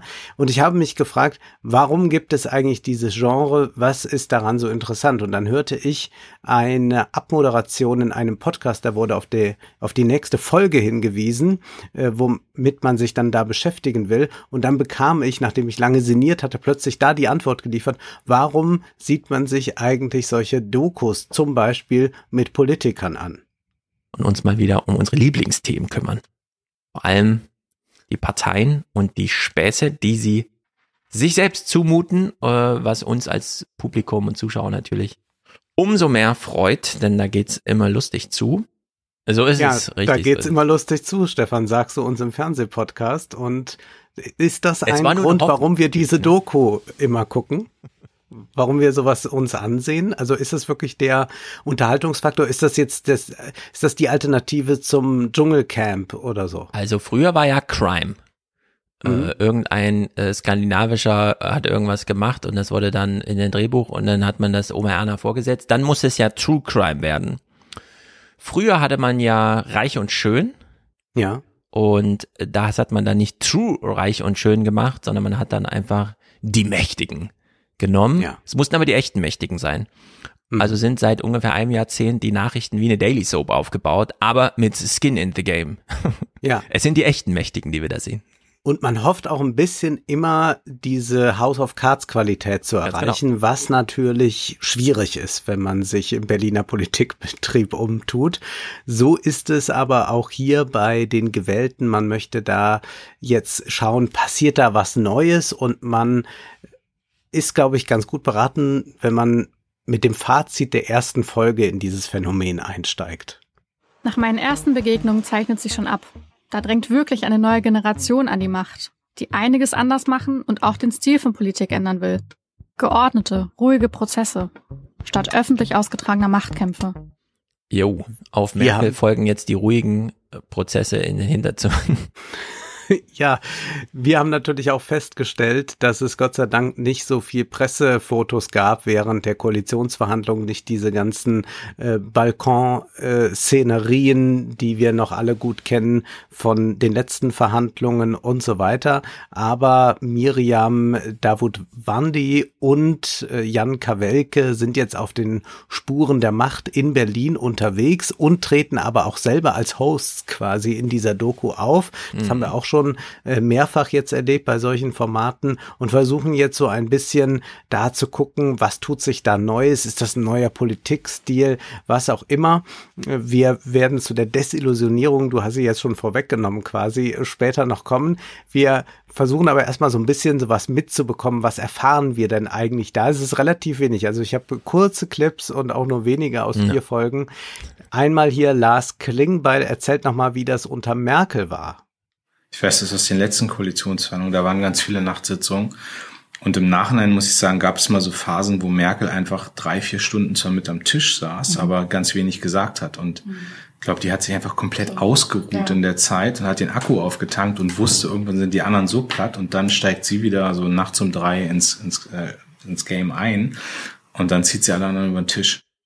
Wow, er hat Merkel durchschaut. Ich will, ich habe das ja auch gehört, nur ich will nur einen Du kleinen hast es Clip. natürlich wieder nur gehört, nicht gesehen. Ja, ja, naja. Ich habe mir einmal kurz dies, es ist ja eine Art von Stimmungsbildern, die da gemacht wird, Ja. so auf Schulterhöhe einfach mitgelaufen, wenn die Politiker rumlaufen. Weil Klingbeil hier gerade so sprach, die Merkel früher, die hat ja alle in den Schlaf ausgesessen. Lars Klingbeil findet selber ziemlich cool, müde zu sein. Viel Schlaf kannst du vergessen als Politiker.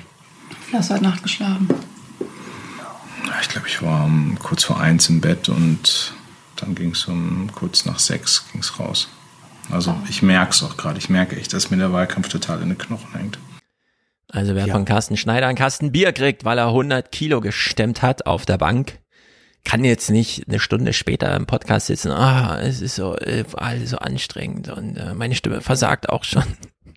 Ja, es ist so ein großes Klang jetzt. Ich glaube, das haben äh, dann die älteren Generationen einfach auch natürlich auch am eigenen Leibe erlebt. Also Merkel wird ja auch erschöpft gewesen sein, aber das hat man dann auch einfach mal ausgehalten. Aber heute muss man ja alles kommunizieren. Also das musst du dir auch noch übrigens überlegen, wenn du dein Buch vermarktest. Du musst also am besten kommen mit irgendeiner tragischen Geschichte von deinen Großeltern oder so. Ja, Äh, das erst ist erst Rentnerrepublik oder man kann ja heute wirklich kein Buch äh, promoten, ohne auf seine eigenen Mental Health Probleme zu sprechen zu kommen. Ja. Das ist wirklich absurd und das ist jetzt auch hier dieser Modus, wir reden privat, wir sind auch dicht am Mikro dran und reden. dann- ASMR. Ja, ja. Und Klingbeil sagt dann, welche Probleme damals bestanden beim äh, Korrekturlesen unter dem Schlafentzug. Also ganz am Ende hatte ich halt mal so eine Situation, wo ich, glaube ich, zwei Nächte fast wach, also durchgearbeitet habe. Ähm, und dann musste ich aber am Ende noch mit den anderen beiden Generalsekretären den Koalitionsvertrag nochmal Korrektur lesen. Also und wenn du dann irgendwie gefühlt echt zwei Nächte durchgemacht hast und dann sollst du irgendwie 120 Seiten Korrektur lesen, dann kannst du nicht mehr. Ja. So, und das, also, und da ist ja jeder Fehler, der da passiert, wirkt sich dann auf vier Jahre aus. Ja? Wenn irgendwie ein falsches Wort drin steht oder wenn irgendwie der Andi Scheuer damals als Generalsekretär, ein kleiner Trickser, wenn der dann irgendwie versucht, da noch was reinzuschreiben, was da gar nicht drinstehen sollte. Also das kann man ich- sich gut vorstellen, dass Andi Scheuer da nochmal mit was kommt. Genau.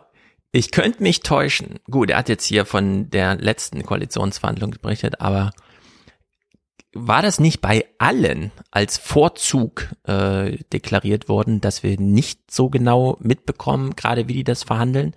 Klar, ein paar Journalisten haben gelitten, dass sie äh, nichts reportiert bekommen, aber ansonsten haben das doch alle positiv gesehen. Mhm. Und trotzdem stürzt man sich da so im Nachhinein drauf und, aber jetzt will ich es im Nachhinein nochmal wissen. So. Ja. Also irgendwas passt da nicht zusammen. Ich fand es weiterhin super hin, also super krass langweilig. Die Doku war einfach richtig langweilig. Ja, Wer schon einmal mit einem wichtigen Typen in dessen Auto hinten durch, mit durch Berlin gefahren ist, weiß, welche Stimmung in diesem Film die ganze Zeit transportiert werden soll. Für alle zu Hause gebliebenen, die in, was weiß ich, Augsburg leben und sonst nichts erleben. Die dürfen dann mal so quasi mit dabei sein. Aber das ist einfach auch öde, muss man wirklich so sagen. Es ist, glaube ich, auch einfach kein interessantes Leben. Ich würde da ganz klar sagen, wenn man da im Bundestag ist, dann mag es da interessante Dinge hin und wieder geben, aber diese Sachen, die dort beschrieben und gezeigt werden, sind einfach nicht interessant. Da werden auch Leute dann begleitet zu irgendwelchen Auftritten. Wir haben das ja auch damals bei äh, Kühnert gesehen. Dann muss er halt irgendwo hin, um in einer Talkshow aufzutreten. Man könnte jetzt auch weiß ich nicht, äh, die Blackfoes oder der Höhner äh, filmen, wie die von Auftritt zu Auftritt gehen und zwischendurch sich irgendwie eine Wurst reinhauen und dann sagen, ja, wir haben so wenig geschlafen, aber Alkohol ist gerade tabu, damit wir die ganzen Auftritte noch bewältigen können. Also das ist so dieser Modus. Das ist Also, interessant, wenn genau. man das mal äh, sehen will, was Menschen da so machen, äh, von denen man sonst immer nur was auf der Bühne sieht. Aber eigentlich ist das so ein Pseudoblick hinter die Kulissen, denn das eigentliche, was ja dann verhandelt wird, das kriegt man nicht mit, da ist man nicht dabei. Und so bleibt man äh, doch immer auf dem Vorz im, im Vorzimmer sitzen und wartet, bis die gleich wieder rauskommen und sagen, ja, das war eigentlich ein ganz gutes Gespräch, aber wir müssen dann noch mal auf andere Weise zusammenkommen. Wo ich denke, ja, schön. Ja, es ist Johannes Vogel, ne, der in dem Video dem einen kurz sagt, ich nehme auch mal ein Carsharing-Auto und nicht nur den Fahrdienst des Bundestags, um ein bisschen am Leben teilzunehmen. Ja. Irgendwer macht so einen komischen Spruch. Also wirklich absurd. Ja, so, so ist man nah dran. Und was ja auch zu dieser neuen Form des Journalismus dazu gehört, ist, dass man auf der Metaebene dann als Host der Sache das auch nochmal für den Zuschauer mitreflektiert, was wir jetzt gerade gesehen haben. Wir verarbeiten also. Das erste Mal, seit wir dieses Projekt gestartet haben. Wir wollen mal kurz unsere Eindrücke der letzten Tage abgleichen. So, jetzt gleichen wir ja hier auch unsere Eindrücke manchmal ab. Wir schauen uns eine Bundestagsdebatte oder so an und dann sagen wir etwas dazu, ordnen es ein oder kritisieren es. Aber hier bleibt das jetzt wirklich auf dieser ganz menschelnden Ebene. Wie fühlen sich denn alle gerade in Berlin Mitte? Wie war's? Wie hat er auf dich gewirkt? Klingbeil? Ja. Mm, fertig, ehrlich gesagt, sehr, sehr Echt? fertig. Er meinte heute zu mir auf jeden Fall auch, dass er eigentlich ins Büro kam mit der Hoffnung, ein bisschen Mails abarbeiten zu können. Das muss man ja auch erstmal hoffen, dass man Mails abarbeiten darf. Genau, deshalb ähm, wirkte der schon sehr, sehr erschöpft von den letzten Wochen, ehrlich gesagt. Und er meinte auch, also wann war das? Wir waren zur Mittagszeit da. Er hatte auch noch nichts gegessen. Er meinte auch so, ja, nee, irgendwie hat er sich das Essen fast schon abtrainiert. Da war ich schon fast ein bisschen besorgt. Aber apropos Oh Mann, das ist, ähm, wir haben es bei Habeck auch schon besprochen, das sind Leute, deren Job besteht nur darin, in bequemen Stühlen zu sitzen, in wohlklimatisierten Räumen und zu reden. Die machen Ja. nichts anderes. Ja. Und die haben Personal. Die haben Sekretärin, die haben Fahrer, die haben alles, was sie brauchen. Dieses Rumleiden. Vielleicht. Und die können auch zur Not mal mit einem Snickers gut über die Runden kommen. Das macht dann gar nichts. Ach, die haben trinken genug noch Zeit Cola und sonst was. Die haben auch Zeit zu essen und ich würde jetzt auch mal sagen, dass äh, Lars Klingbeil jetzt nicht so aussieht, als würde er vom Fleisch fallen. Also das ist jetzt auch alles ein bisschen albern. Aber wir sehen eigentlich hier so eine, äh, das macht mir mehr Sorge, so eine Journalistengeneration, die total auf diese Narrative hier hereinfällt und ganz auf dieses, oh, wie werden die sich jetzt gerade fühlen? Und da würde ich sagen, wenn das jetzt bald die politische Berichterstattung wird, dann macht man es den Politikern sehr einfach, irgendwelche Dinge zu machen, die unser Leben radikal verändern und die aber in gewisser Weise journalistisch dann nicht mehr aufbereitet werden, weil wir nur damit beschäftigt sind, zu sagen, ach, sieht der Robert gerade müde aus oder b- braucht vielleicht der Lars auch mal wieder mehr Schlaf? Kommst du irgendwie klar seit der Wahl? Also, weil du hast auch letztens irgendwie gepostet, glaube ich. Ich äh, will Squid Game gucken, aber ich habe gar keine Zeit. Es guckt gerade, glaube ich, jeder außer dir wahrscheinlich trotzdem Squid Game. Das ist auch sehr hart für mich, weil ich habe leider einen großen Fehler gemacht, was auch eigentlich ziemlich dumm war, so mit einer Folge anzufangen, wo ich auch hätte wissen können, man sollte keine Serie, wo alle erzählen, dass sie süchtig macht, anfangen zur Zeit. Ah, Ricarda Lang hat also angefangen, Squid Game zu gucken. Nach einer halben Stunde sind ja die Hälfte der Leute tot. Dann fragt sie, wieso geht das noch zehn Folgen? Das verstehe ich gar nicht. Ja. Ich habe doch gar keine Zeit. Können die nicht einfach alle jetzt sterben? Ja. Mit Katja Kipping geht man in eine Buchhandlung. Man denkt, was wird sie jetzt für ein Buch sich da aussuchen, um es zu verschenken? Und sie wählt dann Harry Potter. Habe ich auch gedacht, wer kauft dann im Jahr 2021 noch Harry Potter und kann das verschenken? Weil ich dachte einfach, dass das überall ist. Also ja. das ist so wie, ich habe dir das neue Telefonbuch mitgebracht. Ach ja, toll. Also das äh, fand ich äh, auch sehr, sehr interessant, dass man auch aus solchen Momenten da nichts rausnimmt. Also dass auch die Politiker sich offenbar auch keine Mühe geben, da was zu machen. Also ich hätte ja wenigstens noch ein bisschen was inszeniert und wäre da mit der äh, Gesamtausgabe von Marx und Engels rausspaziert oder so. Aber nein, auch das gibt's dann nicht mehr von Katja Kipping. Ja, was vielleicht noch ganz erhellend ist, wie funktioniert eigentlich Politik in Berlin sehr häufig? Naja, man ist zum Beispiel auf äh, Gabor Steingarts Journalismusschiff Pioneer zu Gast mit Jens Spahn und Johannes Vogel und macht da so eine launige Runde, die natürlich nicht zur Information da ist, sondern eigentlich nur um zarte Bande zu knüpfen mit äh, der Industrie in Deutschland und da ist dann eine Dame von einer Zementfabrik, äh, die Chefin einer Zementfabrik, die jetzt äh, Johannes Vogel schon mal ganz klar sagt, was sie erwartet von der Ampelkoalition. Das ist für uns eben der Punkt, dass Sie das mitnehmen, dass wir energieintensive Unternehmen, wir brauchen diese Ausnahme, sonst sind wir weg vom Fenster. Aber ich kann einfach versprechen, I'm fully aware. Ist uns absolut. Nee, Jens, den Punkt mache ich jetzt noch zu Ende. Ähm, danach, danach darfst du. Ähm, also mir ist das, uns ist das sehr bewusst. Also ich spreche jetzt für die Freien Demokraten. Können Sie absolut sicher sein. Wir, wir glauben alle, glaube ich, dass wir Klimaschutz als Innovations- und Wachstumsagenda angehen müssen. Und auf gar keinen Fall darf es zulasten der Industrie Deutschland gehen. Im Gegenteil. Nee, und so lange machen wir natürlich noch viele, viele Ausnahmen für euch und Ja. äh, eher sehen wir mal zu, dass die Hartz-IV-Empfänger die Heizung ein bisschen runterdrehen, bevor da irgendein Zementhersteller noch Probleme bekommt in den nächsten zehn Jahren. Es ist, es ist einfach so absurd, diese Szene. Ja. Und da müsste eigentlich jetzt die journalistische Intervention kommen, wenn man schon Hosts hat, die auch in Erscheinung treten. Und das aber einfach nur einzufangen und stehen zu lassen und stattdessen sich um Schlafprobleme zu kümmern, ist absurd. Aber man merkt auch dann, äh, wenn zum Beispiel diese Kommunikation mit Jan Kawelke stattfindet und jo äh, Johannes Vogel, dass da auch wohl jemand sitzt, der gar nicht richtig was entgegnen kann. Denn Rentnerrepublik, Vogel macht hier mal ein ganz tolles Gedankenexperiment für den Journalisten auf. Das ist ja ein Gedankenexperiment, aber machen wir mal so. Was glaubst du, wie lange kriegen die Rentner in unserem Land noch Geld? Tipp mal. Morgen würde nichts mehr reinfließen, wie viel lang kriegen die Rentner noch Geld? Fünf Jahre? Ein Monat. Okay. Ein Monat. Das ist richtig auf Kante genäht. Das ist, da wird nichts angespart. Ja. Unser Rentensystem ist eine Umlage, so Mhm. heißt das. Das heißt, Tja, ein fucking Monat. Ich würde da einfach schon mal sagen, äh, was äh, ist das für eine interessante Rentenvorstellung? Also offenbar glauben ja, immer noch viele Leute, man hat so einen Rentenpott, der ist da, wie so das Sparbuch vom Kind, das man mit sieben Jahren mal angelegt hat.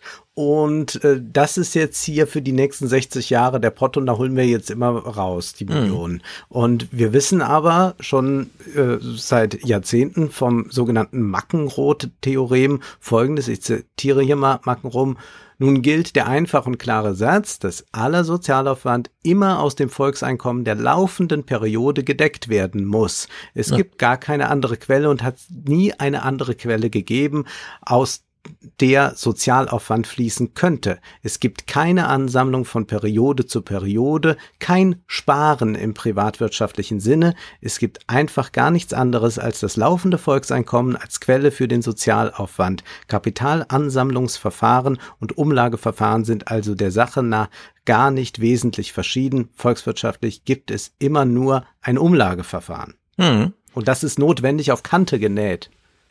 Man kann natürlich äh, auf ganz einfache Weise in solche ähm, Quizfragen reinstolpern, indem man sagt, fünf Jahre, ach so, nur einen Monat, indem man einfach gar keine Ahnung von irgendwas hat und Hm. sich selbst über die Fragestellung des Politikers, und zwar nicht die konkrete Quizfrage, sondern Rente, sich schon wundert, Äh, das kleine Ding, was wir jetzt hören, das werde ich vielleicht auch mal für Rentenrepublik irgendwie so ein bisschen transkribieren oder so, dass man das mal äh, wirklich darstellt, in welcher Albernheit das ist.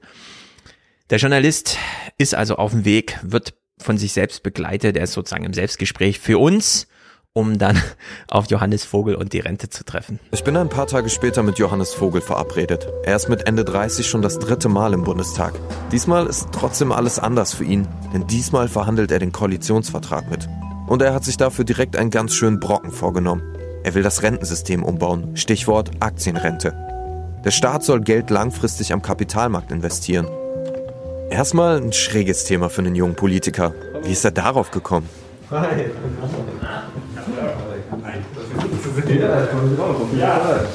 für deine Zeit. Ja, gerne. Ich habe ein Carsharing-Auto, was wir noch elf Minuten reserviert haben. Okay. Jetzt. Oder?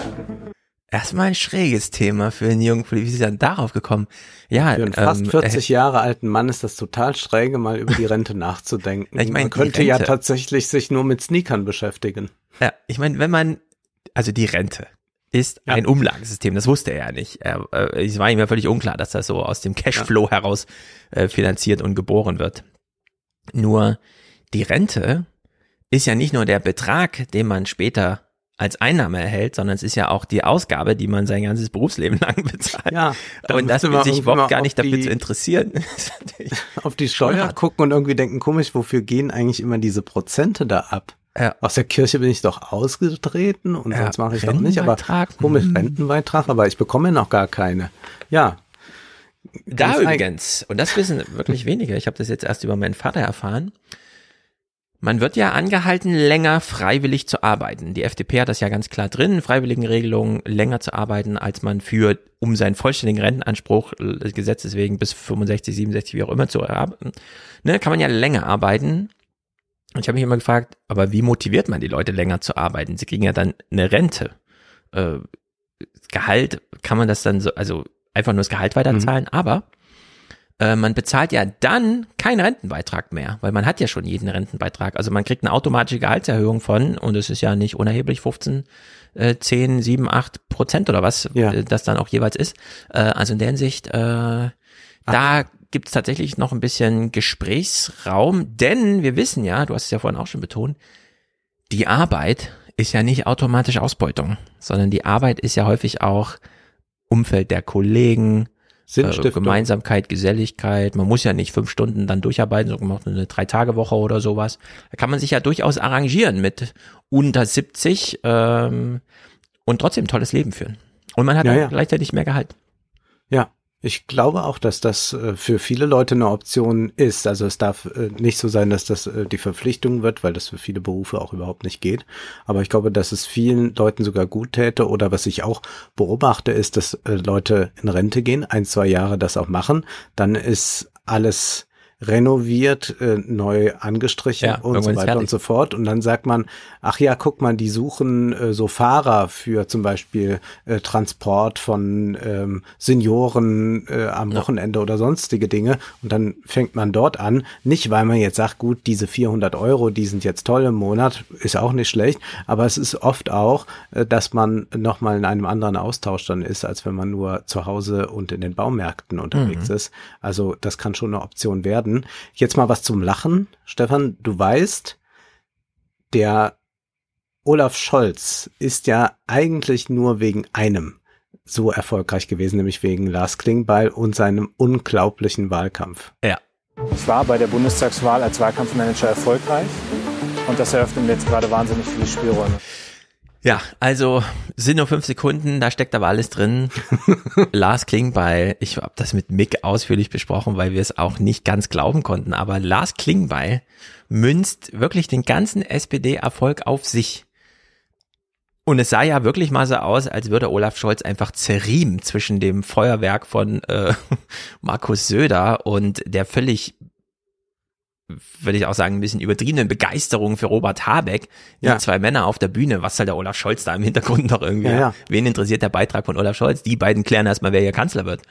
Wir wissen, es ist nicht dazu gekommen und in der Art und Weise, wie Lars Klingbeil jetzt auch öffentlich nochmal seinen Triumph zur Schau stellt, macht mich auch ein bisschen traurig, denn Ähm, auch Olaf Scholz hat die nur installiert als, also der wird mir niemals gefährlich und muss gleichzeitig alles abfangen. Ja. Also es ist wirklich ganz betrüblich, das so zu sehen. Aber es wäre schön, wenn man so ein Gemüt hat. Ich habe mir es vorgestellt, wie es so wäre, wenn ich so sage, toll, ich habe das hier gerettet nochmal. Ja. Äh, also Eigentlich, eigentlich großartig. Man, also man muss sich super fühlen. Man braucht, glaube ich, auch dann nicht mehr so viel Schlaf. Das stimmt. Tillmann Kuban, auch ein, naja, junges Gesicht wäre übertrieben, aber auch ein Mensch, der noch nicht uralt ist, jetzt im Bundestag, wird er auch begleitet. Du hast mir gerade auf dem Weg erzählt, dass du hier ein Praktikum gemacht hast. Wann war das? Das war 2007. Damals war man irgendwie so als kleiner Praktikant da oben auf der Tribüne und hat sozusagen runtergeguckt in den Ausschuss. Ja, und jetzt sitzt man dann irgendwann selbst da. Ich hasse diese Art des Journalismus so sehr. Äh, da kennt man viele Beispiele mittlerweile. Wenn man weiß, das ist ein Politiker, der kann reden. Ich werf dir nur so ein Stöckchen hin. Es reicht, wenn der plaudert. Der soll einfach nur plaudern. Die Kamera läuft. Nach drei Minuten mache ich sie halt aus. Ich will eigentlich gar nichts von dem wissen. Hauptsache, der plaudert. Wann hast du dein Praktikum hier gemacht? 2007. Ich sag, ich frage jetzt nichts nach. Du antwortest selber nach so eine Sekunde Stille und erzählst mir irgendwas. Genau, er weiß dann schon, ja, man hat da von oben nach unten geguckt und jetzt Ja. steht man selber da mitten in der Manege, bla bla bla. Man ist schon dann dankbar, wenn so eine Realo auftritt. Also ich bin ja nun wirklich kein Fan von Omid Nuripur. Ich schon. aber Kommt ja es ist natürlich, ja, aber der ist natürlich in sozialen Fragen äh, abzulehnen. Aber er dekonstruiert mit einem Handstreich das ganze Format und auch die Ausgangs- und Eingangsthese, indem er einfach mal erklärt, wie Politik geht. Im Kern geht's hier um, um eine knallharte, um knallharte Machtkämpfe. Egal in welcher Konstellation wir hier sitzen. Kann sein, dass man sich nicht gegenseitig die Fresse poliert, wie es andere, die anderen Zeiten gemacht haben, aber es wird dann andere Wege geben. Es geht immer um, um Verteilungskämpfe. Politik ist äh, am Ende Verteilung von Geld. So. So ist und es. Das sollen nochmal die jungen Leute lernen. Das finde ich wirklich hervorragend, dass sie das auch dann drin gelassen haben, denn das ist äh, dann einfach mal gegen dieses ganze Gefühlige. Und man will dann noch nicht mal, dass Politiker einfach sagen, nee, ich will jetzt mal gar nicht in diesem gefühligen Modus sprechen. Also Ricarda Lang sagt hier, dass ihr die Shitstorms jetzt nicht mehr viel ausmachen. Du hast ja schon einige Shitstorms erlebt. Ähm, Hast du denn Angst, dass dadurch noch mehr vielleicht auf dich zukommen könnte? Angst habe ich davor eigentlich nicht mehr. So schlimm wie diese Shitstorms waren, die ich erfahren habe, und ich will das gar nicht kleinreden, hatte ich immer natürlich eine Rolle, wo ich ein großes Netzwerk an Solidarität hatte, eine große Öffentlichkeit. Ich finde, ich glaube, härter als oft das, was die Leute, die wirklich krass in der Öffentlichkeit stehen, ist das, was auf der kommunalen Ebene passiert, was bei Ehrenamtlichen passiert. Und das treibt mich gerade eigentlich mehr um als meine eigene Rolle. Ob Ricarda wirklich so abgebrüht ist, dass ihr der ganze Hass im Internet nichts mehr anhaben kann? Ja, vielleicht Oder ob ist es aber belügt. so. Ja, warum kann man das nicht auch einfach mal stehen lassen? Und ich meine, wir haben jetzt ja auch die Rede äh, vielleicht gesehen von äh, Ricarda Lang. Sie ist ja jetzt Vorsitzende der Grünen und hat sich beworben und hat dann gesagt, äh, ja, es gab da diesen ganzen Hass und darüber könnte ich jetzt unendlich reden, aber wir müssen jetzt einfach mal einen Schritt weitergehen. Ich bin Ricarda Lang, 28 Jahre alt. Ich sehe aus, wie ich aussehe und ich bewerbe mich hier für die Grünen, weil das auch gar keine Rolle spielt, wie ich aussehe.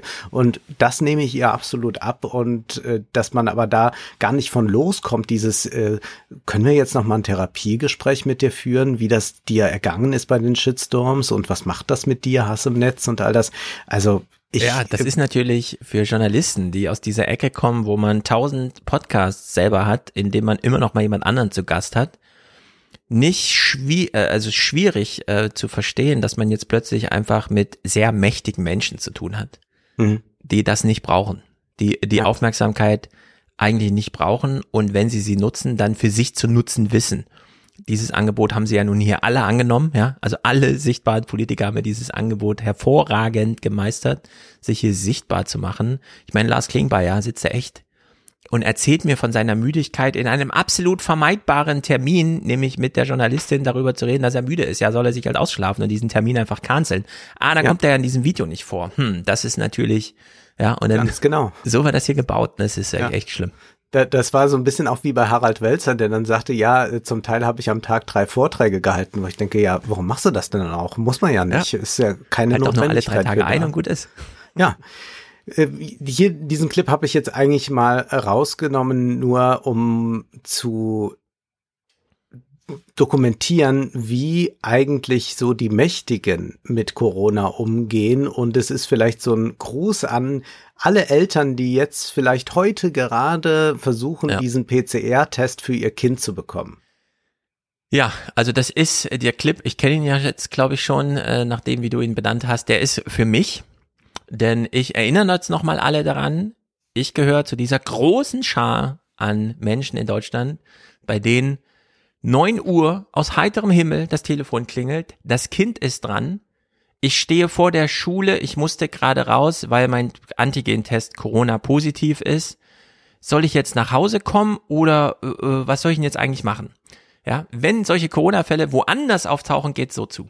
Wir hatten eine Situation, wo es einen positiven Corona-Fall gab. Ja. Und dann kam das RKI mit einer, das ist auch noch nie öffentlich geworden, mit einer Eingreiftruppe für Bioterrorismus ähm, ins Willy Brandt-Haus mit vier Ärzteteams und die haben dann PCR-Tests mit allen gemacht. 80 Alpha Männchen und Alpha-Frauen, die alle irgendwie 500 Journalistenkontakte in ihren Handys haben. Ich hätte 500 Euro gewettet, dass das nicht länger als eine Stunde intern bleibt. Und es ist nichts öffentlich geworden. Lars, das ist keine Story. Deine 80 Alpha-Männchen auf der Straße, die ohne den Fahrdienst benutzen zu dürfen oder ohne Nahverkehrzugang äh, zu Fuß zum PCR-Test latschen, ohne zu wissen, wo ist denn eigentlich der nächste PCR-Test? Was? In der Charité gibt's das gar nicht, da müssen wir bis runter nach, was weiß ich wohin. Dann wäre es eine Story gewesen, ne? aber so nicht. Ja. Aber da ist jemand ja zu uns gekommen, hat sehen- einen PCR-Test bei uns abgenommen. Ja, toll, das wünschen wir uns für alle, ehrlich gesagt. Ja, das ist, ist wirklich, das ist Und einfach mal prophylaktisch, weil da irgendwo ein Fall war ne, und dann hat man gesagt, jetzt testen wir mal das, äh, das äh, ganze Willy Brandt-Haus durch, äh, nicht, dass da irgendwas sich ausbreitet, damit die Koalitionsverhandlungen gefährdet sind. Und äh, das ist nochmal ganz klar, also Corona ist nicht irgendwie der große Gleichmacher, wir haben das von Anfang an immer deutlich gemacht, aber Mhm. hier kann man es nochmal sehen und deswegen wahrscheinlich auch diese sehr unterschiedliche Einschätzung mancher Leute zu Corona und dem Umgang damit und testen und ist ja alles ganz toll. Dann muss man äh, sagen, ja, für wen und welche Privilegien genießt man dann, wenn man das äh, Ja. so äußern kann.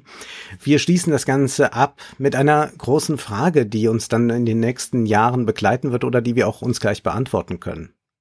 Ob es den neuen Mächtigen gelingt, wirklich einen anderen Politikstil zu etablieren, ohne Intrigen und gegenseitiges Ausboten, das wird sich noch zeigen. Joe Nee, Biden ist jetzt ein Jahr Präsident. Die größte Herausforderung ist ihm aber noch nicht gelungen. Amerika ist gespalten wie eh und je. ja. ja, es ist äh, ganz fürchterlich, äh, was da stattfindet. Also es ist reine Zeitverschwendung. Man guckt dann in doppelter Geschwindigkeit oder du hörst es dann nur. Ja, natürlich wird jetzt nicht alles ganz anders werden und Politik wird immer mit Intrigen äh, operieren und vor allem wird es immer um Macht gehen. Ja. Und das auszublenden oder zu glauben, dass das nur, weil man jetzt ein bisschen anders mit Journalisten umgeht, dass sich das ändert, das ist ja sowas von äh, naiv, dass ich es gar nicht fassen kann, dass das erwachsenen Leuten unterläuft. In der Mache ist ja bei denen äh, weitere vier Ausgaben, denn sie sind ja jetzt angekommen in der Regierung, jetzt regieren sie ja auch. Die, aus Oh den Gott. Gewählten werden ja die Regierenden. Und ich möchte hier, ich wünsche mir, also ich gucke das natürlich auch als, ich höre das natürlich dann auch als interessierter Men, Mensch und ich habe aber eine Bitte. Mein Podcast-Player schafft dreifache Geschwindigkeit. Und er schafft auch mir die Pausen, wenn niemand was sagt, rauszuschneiden, automatisiert. Wenn aber in diesen Pausen irgendeine komische Musik läuft, weil das der Dramatik der Bilder irgendwie hilft, dann nützt mir das nichts, weil dann bleiben diese Pausen drin und ich höre diese Musik in dreifacher Geschwindigkeit. Könnt ihr mir eine Version ohne diese Musik, nur mit den O-Tönen schicken? Dann kann ich es noch schneller hören, das fände ich dann auch gut. Die Taxonomie. Wir sind ja hier im Podcast, der sich um was kümmert, also auch um eine der ganz großen Fragen. Und alle fragen sich, Taxonoma was? Ist das ein neues Spiel? Nein, die Taxonomie, wir haben es als Begriff alle schon gehört, keiner weiß, was es ist. Ähm, es ist ein bisschen so, man könnte das durchaus in viermal einer halben Stunde abhandeln, wenn man es nicht ganz so interessant fände, wie gut Lars geschlafen hat. Es ist nämlich so, es gibt ein neues Klassifikationsschema in Europa. Es gibt viele. Wir haben uns ja immer lange aufgeregt über die Butter, welches Maß, welches Gewicht, die Banane, welche Neigung und so. Und in diesem großen Kanons an Klassifikationssystemen kommt jetzt eine neue Taxonomie dazu und die betrifft die Nachhaltigkeit des Wirtschaftens allgemein. Es geht also bei der Taxonomie nicht nur um Finanzen und es geht auch nicht nur um den Finanzmarkt und nicht nur um Investitionen, sondern wir stellen uns jetzt einfach vor, ab sofort wird auf alles, was mit irgendwie Wirtschaft zu tun hat, so ein Aufkleber A bis F draufgeklebt, so wie das auf jeder Glühbirne und auf jedem Kühlschrank und so weiter ist. So wichtig ist dieses Ding. Es ist die Verordnung 2020-852 des Europäischen Parlaments und des Rats vom Juni 2020 und sie behandelt die Einrichtung eines Rahmens zur Erleichterung nachhaltiger Investitionen. Ähm, es geht also um erstens, das ist neu, eine neue Einrichtung, Vorgaben für nachhaltige Investitionen und Wirtschaften. Die Offenlegungsverordnung wird dafür geändert. Man muss nämlich jetzt äh, darüber reden. Und es geht auch nicht nur ums Klima oder so, sondern allgemein um ökologische Nachhaltigkeit nach sechs großen Kriterien und wird das so ein bisschen aufgefächert, wie auch immer. Kennt man ja, da gibt's dann so einen Algorithmus, da läuft das alles durch und dann kommt am Ende die Note B raus oder sowas. Und es geht um alle. Also Finanzmarktteilnehmer müssen ab sofort darüber aufklären, wie nachhaltig ihre Investitionstätigkeit ist, unabhängig davon, ob sie gerade das Ansinnen haben, aufgrund eigener Werbeüberlegungen irgendwas mit Klimaschutz zu machen, ja oder nein, sondern alle Produkte müssen das künftig, sowie auch alle über ihre Energieeffizienz aufklären. Alles, was auf dem Markt ist, muss gelabelt werden.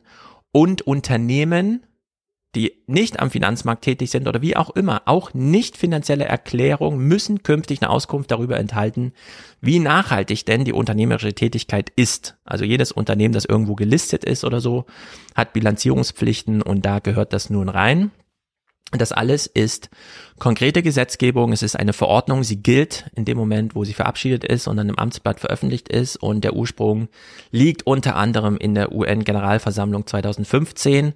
Da wurden schon die Millenniumsziele, Nachhaltigkeitsziele und so weiter behandelt und zum Thema nachhaltige Entwicklung eine Agenda 2030 beschlossen und Europa hat sich gedacht, das ist unsere Gesetzgebung zu diesem Thema.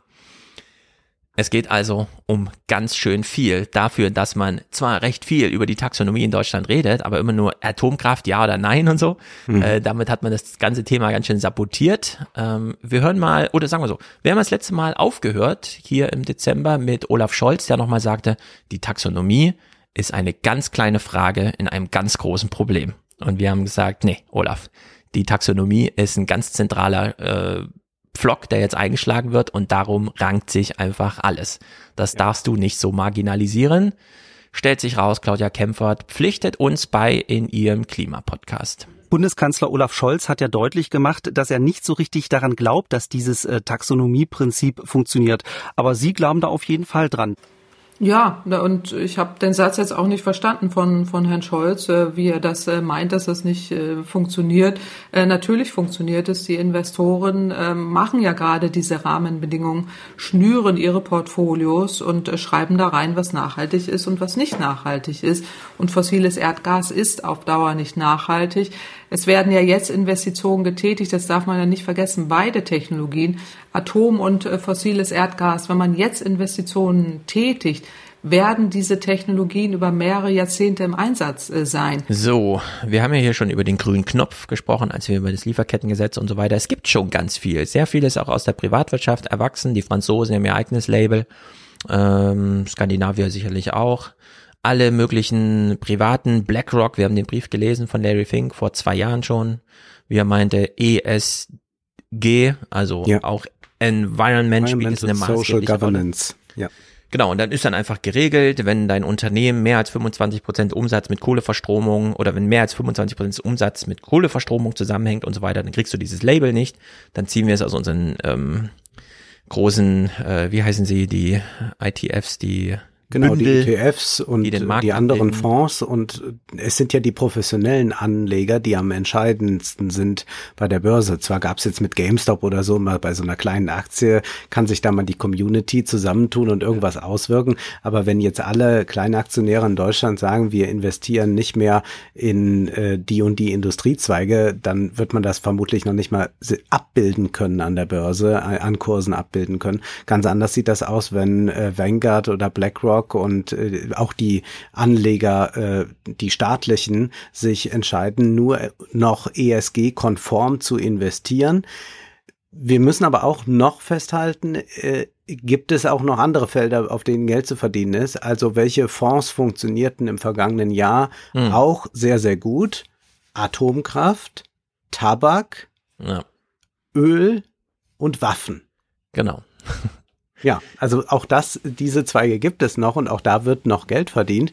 Aber es gibt ein großes, großes Diskutieren darüber, was alles als ESG-konform eingestuft werden kann. Und ich würde auch sagen, es ist ein Hauptthema überhaupt beim Klimawandel und auch an den Finanzmärkten. Da geht es jetzt nicht nur um besonders nachhaltige Fonds, es gibt ja auch so Nachhaltigkeits-ETFs oder so, aber was kommt Mhm. generell noch in diese ESG-konforme äh, äh, Rahmung rein und was fällt da raus Genau. und was bedeutet das dann? Das ist, ob im Handelsblatt oder in der Börsenzeitung, Tagesthema, jeden Tag. Genau, wir haben ja in den letzten Jahren sehr viel über das Rating gesprochen, ja, bei der Griechenland-Krise. Wenn die großen Agenturen das Rating runterziehen, dann wird's richtig teuer für die Länder. Und diesen Druck gilt es im Grunde zu erzeugen. Klar, private Labels und Initiativen schön und gut, selbst von BlackRock, aber wenn die EU-Kommission per Taxonomie so ein Rating vergibt, ja, dann bedeutet das doch irgendwas. Nun, der Druck wurde bislang nicht aufgebaut, das haben wir alle gesehen. Wir sind auch wahnsinnig spät dran damit. äh, Und leider ist es jetzt auch keine tolle Story, die man hier erzählen muss zu diesem Thema. Aber die Entstehungsgeschichte ist trotzdem ganz interessant, denn es gibt noch große Verwerfungen, über die man hier auch reden muss. Fangen wir mal hier an. Politik-Podcast 237 vom Deutschlandfunk. Man redet über das Thema, weil es in der Luft liegt, Taxonomie und kommt erstmal auf die Dramatik auf Seiten der EU-Kommission zu sprechen.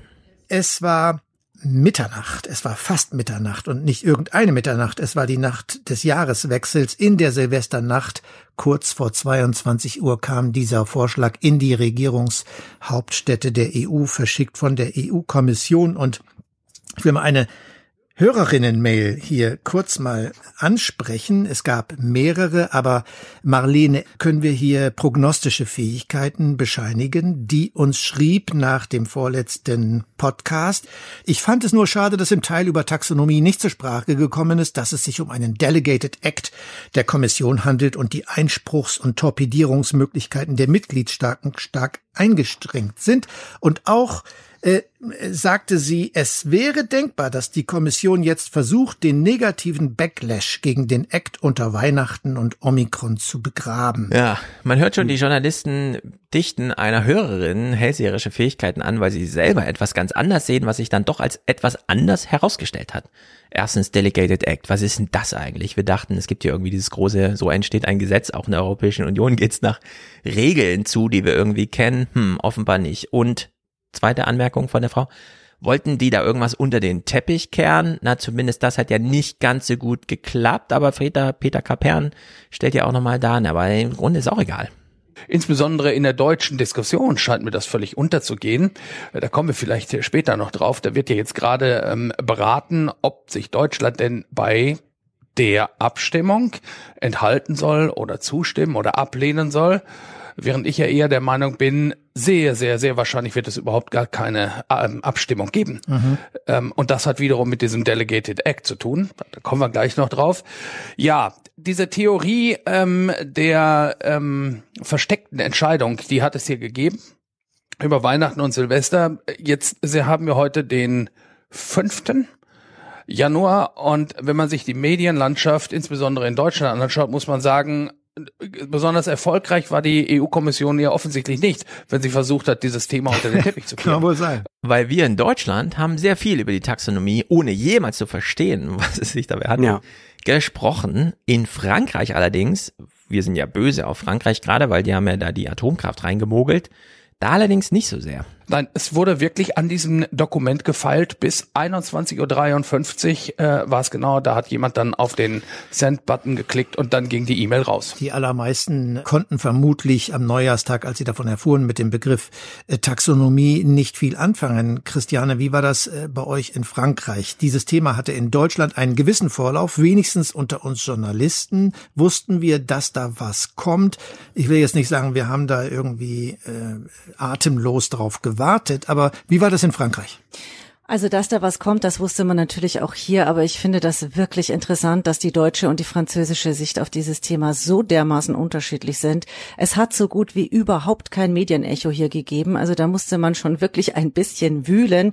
Ja, und vielleicht haben es die Franzosen wieder clever gemacht, wie damals in Stuttgart 21 es nicht gelang. Es sind ja schon vollendete Tatsachen. Die EU-Kommission kommt ja nicht mit unverhandeltem Zeug an die Öffentlichkeit, sondern naja, es ist hinzu halt kommt ja auch, dass äh, sowas wie Atomkraft in Deutschland viel klarer gesehen wird und zwar parteiübergreifend, dass man auf keinen Fall mehr Atomkraft will, während man ja. in Frankreich ja ganz anders dazu eingestellt ist. In Welbecks Roman, der ja im Jahr 2027 spielt, ist es so, dass der Wirtschaftsminister, wo immer er irgendwo im Ausland ist, so ein paar Atomkraftwerke mitbringt. Also das ist so ein Steckenpferd von ihm, dass er ja. immer wieder irgendwo neue Atomkraftwerke errichten lässt. Und es gibt ja auch die Theorie, dass äh, Macron und Draghi das Machtvakuum sehr gut auszunutzen wussten. Jetzt Merkel ist weg und sie war ja natürlich bei solchen Dingen immer ganz schwierig. Also da konnte man nicht mal gerade so an den Deutschen vorbei. Aber hier die Ampelkoalition war noch mit sich selbst beschäftigt. Merkel war weg. Da haben Draghi und äh, Macron über kurze Bande gespielt und konnten so die EU maßgeblich beeinflussen in dieser Entscheidung. Genau, denn Deutschland, klar, wir haben eine Öffentlichkeit, die jetzt erregt ist. Ich bin auch ein bisschen durch den Wind. Atomkraft ist jetzt echt mal wieder so ein bisschen zurück und es ist echt nicht gut. Nur bevor die Öffentlichkeit aufmerksam wurde, dass es so ist, weil die ähm, äh, Europäische Kommission was ähm, Fertiges sozusagen äh, der Öffentlichkeit kommuniziert hat, hat ja Deutschland da durchaus mitverhandelt. Und das gucken wir uns mal sozusagen äh, chronologisch rückwärts an, denn mhm. erstmal kam die ähm, EU und meinte, ja, das ist jetzt so und alles, was hier in Deutschland an Aufregung stattfindet, ja gut, das ist halt deutsche Aufregung.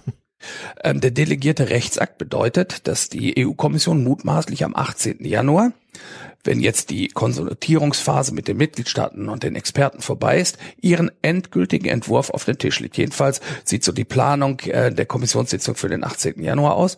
Und, ähm, und danach haben die Mitgliedstaaten vier, maximal sechs Monate Zeit, um diese ähm, äh, qualifizierte Mehrheit zustande zu bringen, um diese Regelung noch aufzuhalten. Ach, das wusste Qualifizierte ich nicht. Mehrheit heißt. Ach, ich dachte, dass dieser Konsultationsprozess praktisch äh, da, da, die letzte Phase ist. Da kommt also danach nochmal ein Nein. Spielraum.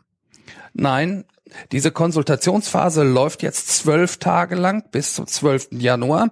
Das ist die Phase, in der die Mitgliedstaaten und auch die Experten, die da, ähm, insbesondere Finanzmarktexperten, die da mit eingeschlossen sind, sagen können, wir hätten gerne noch dies geändert, wir hätten gerne noch das geändert.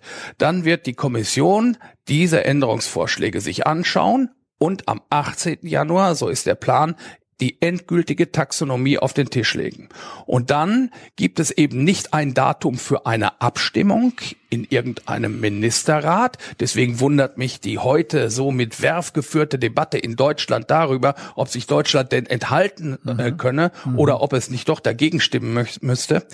Ähm, und dann haben die Mitgliedstaaten vier, maximal aber sechs Monate Zeit, um diese qualifizierte Mehrheit zustande zu bringen. 20 Mitgliedstaaten, die 65 Prozent der EU-Bevölkerung vertreten.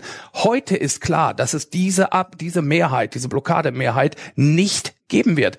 So, es ist also im Grunde in trockenen Tüchern, was nicht bedeutet, dass die deutsche Umweltministerin Steffi Lemke nicht nochmal die Gelegenheit im Fernsehen nutzt, hier so ein bisschen mit rumzudampfen und Deutschland auch als das Opfer mit darzustellen. Wie nachhaltig soll denn äh, der Regierungschef, der neue Deutsche, Bundeskanzler Scholz jetzt nochmal tätig werden? Oder ist das nur eine Protestnote, die Sie jetzt nach Brüssel schicken, wohl wissend, dass das Ding durch ist? Eine Stellungnahme der Bundesregierung ist keine Protestnote, sondern eine Stellungnahme, die aber in der Tat für die Kommission rechtlich nicht bindend ist. Das heißt, es ist äh, ein Kommentar, den die Bundesregierung dazu abgibt. Wir haben es hier mit dem Sonderfall zu tun, dass die Kommission einen eigenen Rechtssetzungsakt vornimmt. Nicht das Parlament, nicht die Mitgliedstaaten, sondern die Kommission. Deshalb sind die Einflussmöglichkeiten darauf von der rein juristischen, der rein formalen Art und Weise nicht sehr groß. Umso wichtiger finde ich, dass es eine klare deutliche öffentliche Position gibt. Und da hat sich auch Bundeskanzler Olaf Scholz glasklar gegen Atomkraft ausgesprochen, im Übrigen auch FDP-Chef Lindner. So, Steffi Lemke, von der ich ja viel halte, aber das hier war unterirdisch, steht also da und sagt, wir sind ein Opfer der Europäischen Kommission, die macht nämlich einfach einen Delegated Act ohne uns, so die Behauptung. Und ja, Frankreich hat sich da durchgesetzt und wir konnten gar nicht mitreden. Und jetzt sind wir dieser Atomkraft ausgeliefert. Das ist ja wirklich super traurig. Ich trauere mit Ihnen, deutsches Volk. Während wir dann hören im Deutschlandfunk, nee, da gab es vorher schon so Kontakte zwischen Deutschland und Frankreich, wie man das mal so regelt. Es ist auch eine gescheiterte Kompromissfindung. Und dann gab es einen weiteren EU-Gipfel im Dezember. Klaus, du wirst dich erinnern, nachts die gemeinsame Pressekonferenz von Scholz und Macron wo Emmanuel Macron kurz vor Weihnachten gesagt hat, wir werden einen, wir haben in den letzten Tagen miteinander über dieses Problem gesprochen und wir werden auch in den nächsten Tagen weiter gemeinsam darüber sprechen und wir werden einen guten deutsch-französischen Kompromiss finden. Dazu ist es dann allerdings nicht gekommen. Diese Kompromisssuche ist abgebrochen worden etwa an den Weihnachtstagen. Genau kann ich das jetzt nicht terminieren im Kalender, aber Deutschland war nicht damit einverstanden, dass die Atomkraft da reinkommt. Frankreich war davon nicht runterzubringen. Und dann hat an einem bestimmten Zeitpunkt ungefähr Ende Weihnacht, Ende der Weihnachtstage die Kommission gesagt, wenn ihr sowieso nicht unter einen Hut zu bekommen seid, dann legen wir jetzt das vor, was wir für richtig halten. So, wir können schon ungefähr erahnen, was jetzt an Geschichte folgt, die auch wirklich nicht ganz unbedeutend ist, denn dass man da erst zwei Stunden vor Mitternacht Silvester, ja, und da kotzen auch alle im Strahl in der Kommission, weil das ist auch für die eine ungewöhnliche Arbeitszeit. Alle ran müssen, um irgendwelche Formulierungen zu machen, weil sich Deutschland und Frankreich, Deutschland wollte von Frankreich, dass Atomkraft gestrichen wird. Aber Gas ja soll natürlich drin bleiben, weil Gas, Gas ja soll nämlich drin bleiben, ganz genau. entscheidend ist. Deutschland hat also hier Gas gegen Atomkraft und so weiter hin und her ausgespielt und musste dann mit den Folgen irgendwie leben und hat gesagt, dann legen wir jetzt mal alle Aufmerksamkeit auf Atomkraft und regen uns ganz gemeinsam Schulterschluss das Volk und die Regierung darüber auf, ja, während wir gleichzeitig das Gas da drin haben. Wir reden aber erstmal über die Atomkraft im Einzelnen, denn das ist nun wirklich eine ganz große Tragödie, dass wir hier bei einer Regelung die eigentlichen Label, es geht ja nicht darum, irgendwas zu verbieten oder sowas, irgendwas abzuschalten, sondern es geht ja nur, zukünftige Investitionen haben einen kleinen Vorteil, wenn sie nicht den Planeten zerstören.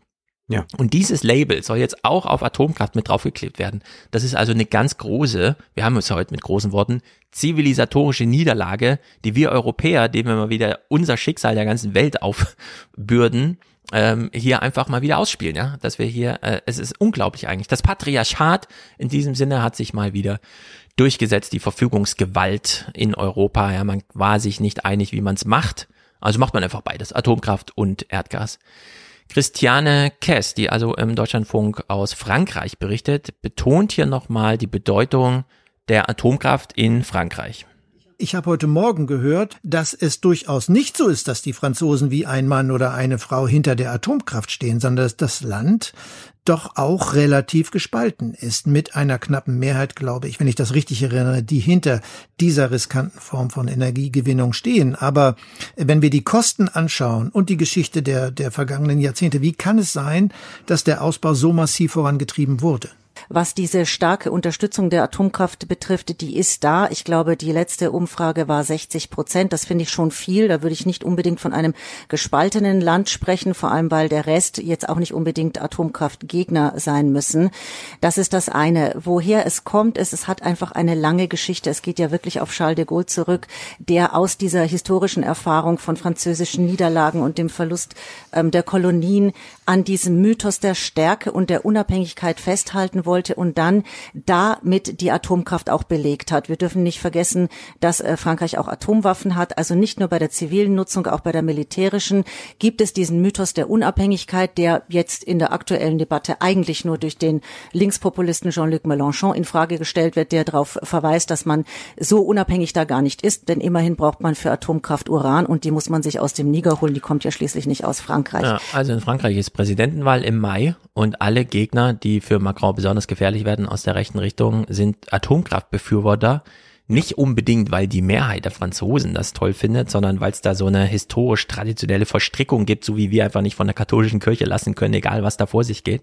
Also in der Hinsicht ist das hier ein ganz großes Problem runtergedampft auf eine ganz kleine Ego-Schiene. Wer wird jetzt eigentlich nächster Präsident? Also das ist ja eigentlich Und irgendwie irgendwie schon schon ziemlich mit diesem äh, Souveränitätsgedanken, der natürlich für die äh, Charles de Gaulle-Tradition, die ja auch immer in Frankreich noch verankert ist, auch wenn sich jemand nicht mehr so offen dazu bekennen würde aus dem Mitte-Spektrum, die aber dennoch da ist, ist das etwas, was man, glaube ich, nicht kleinreden sollte. Und dennoch gibt's ja noch bei der Atomkraft, und ich bin ja auch äh, ganz klarer Gegner, diese neuerliche Entwicklung, dass gerade von Silicon Valley Seite aus oder von Billy Gates aus gesagt wird, Atomkraft wird uns retten können. Äh, Das ist doch eigentlich die Technologie, die wir brauchen. Es gab ja auch schon so einige Science-Fiction-Romane beziehungsweise Sachbücher, die sagten, so könnte dann ein klimaneutrales Wirtschaften aussehen, ganz auf Atomkraft gestützt. Man arbeitet, da gibt's ja auch dann große Reportagen jetzt im Time Magazine laufend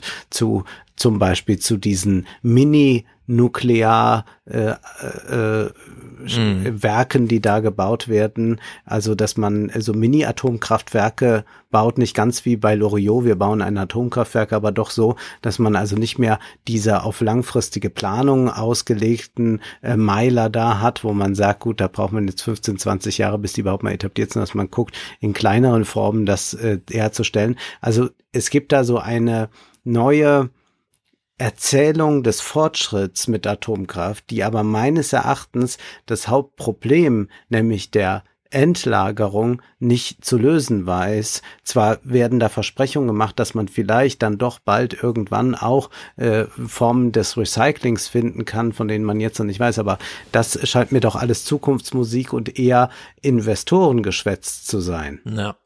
Also es gibt neue Atomkraftdinger, mit denen kann man den alten Atommüll nochmal richtig verbrennen. Die Ja. erzeugen dabei keine zusätzliche Energie, sondern die verschaffen, also machen nur das Problem weg. Äh, es ist nicht sehr hoffnungsstiftend, es ist äh, sehr wohltuend, da immer Harald Lesch bei Lanz zum Beispiel zu sehen, wie er diesen jungen Hüpfern, die nochmal die Bewunderung für Silicon Valley und so weiter dann irgendwie erzählt, nee Leute, das ist, ich höre mir das gerne an, aber ich bin auch müde dagegen zu argumentieren, aber das ist alles so ein Schwachsinn. Das kann man hier nicht ernsthaft versuchen, insbesondere nicht, wenn wir Windräder haben. Also was ist denn bitte, wieso jetzt Atomkraftwerke? Nun gut, jetzt beginnt also dieses Theaterspiel öffentlich. Das hier, was wir am 22. Januar gehört haben in den Tagesthemen, ist einfach nur Theater. Die Bundesregierung hat den Vorschlag der EU-Kommission abgelehnt, Investitionen in Atomkraft als nachhaltig einzustufen.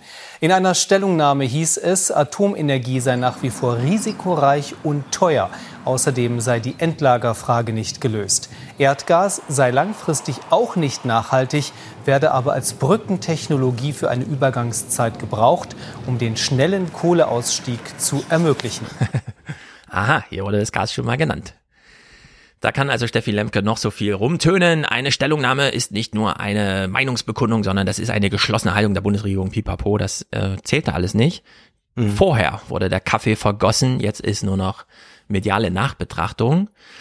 Was bedeutet, dass Robert Habeck im Fernsehen sitzt und sagt, hm, es macht eigentlich alles keinen Sinn, ja. Also wir hören jetzt den Bundeswirtschaftsminister, wie er die ganze Taxonomie, über die wir hier reden, eigentlich in Frage stellt. Dabei hat Olaf Scholz als ehemaliger Finanzminister diesen Kompromiss federführend mitverhandelt. Warum jetzt dieser scheinheilige Protest? Nein, scheinheilig ist das nicht. Es ist einfach meine feste Überzeugung, dass Atomkraft und Gas keine erneuerbaren Energien sind, keine nachhaltige grüne Energie sind. Und hier geht es ja bei der Taxonomie um ein Label für die Finanzmärkte. Wir werden sehen, ob die Finanzmärkte das überhaupt annehmen. Also Sie müssen sich das so vorstellen, Sie haben ein bisschen Geld über, Sie wollen das anlegen. Eine Bank, eine Versicherung sagt, du kannst das hier in diesem grünen Fonds anlegen. Und dieser grüne Fonds hat nukleare Energie bei sich. Willst du das machen? Und dann können wir alle sagen, nein. Ich bin also gar nicht so überzeugt davon, dass das Label nachhaltig für nukleare Energie den großen Erfolg bringt, den sich vielleicht die Franzosen davon erhoffen. Die Leute denken ja trotzdem noch mit. Ja, die Leute denken ja mit und diese Taxonomie steht ja in Konkurrenz zu anderen Labels, die, und am Ende geht's immer um Profite, ja.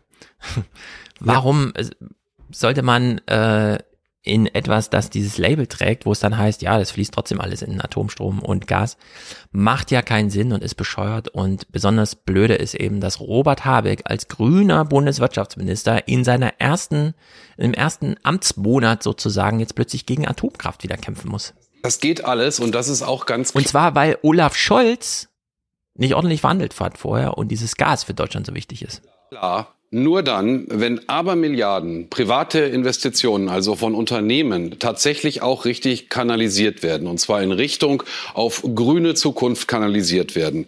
Da gibt die EU Richtlinien dafür vor. Die, die EU will jetzt allerdings auch die Atomkraft als grün einstufen. Das will eine große Mehrheit in Europa. Die steht da tatsächlich dahinter. Für Sie, Herr Habeck, nehme ich an, ist das der GAU. Äh, haben Sie mal überlegt, ob nicht die anderen vielleicht in diesem Punkt dann doch recht haben angesichts dieser großen Klimakrise?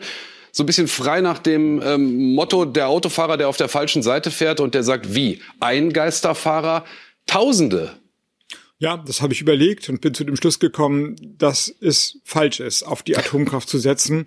Ich kann das kurz deutlich machen. Wir haben in der letzten Zeit in Europa drei neue Atomkraftwerke im Bau oder in der Zulassung in Finnland, in Großbritannien und in Frankreich. Alle sind deutlich verspätet, bis zu zweistelligen Jahreszahlen, 10, 15 Jahre verspätet und die Kosten sind immens, bis zum Sechsfachen nach oben gegangen. Ja, Stefan Rahmsdorf hat auf Twitter am 28. geschrieben, Kosten der Atomkraft. Laut französischem Rechnungshof müsste die Betreiberfirma EDF bis 2030 etwa 100 Milliarden Euro ausgeben, um die Laufzeit der bestehenden Meiler um 10 Jahre zu verlängern. Das entspräche dem Dreifachen des Börsenwerts des EDF. Das ist also totaler Wahnsinn, dass wir hier allein aus Macron muss irgendwie die Rechte besänftigen und darf da jetzt nicht äh, zu viel in den Wahlkampf verfeuern oder so, was da an Identitätspolitik zur Verfügung steht. Äh, dass wir deswegen jetzt über Bande, Olaf Scholz wollte dann auch noch ein bisschen Gas, einen Bundeswirtschaftsminister haben, der plötzlich wieder gegen Atomkraft kämpfen muss.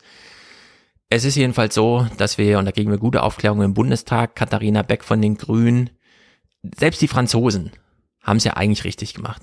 Wir als Ampel möchten Deutschland bei Sustainable Finance zum führenden Standort machen.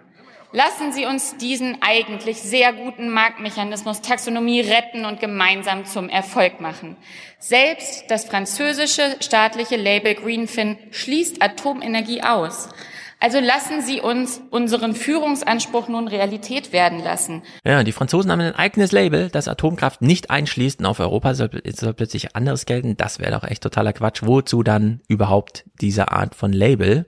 Ich glaube auch, dass äh, dieser Umschwung, selbst wenn er jetzt käme, einfach zu spät ist. Du hast es jetzt gerade skizziert, wie sehr das verschoben wird. Äh, Habeck hat das ja auch jetzt gerade gesagt, also dass es äh, sehr schwer alles mit der Planung ist. Und jetzt auch Leute, die sagen, ja, wenn Deutschland jetzt wieder nur mal mehr auf Atomkraft wieder setzen könnte, auch das ist jetzt mit Blick auf den Klimawandel, selbst wenn man mal diese ganzen äh, ja. Probleme, die damit verbunden sind, ausklammert, einfach sinnlos, weil man sagen würde, ja, da könnte man mal 2050 vielleicht das ein oder andere in Bewegung setzen. Das ist aber viel zu spät. Insofern genau. können wir das gar nicht mehr als Thema hervorholen. Das ist ja sowas, was jetzt aber unter so jungen Journalisten, die jetzt so ein bisschen auf Ich bin nicht grün machen, so, so ja, wie, wie heißt die Jasmine Embarek oder so, ja, weißt ja, du, die dann auch so auf äh, wir müssen, also das ist ja auch so, das ist ja auch so, ich habe so, so ein ulkiges Interview mit der gelesen bei Turi 2. Sie ist ja auch so, wir dürfen jetzt keine weiteren Schulden, wir dürfen unsere Probleme jetzt haben nicht vertagen, so so wo man denkt, ähm, äh, hat man jetzt schon ganz die die die CDU-Ideologie in sich aufgenommen äh, in so jungen Jahren und dann auch noch mal so ein bisschen kokettieren. Ich provoziere mal irgendwelche äh, Gutmenschen, indem ich nämlich noch mal für Atomkraft ausspreche, weil ich dann als so wahnsinnig vernünftig und ökonomisch durchdacht äh, komme. Mhm. Und da mhm. würde ich sagen, nein, das ist überhaupt nicht der Fall. Es ist einfach idiotisch, damit jetzt noch mal äh, anzukommen und es kommt auch viel zu spät und das genau. alles andere mit den äh, kleinen Kraftwerken und und und, das ist für Investoren bestimmt interessant und da werden noch mal ein paar Aktien ordentliche Flüge hinlegen, aber was da am Ende draus wird, zeigt sich in 20 Jahren und auch da können wir sagen, es ist zu spät. Ja. Also für neue Atomkraftwerke gilt das alles, das wäre totaler Wahnsinn. Niemand würde jetzt äh, von jetzt auf wegen Taxonomie oder was auch immer Vergünstigung ein ganz neues Atomkraftwerk planen, denn man würde darauf verpflichtet, mit allen Folgekosten selber klarzukommen. Man könnte sich nicht einfach wie früher einfach, ja, der Staat wird es mhm. dann schon zu big to fail, der braucht ja das Atomkraftwerk. Nee, die 10 Milliarden, die man dann extra braucht, die müsste man dann schon selber äh, absichern. Schlimmer noch, selbst die bestehenden Atomkraftwerke sind ja nicht wirklich betreibbar. Und ich bin da heilfroh, dass Deutschland klar gegen Atom ist. Aus drei Gründen, die hier wohl noch einmal genannt werden müssen. Erstens, physische Unsicherheit. Tschernobyl, Fukushima. Und selbst in Frankreich mussten im Dezember 2021 vier Reaktoren der modernsten Generation aus Sicherheitsgründen abgeschaltet werden. So, Sicherheitsgründe. Es gibt mhm. noch einen Weg, Atomkraft profitabel zu machen und das ist auf die Sicherheit zu pfeifen. Ist das eine gute Idee? Wir sind jetzt im Jahr 2022. Seit mindestens zwei Jahren müssen wir einfach sagen, es ist alles möglich. Äh, die ganze Welt einmal in Lockdown schicken, weil irgendwas ist und so. Alles ist möglich. Ja, wir können nichts mehr ausschließen. Entsprechend sitzt Johannes Hano, CDF-Korrespondent äh, mit viel Erfahrung aus Japan, bei Markus Lanz und erzählt hier mal so ein bisschen, wie war das eigentlich mit Fukushima? Erstens, woran lag's? Und zweitens, was hat's bedeutet? Japan wäre, er hat gesagt, wenn, wenn die Wolke nach Tokio reingezogen wäre und wenn wir das gemacht hätten, was die Amerikaner uns gesagt haben, die mit ihrem Flugzeugträger vor, vor Japan kreuzten, ihr braucht eine 80 Kilometer Sperrzone, dann wäre Japan nicht mehr existent als ökonomische Macht. Japan wäre in der Mitte gespalten gewesen, Tokio wäre entvölkert worden. Das war eine reale waren reale äh, Planspiele, die man in Japan hatte, äh, äh die der japanische Premierminister uns bestätigt hat. Ähm, Finde ich auch gut. So, hast einen ja. Termin beim japanischen Premierminister, bist du Journalist, fragst, also sie hätten damals, wenn der Wind zufällig in die andere Richtung geweht wäre, Tokio entvölkert. Hätte ich gemacht. Ja. Es ist unglaublich. Und insofern gehe ich mal davon aus, dass das auch stimmt. Ähm, insofern glaube ich, dass wenn wir diese Technologie einführen und an, in, in, Japan ist es ja so, die Atomkraftwerke stehen in Gegenden, die relativ weit ab vom Schuss sind, muss man sagen. Wenn man sich mal anguckt, wo stehen die zum Beispiel in Deutschland oder in Frankreich. Wenn das da schief geht, rund um Hamburg, im Rheinland oder sonst das ist richtig, ja. ja, dann ist Schicht im Schacht. So ganz, so einfach ist das. Wir haben nicht den Platz, den die Japaner da hatten, weil das 250 Kilometer von Tokio weg ist. Wenn das Fukushima in Hamburg passiert wäre, dann wären, würden wir hier alle nicht mehr sitzen. Und dann wäre Deutschland am Ende.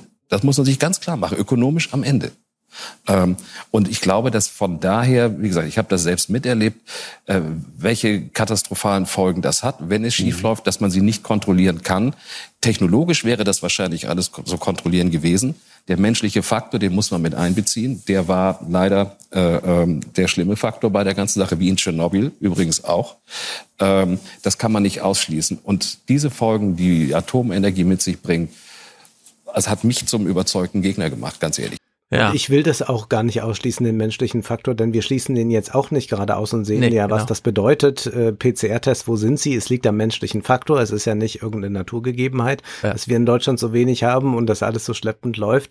Und wir können uns vorstellen, wenn äh, diese Trägheit, die hier schon für gewisse Krisen und Tragödien sorgt, bei so etwas erleben, dann können wir wirklich sagen, gute Nacht. Und mhm. ich weiß auch nicht, äh, wie man immer noch äh, darauf setzen kann. Und man muss da auch wirklich wirklich mal äh, diese, diese jungen Journalisten, die sich so mit leichten Provokationen da, wie, wie diese Embarek oder so hervortun, mal einfangen gehen, weil man ihnen einfach, wie äh, das hier sehr schön gemacht wird, auch mal klar sagt, es ist ökonomisch wirklich absolut unsinnig, das zu machen. Man braucht hier gar nicht mit äh, die arme Natur oder so ankommen, sondern man kann einfach sagen, es ist ökonomisch dumm.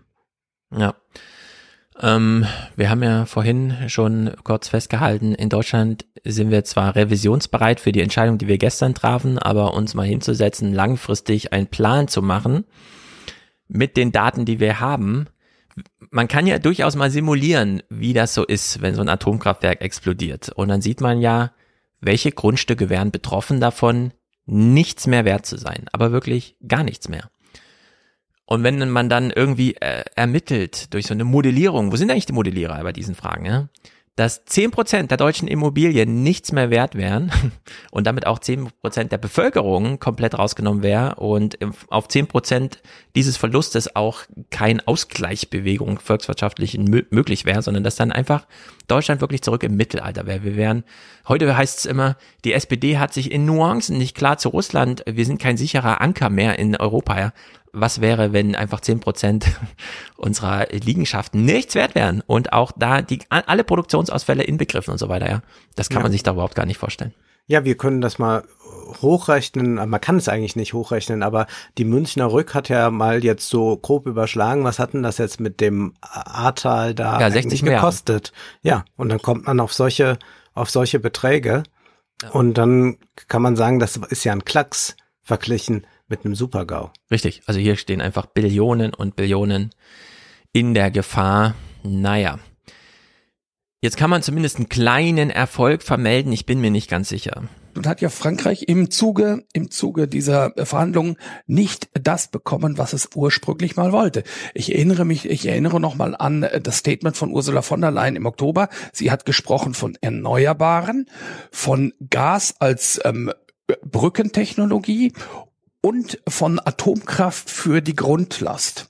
Da war kein zeitliches Limit drin. Da war nicht ähm, äh, mit ausgesagt, dass Atomkraft etwas für einen Übergangszeitraum ist. Aber genau das ist es, was sich jetzt in der Taxonomie findet. Das heißt, ähm, da hat äh, Frankreich jedenfalls Abstriche machen müssen, weil die Nutzung der Kernkraft jetzt unter den Taxonomie-Gesichtspunkten äh, begrenzt ist. So, begrenzt auf 2030. Du hast ja eben schon mhm. angemerkt, ja, wenn man jetzt anfängt mit Bauen, ist man 2030 never damit fertig. Was ist das für eine Idee? Atomkraft, wo man weiß, das strahlt Jahrtausende lang als Brückentechnologie jetzt nochmal zu fördern, ja. Ja. Das ist so durchgeknallt, das kann einfach, das, das ist Trumpesk, das kann einfach nicht mit rechten ja. Dingen zu gehen. Das heißt, niemand hier so interessiert. Klima, also das ist vielleicht ein Problem. Wir hatten das irgendwann mal im Salon auch mal irgendeinen so Text angesprochen, den ich mitgebracht hatte. Wenn man zu sehr nur über Klima redet und nicht im ganzen Umweltschutz sieht. Ja, also genau. wenn ich jetzt tatsächlich nur sage CO2, ja, CO2 wird wenig produziert bei Atomkraft. Das ist verschwindend gering. Aber das heißt dann nicht, dass es gut ist für das Klima im Sinne von Umwelt. Denn, wie du sagst, das bleibt dann halt so hm. ein paar tausend Jahre.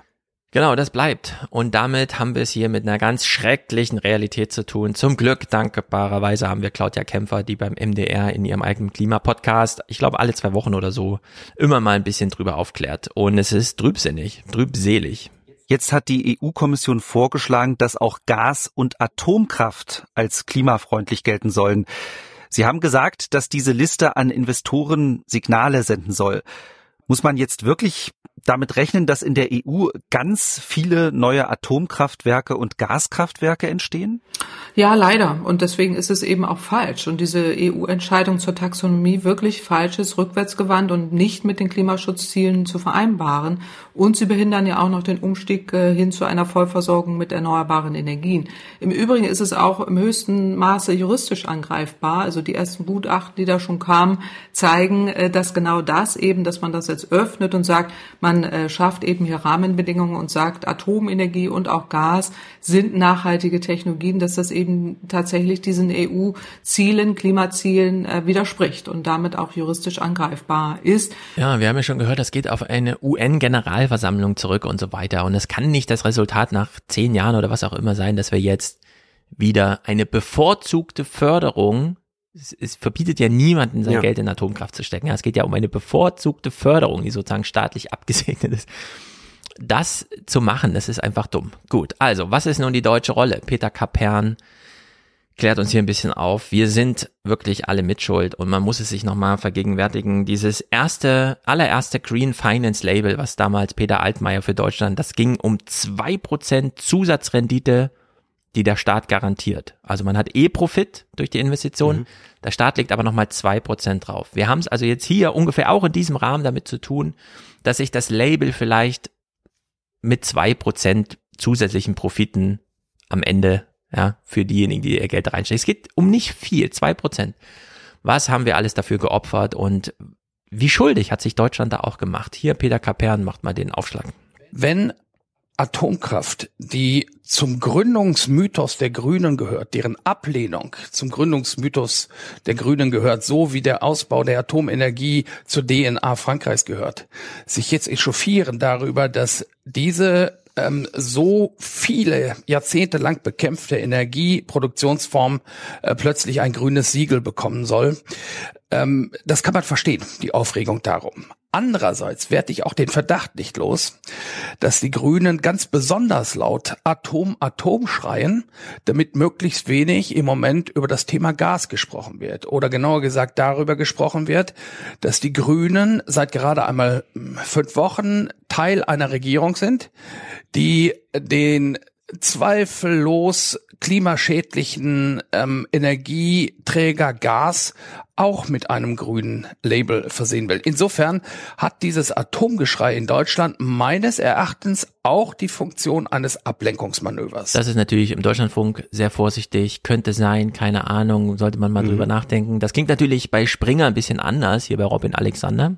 Jetzt funkt die Ampel auf allen Kanälen. Wir werden in Brüssel dafür kämpfen, dass da noch was geändert wird. Und da wird überhaupt nichts mehr geändert, weil der Zug ist abgefahren. Also das sind Signale an die grüne Basis, die erschrocken ist, dass jemand auf der Welt Atomkraft nicht so böse findet wie sie selbst die Bundesregierung, und zwar die, die alte Bundesregierung, wo Scholz ja eine wichtige Rolle gespielt hat als Finanzminister und sogar interessanterweise die tragende, weil das geht ja um die Taxonomie. Also das hat damit zu tun, wie man Investments macht. Das ist keine reine Ökofrage. Und die deutsche Position war gar nicht primär, lass uns die Atomkraft da raushalten, sondern die war primär, lass uns bitte das Gas da auch noch reinkriegen. Ja, Olaf Scholz mhm. hat sein Gas da reingekriegt, weil ihm ansonsten seine Kanzlerschaft so ein bisschen um die Ohren geflogen wäre. Er hätte nämlich dann wirklich mal klären müssen, wie machen wir das jetzt eigentlich?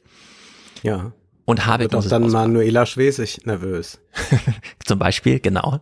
Also ganz wichtig, äh, diese Nord Stream 2, wo sie ja völlig also völlig Banane ist und jeden, die, gegen jeden Zeitgeist da irgendwie Lobbyismus jetzt betreibt. Alle glauben immer, der Schröder ist der Lobbyist, aber es ist Manuela Schwesig eigentlich, die da irgendwie, also das ist ganz verrückt. Robert Habeck muss es jetzt ausbaden. Er hat ja seinen eigenen Klimaplan jetzt vorgestellt, der auch mit Taxonomie, aber nicht primär, sondern es ist so sein großer, so will ich, so stelle ich mir Deutschland vor, vor allem Windkraftausbau. Gleichzeitig weiß er, es liegt Ärger in der Luft, also arrangiert er das jetzt irgendwie so ein bisschen, dass ja, da findet Protest statt, aber lasst es mal bitte Atomprotest sein, weil da kann ich mich einfach anschließen. Vor der Tür gibt es die nächsten Proteste. Brüssel will, dass mehr Anleger Geld in die Energiewende investieren, will aber dafür auch Atom- und Gasenergie als nachhaltig kennzeichnen. Habeck solle das ablehnen, fordern sie. Tut er. Gas und nukleare Energie hätte es nicht gebraucht. Nur warum lehnt der Minister das Label Grün auch für deutsche Gaskraftwerke ab? Das Geld der Investoren dafür könne man doch brauchen, sagt die Opposition. Wir können nicht also aus der Kohle aussteigen, aus der Kernenergie aussteigen und so wie sich der ein oder andere Grüne das vorstellt, dann also auch sofort aus äh, dem Gas aus äh, oder der Gasverbrennung aussteigen. Das wird nicht gehen, so wünschenswert das auch ist. Äh, und insofern also herzlich willkommen in der Realität der Energiewende. Ah, diese CDU es ist nicht mehr zu ertragen, aber sie ist immer noch so ein bisschen da. der Zombie. Jedenfalls ist das mit dem Gas in Deutschland wirklich schwierig, denn auch ehemalige oder noch aktive Grüne sitzen da und sagen, nee, wir brauchen Gas, wir brauchen Gas und das Zugeständnis an die Atomkraft und die Franzosen ist da dann immer mit einbegriffen.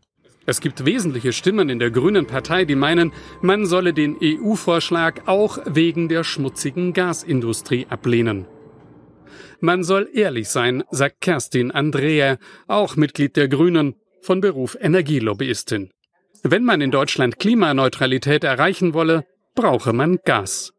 Wir haben uns gegen die Kernenergie entschieden und wir haben uns gegen die Kohleverstromung perspektivisch entschieden. Das heißt, wir brauchen Gas, auch heute als Erdgas und äh, perspektivisch als dekarbonisiertes Gas oder Wasserstoff, um unsere Versorgung zu gewährleisten. Wenn wir Versorgungssicherheit nicht gewährleisten können, dann bricht in der Gesellschaft die Akzeptanz für Klimaneutralität, für diesen Veränderungsprozess weg. Kann man alles so sagen. Versorgungsknappheit ja. angesagt, wenn wir auf Gas verzichten? Das schon. Ja. Also wir werden ja jetzt, allein weil wir in den letzten 16 Jahren Merkel ja so gut wie nichts getan haben für erneuerbare Energien, mhm. mit dieser Abhängigkeit von Gas oder Atomstrom erstmal leben müssen. Ja. Insofern ist dann zu fragen, woher holt man jetzt das Gas? Äh, macht man das mit dem NATO-Partner ganz alleine? Ist es vielleicht auch sinnvoll, mit Russland die ein oder andere Beziehung aufrechtzuerhalten, da ja auch niemand einen heißen Krieg vor der Haustür will? Das ist ja auch ganz erstaunlich, wie da manche bei Twitter äh, so den Eindruck haben, dieses Mal aber werden wir die Demokratie in die Ukraine bringen und alle Menschen werden ja. glücklich sein. Nur ich frage mich aber, zu welchem Preis? Und es ist doch, will doch auch niemand mehr und auch die amerikanischen Soldaten wollen nicht und so. Also ich frage mich immer, was, was diese Art von Säbelrasseln soll. Ich finde es gut, dass jetzt äh, Baerbock da auch äh, Töne anschlägt, die jetzt Merkel nicht angeschlagen hätte und von Maas auch nicht zu erwarten sind. Aber natürlich muss es immer um eine deeskalierende Strategie gehen. Da ist ja auch nichts äh, zu gewinnen in dem Sinne. Äh, mhm. Aber wir werden uns ja schon in den nächsten Jahren erstmal mit einer Abhängigkeit abfinden müssen, die gemacht ist durch das Unterlassen der vergangenen Jahre. Genau. Das, worüber wir hier reden, ist ein ganz kleiner Shift, eine ganz kleine Weggabelung, ob wir jetzt den einen Pfad in zwei Wege teilen und dann sagen, das ist aber wirklich ein grüner Pfad und der kriegt zwei Prozent mehr Profit als der andere. Das heißt nicht, dass man den anderen nicht gehen darf oder so, ja. Mhm. Das heißt nur, dass es diese bevorzugte Förderung nicht mehr gibt. Es geht also gar nicht um so viel, langfristig natürlich gesehen dann schon, aber für 2022 geht es erstmal um nicht besonders viel. Und das richtig Dramatische ist, dass wir in Deutschland einfach nicht aufgeklärt sind.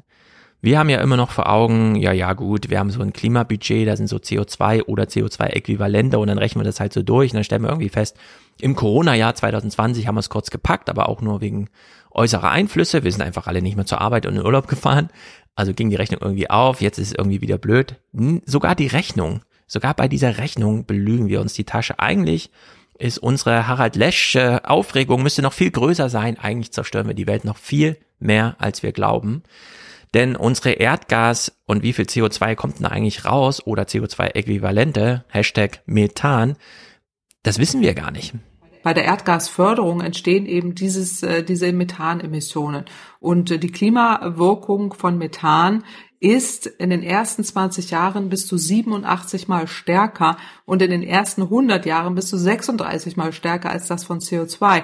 Das sagt der IPCC-Bericht. Auch im jüngsten IPCC, also Intergovernmental Panel of Climate Change, diese internationalen Klimaberichte, weisen das nochmal deutlich aus. Aber in Deutschland wird immer noch ein viel zu geringer und veralteter Faktor genutzt, äh, um eben diese CO2-Äquivalente von Methanemissionen zu, zu bestimmen. Und das ist äh, hoch äh, problematisch. Das müsste man anpassen äh, und auch diese Berechnung äh, über diese Klimaauswirkungen von Methan äh, dann auch über diesen langen Zeitraum mit äh, berücksichtigen. So, es wurde ja mal geregelt, wie man überhaupt dieses CO2 und die Äquivalente misst. Mhm. Dass man nicht einfach, ja gut, haben wir mal überschlagen, keine Ahnung, das schreibt man mal in die, sondern dass man das wirklich mal standardisiert. Das liegt aber noch nicht viele Jahre zurück, sondern das war jetzt in Glasgow zum Jahreswechsel da hat man sich überhaupt mal drauf geeinigt und jetzt müssen wir es auch noch anwenden. Also wir sind ganz weit hinten dran äh, mit der Anerkennung, was das hier eigentlich bedeutet und kloppen uns jetzt echt mit Frankreich darum und belügen uns dann selbst, sodass plötzlich Atomkraft und äh, Gas, bei dem wir uns durch falsche Rechnung bewusst belügen, ja, das schicken wir noch auf den Zukunftspfad und das ist einfach völlig Banane Peter Kapern, äh, hier nochmal aus dem Deutschlandfunk, ähm, dieser kleine Raumgewinn, ja, den man machen kann, es sollen zumindest nur für den Übergang auch beim Gas gelten. Dass Gas und Atomkraft in dieser Taxonomie enthalten sein würden. Das war die Nacht ähm, des EU-Gipfels hier in Brüssel und da hat sich Ursula von der Leyen vor die Presse gestellt und hat gesagt, wir werden erheblich mehr Geld in erneuerbare Energien investieren müssen, aber wir brauchen für die Grundlast Atomkraft und für den Übergang Gaskraftwerke. Und damit war völlig klar, dass diese drei Komponenten, erneuerbare Gas und Atomkraft, in dieser Taxonomie drin sein würden. So, und Deutschland wollte Gas, Frankreich mhm. wollte Atomkraft, Ursula von der Leyen wollte ihr eigenes Vermächtnis schützen, Green Deal. Ja. Und jetzt musste sie selber zurückstecken. Sie weiß genau, so kann man diese Ziele nie erreichen und hat sie zumindest noch auf, lasst wenigstens eine Übergangsregelung, dass es nur für einen Übergang gilt. So irrsinnig das auch ist, bei Atomkraft von Übergangstechnologie zu sprechen. Aber lass uns wenigstens das in die Richtung drücken. Nun gut, so konnte sie das dann verkünden. Es ist zumindest für den Übergang. Vielleicht regiert dann jemand anders und dann wird das auch, ja, dann ist das sozusagen tradiert und vielleicht hat bis dahin der Markt sowieso alles eingeholt. Wir hören hier mal kurz Ursula von der Leyen im O-Ton, denn es gibt ja noch eine weitere äh, Sache. Wir haben ja schon gesagt, es gibt viele Labels. Was macht die EU-Taxonomie so besonders? Na, einen Punkt gibt es da schon noch. La taxonomie, c'est un label de contrôle. Die Taxonomie ist ein Prüfsiegel für Finanzprodukte. Es ist für Privatanleger und es gibt den Privatanlegern Transparenz. Es zeigt ihnen, ob ein Finanzprodukt zum Übergang zur Klimaneutralität beiträgt. La transition vers la neutralité climatique. So, jetzt hat sie hier auf Französisch die privaten Investoren hervorgehoben. Um die geht, denen soll das signalisiert werden, wie ihr Geld verwendet wird. Stimmt aber gar nicht. Claudia Kempfert klärt uns ja auch nochmal auf. Es geht natürlich auch um die Regulierung. Was machen wir eigentlich mit staatlichem Fördergeld? Das orientiert mhm. sich ja dann auch daran. Schwierig wird's ja auch vor allem, weil es ja auch mal um Fördergelder dann geht. Äh, wenn die EU, sage ich mal, 100 Milliarden zu verteilen hat, dann äh, richtet sie sich ja auch nach der Liste und da geht's ja dann wirklich auch um richtig viel Geld. Ja, ganz genau. Darum geht's hier auch. Also es geht um richtig viel Geld. Äh, es geht um Subventionen und Atomenergie rechnet sich nur mit riesigen Subventionen. Und wenn da die Fördergelder dann äh, verteilt werden, geht das eben jetzt in diese Kanäle. Und das ist tatsächlich äh, nicht nachhaltig. Also äh, wenn Länder investieren wollen und da Stranded Investments, also herausgeschmissenes Geld praktisch für Investitionen ausgeben wollen, sollen sie das selber tun, aber bitte nicht mit EU-Geld. Äh, das, das ist tatsächlich der Fehler. Ja, also die EU EU hat jetzt sich ein Delegated Act genommen. Sie kann also selbst entscheiden, hat sich dann natürlich ein bisschen breitschlagen lassen von Frankreich und Deutschland, um sich die Treue zu sichern. Gleichzeitig hat sich die EU aber auch, wie wir wissen, wegen Corona schon selbst verschuldet, wird also auch fürs Klima wahrscheinlich noch Eigenmittel aufnehmen. Wozu eigentlich? Na, um dann Atomkraft zu fördern. Also das ist das Ergebnis der Taxonomie irgendwie.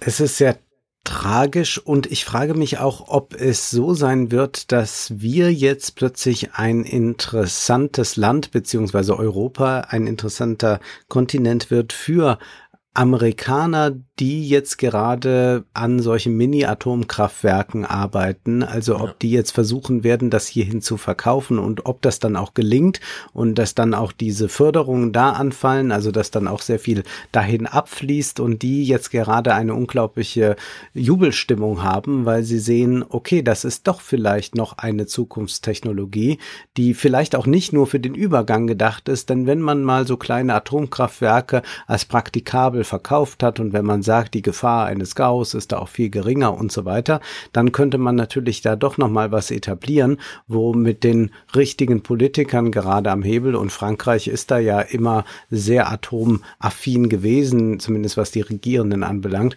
hat man da jetzt vielleicht noch mal sehr gute Investitionschancen, was äh, sehr bedauerlich ist, denn hier wird jetzt sicherlich von Deutschland aus nicht noch mal eine große innovative Atomtechnik kommen, aber in den USA zum Beispiel arbeitet man ja ganz, ganz stark daran mhm. und bekommt da auch sehr viele Gelder, auch dann von Bill Gates und Co., so dass das vielleicht dann doch noch ein längeres Thema für uns werden wird. Und was wir natürlich machen, ist hier wieder einmal Probleme verschieben in die ganz, ganz weite Zukunft. Ja. In Europa gibt es jetzt staatliches Spielgeld, um solche Atomträume wahr werden zu lassen. Die Amerikaner haben den eigenen Druck. 17 Prozent plus bei der Kohleverstromung im Jahresvergleich. Äh, das ist auch so eine Bilanz äh, des ersten Jahres Biden. Mhm. Zwei Clips noch. Zum einen, was wäre wünschenswert? Steffi Lemke, unsere Umweltministerin, hat es bei Lanz mal kurz thematisiert. Ein Dekarbonisierungsakt, der die Taxonomie mal begleitet, wäre echt cool gewesen. Wir sagen, und auch das tut die Bundesregierung gemeinsam, dass wir kurzfristig Gas als Übergangstechnologie brauchen werden. Wir können nicht aus Atomkraft und Kohle aussteigen und genau in den gleichen Zeiträumen auch komplett aus Erdgas aussteigen. Das steht auch so im Koalitionsvertrag. Dafür hätte es aber dieses Nachhaltigkeitssiegel nicht gebraucht, das ja langfristig wirken soll. Das zielt nicht auf Übergangstechnologien ab und deshalb wäre es viel besser gewesen, hätte die EU-Kommission eine Art Dekarbonisierungsakt vorgelegt. Das heißt, dort geklärt, hat, wie mit Übergangstechnologien umgegangen werden soll. Der Vorschlag stand im Raum, der ist nicht verfolgt worden. Ich bedauere das. Kann man ja immer noch verfolgen. Auf der anderen Seite, wir haben hier im Podcast auch schon häufiger darüber gesprochen, die politischen Ansehen, die sind alle irgendwie ein bisschen gescheitert. Das über die Preise zu regeln, ist sehr ver, ähm, verheißungsvoll, kann gelingen, wenn man natürlich die Preise dann auch entsprechend strukturiert. Ja. Naja, geben wir das letzte Wort. Kempfert, Claudia Kempfert, sie gibt so ein ganz sachliches Fazit. Und äh, da fällt dann nochmal so ein Begriff, bei dem wir einfach denken müssen, vielleicht ist, sollte das auch einfach mal der Aufhänger sein.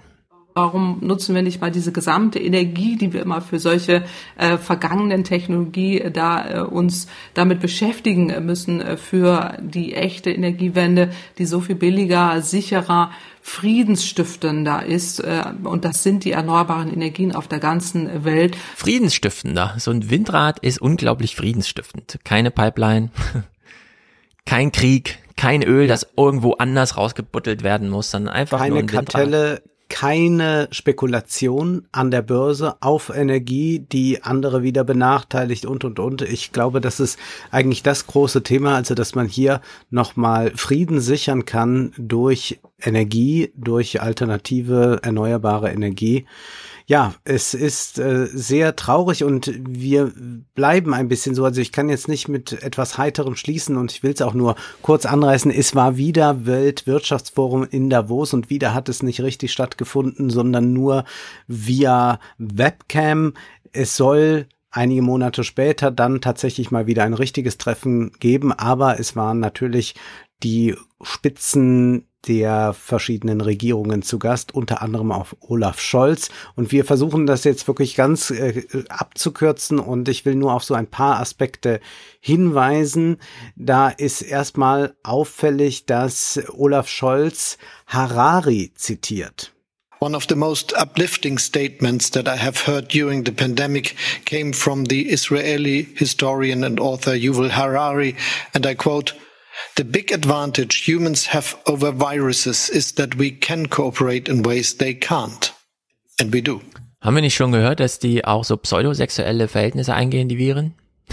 Das in der Tat. Äh, aber wir hören hier Kooperation, das ist etwas, was wir Menschen tun können und das ja. soll ja auch immer leitend sein bei allem, was da in Davos gesagt wird. Man will miteinander kooperieren.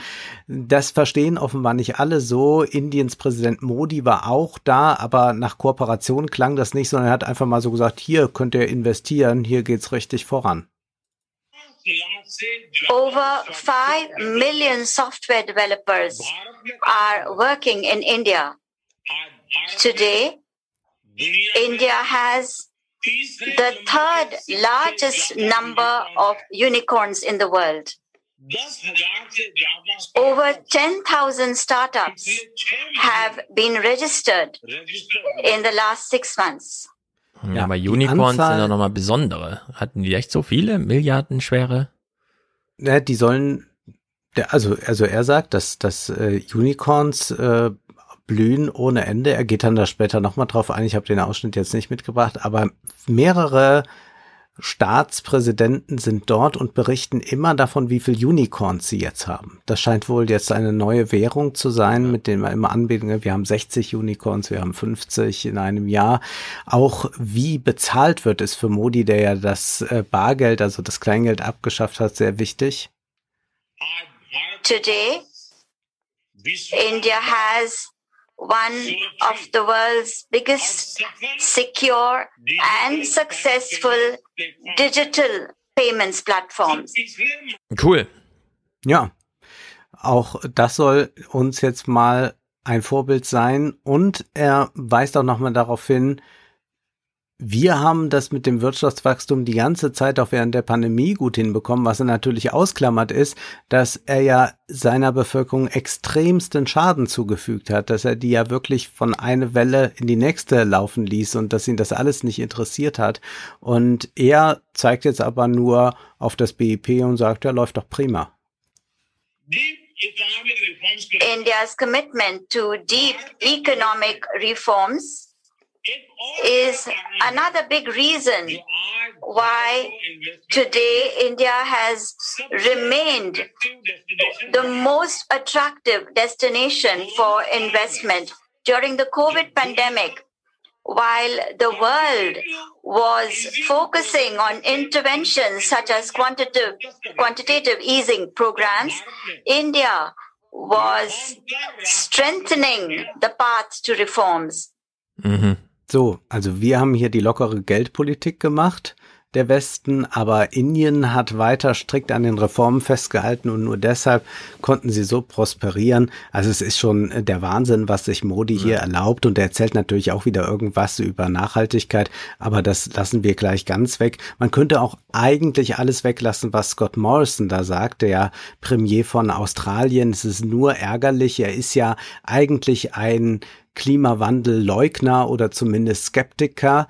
Und seine Idee, wie das jetzt alles zu lösen ist, ist für ihn aber ganz klar Technologie. We want to drive down the cost of technology. We must make that technology affordable and scalable and able to be adopted in developing countries. If that does not happen, then all the talk will end in nothing and emissions will continue to rise. And this is why Australia is so focused on wanting to be at the centre of the solutions that actually deliver low cost, credible, affordable, sustainable, scalable technologies. Also Morrison geht ja gern mal auf die Bühne mit einem Stück Kohle in der Hand mhm. im Wahlkampf. Der Hinsicht ja. ist ein Verweis auf Technologie statt auf Rohstoff schon mal ein Fortschritt. In der Tat, er sagt dann auch, wir kooperieren ja schon mit den ganzen Ländern, um zu helfen. Und dann zählt er aber Deutschland, Großbritannien und Japan auf und tut aber so, als würde er was für die Entwicklungshilfe leisten. Aha. Es ist wahnsinnig absurd und ich würde aber auch in Frage stellen, ist da jemand wirklich für ein Verständnis für Technologie vorhanden? Also ist das ein Mann, der das in irgendeiner Weise begriffen hat? Denn der klingt jetzt zumindest so, als hätte er an der Konferenz aus der Telefonzelle heraus teilgenommen. Ja. Aber das ist bei diesem ganzen Kongress so, dass man sich wundert. Man hat es da mit sehr mächtigen, sehr reichen Leuten zu tun. Hätte man da nicht mal für 150 Euro das Stück Podcast-Mikrofone verschicken können. Ja. Absurd. Es war auch der Vizepräsident von Nigeria da, Yemi Osinbajo, und auch er äußert sich zur Taxonomie. One of the biggest shocks is the uh, is the uh, the notion that uh, fossil fuels, including gas, uh, should be defunded. Especially by uh, by international finance uh, uh, by, by, international finance institutions. Uh, we, we, think that um, gas as a transition fuel is absolutely crucial, not just for uh, for effective transition, but also for our economies. I, I think that we are faced with two challenges: the climate change challenge and, of course, economic development. Das ist ja was, was man auch einbedenken muss. Wir haben es da ja mit sehr unterentwickelten Ländern auch zum Teil zu tun, die jetzt gar nicht die Möglichkeit haben wie wir. Also wir könnten ja auf Gas verzichtet haben. Das haben wir aus anderen Gründen nicht getan, um ja nicht irgendetwas von unserem Wohlstand anzugeben. Ja. Aber wir müssen natürlich in der globalen Perspektive sehen, für so ein Land ist es jetzt nicht möglich zu sagen, hier macht mal. Ursula von der Leyen spricht auch äh, in Davos und sagt dann, wir haben da ganz tolle Ideen wie äh, Afrika, viel mehr Sonnenenergie und alles nutzen kann. Das mag ja gut sein, aber es ist ja auch erstmal so, dass äh, in solchen Ländern das Geld nicht selbst vorhanden ist dafür und man natürlich dann auch wieder Leute in eine Schuldenfalle reinbewegt und dass es nicht darum nur geht, dass Europa den Afrikanern da helfen will, mhm. wenn die mit der erneuerbaren Energie um die Ecke kommen. Ja, also in Rentenrepublik habe ich auch so ein Argument drin. Wir in der westlichen Welt, wir schrumpfen jetzt. Damit sinkt mhm. auch immer so ein bisschen die Innovationskraft, denn das kommt vor allem von jungen Leuten. Also die tollen Entwicklungen werden eigentlich immer so U40, U30 gemacht. Was bedeutet, dass wir unter schwierigen Voraussetzungen jetzt Innovation technologisch zeigen müssen, mit nur einem Ziel, das Zeug dann nach Afrika zu verschenken. Denn das Einzige, mit dem die uns das vergüten können, dass wir ihnen die Technologie kostenlos zur Verfügung stellen, ist, dass sie nicht den billigsten Weg gehen und einfach jede Kohle und alles, was da im Boden liegt, einfach verfeuern. Denn das hält ja. äh, Bevölkerungswachstum von einer Milliarde dann nicht stand. Das haben wir ja natürlich hier in Europa schon mal vorgemacht. Das hebt nicht das Lash-Argument auf, weil wir haben es alles nee. schon so weit zerstört, dass nur noch 10% plus bedeutet, dann ist alles vorbei. Ja. Wenn noch mal 100% dazukommen, äh, dann ist wirklich finito. Aber du hast jetzt gerade schon was Schönes reingebracht, wir dürfen nicht geizig sein, sondern wir müssen freigebig sein. Wir müssen sagen, hier sind die Technologien dafür, aber es scheitert ja schon bei den Impfungen. Und ich würde gerne da einen ganz kurzen Block nochmal zu machen, denn es war auch Thema in Davos und wir müssen das einfach nochmal ansprechen. Also erstmal hören wir jetzt nochmal Scholz, der im Übrigen ja im Gegensatz zu Merkel hier auf Englisch auch vorträgt. We have to make it feasible that all people in the world have a chance to be vaccinated. And so I really ask all those who are able to to support the COVAX initiative and give uh, their financial support that is necessary that we can buy uh, the vaccines for bringing them to all those who need them. Mm, weil die so wahnsinnig teuer sind. genau, die sind so wahnsinnig teuer. Wir hatten ja da mal von Adam Tooze schon mal so ein Interview oder wir haben es zumindest beide bei bei Twitter geteilt, wo er sagte, ja, Deutschland könnte das doch eigentlich gut selbst finanzieren. Schulden ja. sind gerade günstig, würde eigentlich noch Geld dabei verdienen und könnte die ganze Welt impfen lassen. Also wir haben ja immer gesagt, wir brauchen jetzt gar nicht so sehr über dieses patentrechtliche äh, zu sprechen, ähm, aber wir können einfach mal sagen, wir könnten auch, wenn alles mal so bleibt, das äh, locker finanzieren. Das sagt auch Yemi, äh, Yemi Osinbajo von äh, Nigeria.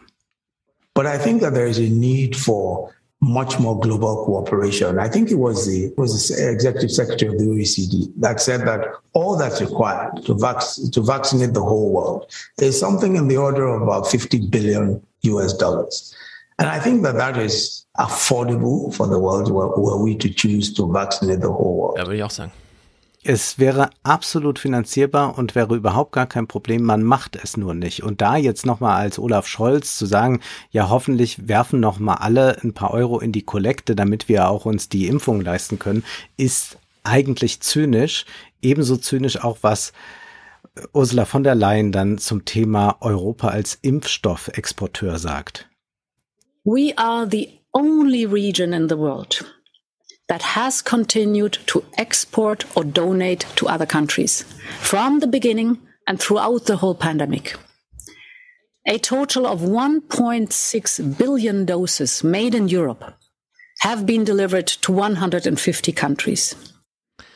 Ja, die ja. meisten davon wurden aber bezahlt und die meisten davon gingen in die Türkei, nach Großbritannien. Äh, also da waren auch keine armen Länder dabei. Ja, das ist so was von verrückt, dass das hier nochmal so hervorgetan ja. wird, als wäre Europa der Retter der Welt. Nein, ganz im Gegenteil. Die Patente will man nicht freigeben. Das hat natürlich auch äh, Gründe, die einfach darin liegen, dass jede Volkswirtschaft in der internationalen Konkurrenz besonders gut dastehen will. BioNTech spielt eine ganz, ganz große Rolle für unsere Volkswirtschaft inzwischen. Deswegen wird sich dann auch Prozent BIP. Ja, 0,5 Prozent BIP, da wird dann auch ein Habeck plötzlich äh, nicht mehr für die Patentfreigabe sein. Und man fragt sich ja, aber warum wird dann eigentlich so wenig gemacht oder worauf wartet man dann noch, wenn man äh, das darüber Spenden klären könnte? Ich glaube, wir haben jetzt hier eine Antwort von hm. Ursula von der Leyen. Vaccine Manufacturing mRNA Technologies.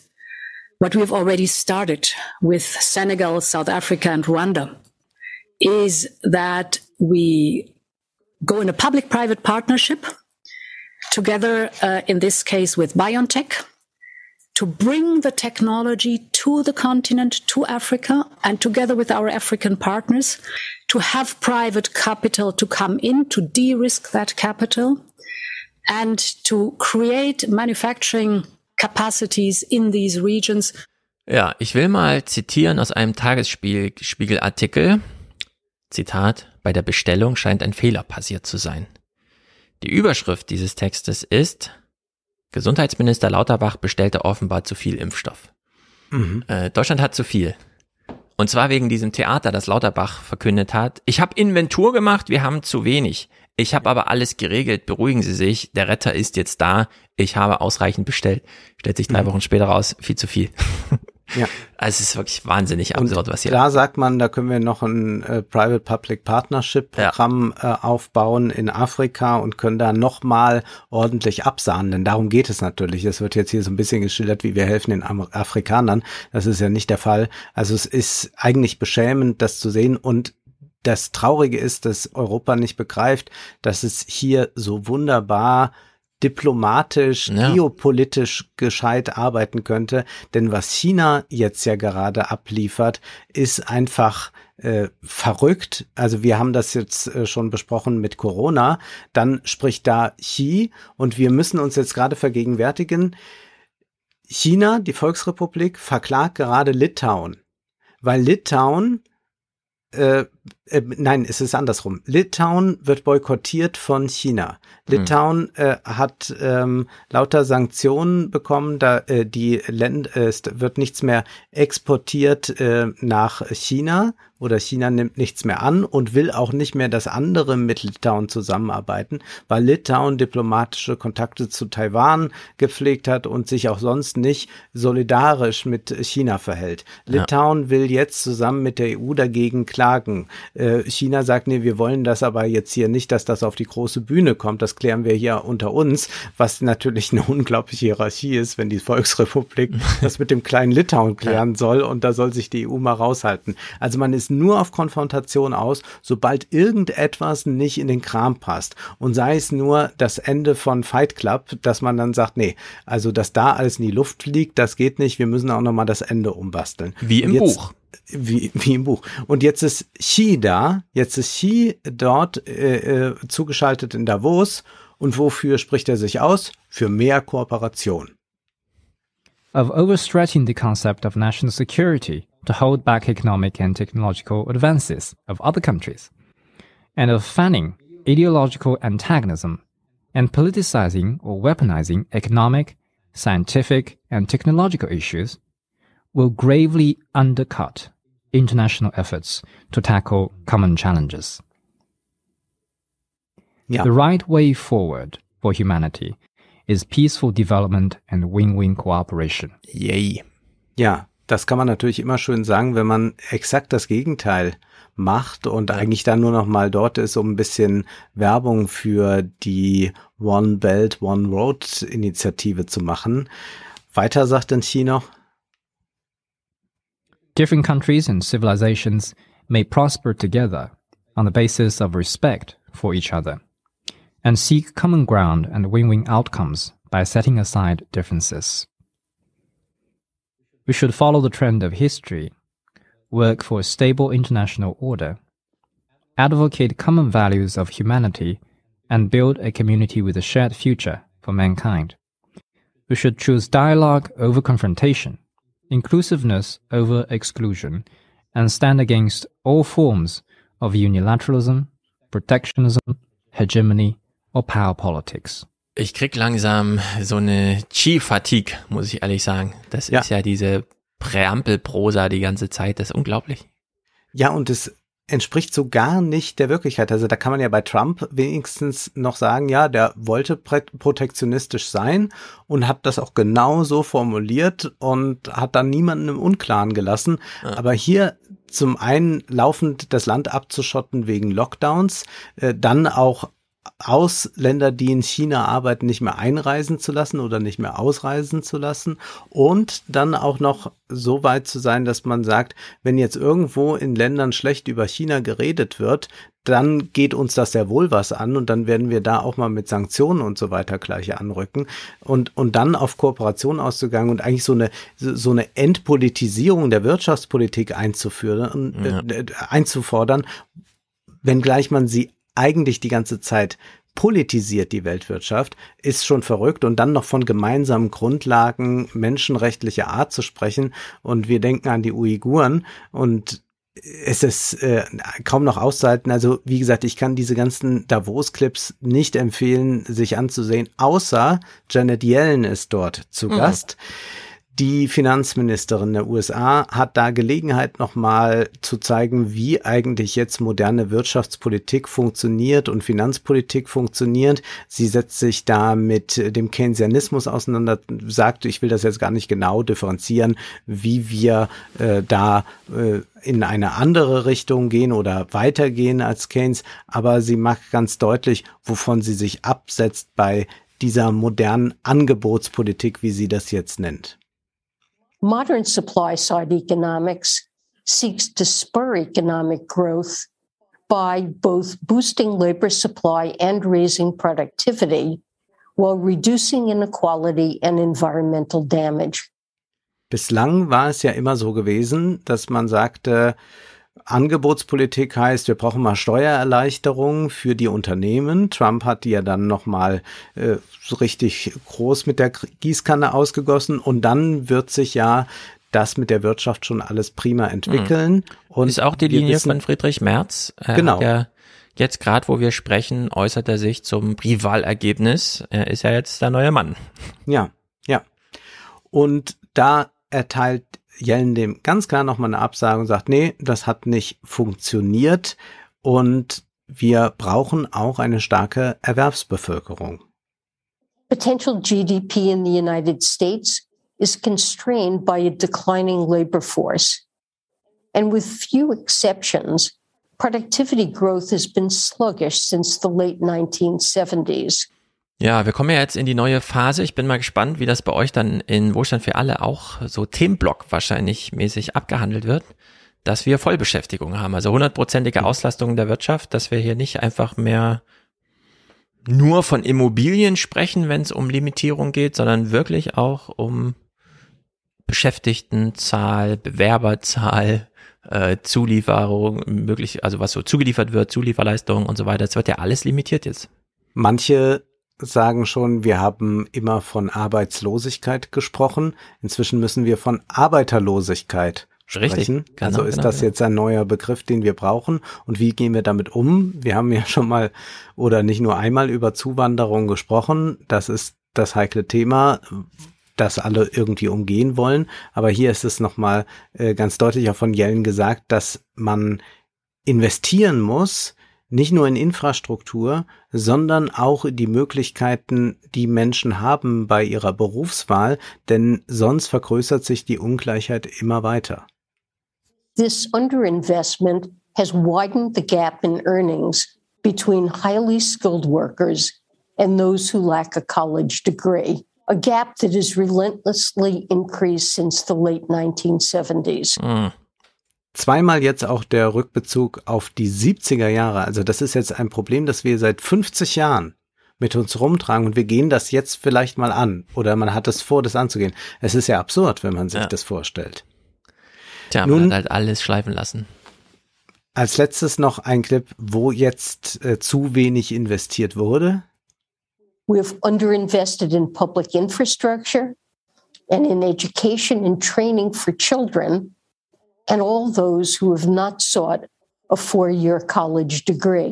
Ich meine, die Amerikaner kommen mit unglaublichen Bildungskrediten aus ihrer Bildungslaufbahn raus. Mhm. So viel Schulden, dass man quasi 30 Jahre braucht, um sie abzubezahlen und keine private Insolvenzverfügung da irgendetwas an diesem Status ändert. Und gleichzeitig stellt man fest, es mangelt an allem. Wir haben keine frühkindliche Bildung, wir haben schlechte Schulen, alles schlecht. Die ja. Unis haben einfach so ein bisschen da oben abgegriffen, also heißt ja. ein bisschen wahnsinnig viel. Und alles andere liegt komplett da nieder, was auch wichtig ist für die Grundausbildung. Unglaubliche Zustände. Ja, und ein sehr deprimierendes Wirtschaftsforum. Mal gespannt, wie es sein wird, wenn die sich treffen. Aber ja, wenn man es so global sieht, was das Klima anbelangt, was äh, auch die Ungleichheit anbelangt, dann ist das doch sehr dramatisch. Also Yellen und äh, Xi waren die einzigen, die überhaupt mal das Wort Ungleichheit ausgesprochen haben, wenn ich das jetzt recht in Erinnerung habe. Mhm. Es ist doch äh, sehr traurig. Hast du noch was Lustiges, noch einen Clip, mit dem wir abschließen? Was ist das? Ich sehe hier, dass äh, ich kann ja, um, um das jetzt mhm. allen zu sagen, die uns ja hier nicht sehen können, ich kann ja hier immer sehen, welche Clips alle aufgelistet sind. Und hier gibt es einen Clip, da heißt es, Olaf Scholz, schönen Dank für die Frage. Zusammenschnitt von Scholz Antworten. Was ist das? Also Olaf Scholz hat ja seine erste Befragung im Bundestag gemacht, die reguläre quartalsmäßige Kanzlerinnen-Kanzlerbefragung. Ich habe sie weder im Original gehört, noch mir irgendwie, ich, ich wollte es einfach nicht hören, es steckt ja nichts drin. Und im Ausklang des Deutschlandfunk äh, Politik Podcast 238 haben mhm. sie nochmal einen Zusammenschnitt gemacht, von dem ich denke, hm, ja, das passt. Äh, da kommt, glaube ich, der Olaf Scholz, wie er sich geben wollte, gut rüber. Schönen Dank für Ihre Frage. Schönen Dank für Ihre Frage, auch für die Gelegenheit. Schönen Dank auch für diese Frage zu einem ganz konkreten Fall. Schönen Dank für Ihre Frage und auch für die, aber nicht für die Intention, die dahinter steckt. Schönen Dank für die Frage. Ich danke Ihnen, Herr Bundeskanzler. Ich beende die Befragung. Schönen Dank, können wir auch sagen. Und wir möchten aber noch auf den Salon verweisen. Wir sprechen über das Buch Anfänge, eine andere Geschichte der Menschheit von David Graeber und David Bancroft, die es zusammen geschrieben haben.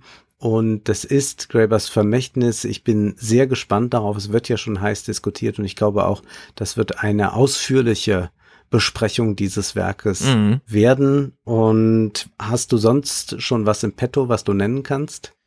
Einiges müsste ich jetzt nochmal raussuchen. Ich sehe allerdings gerade, dass meine gedruckte Version immer noch, und jetzt steht sie bei Amazon wieder mit, wird bis 22 Uhr geliefert, was immer heißt, kommt am nächsten Tag. Am Freitag ah. stand schon mal, kommt bis 22 Uhr.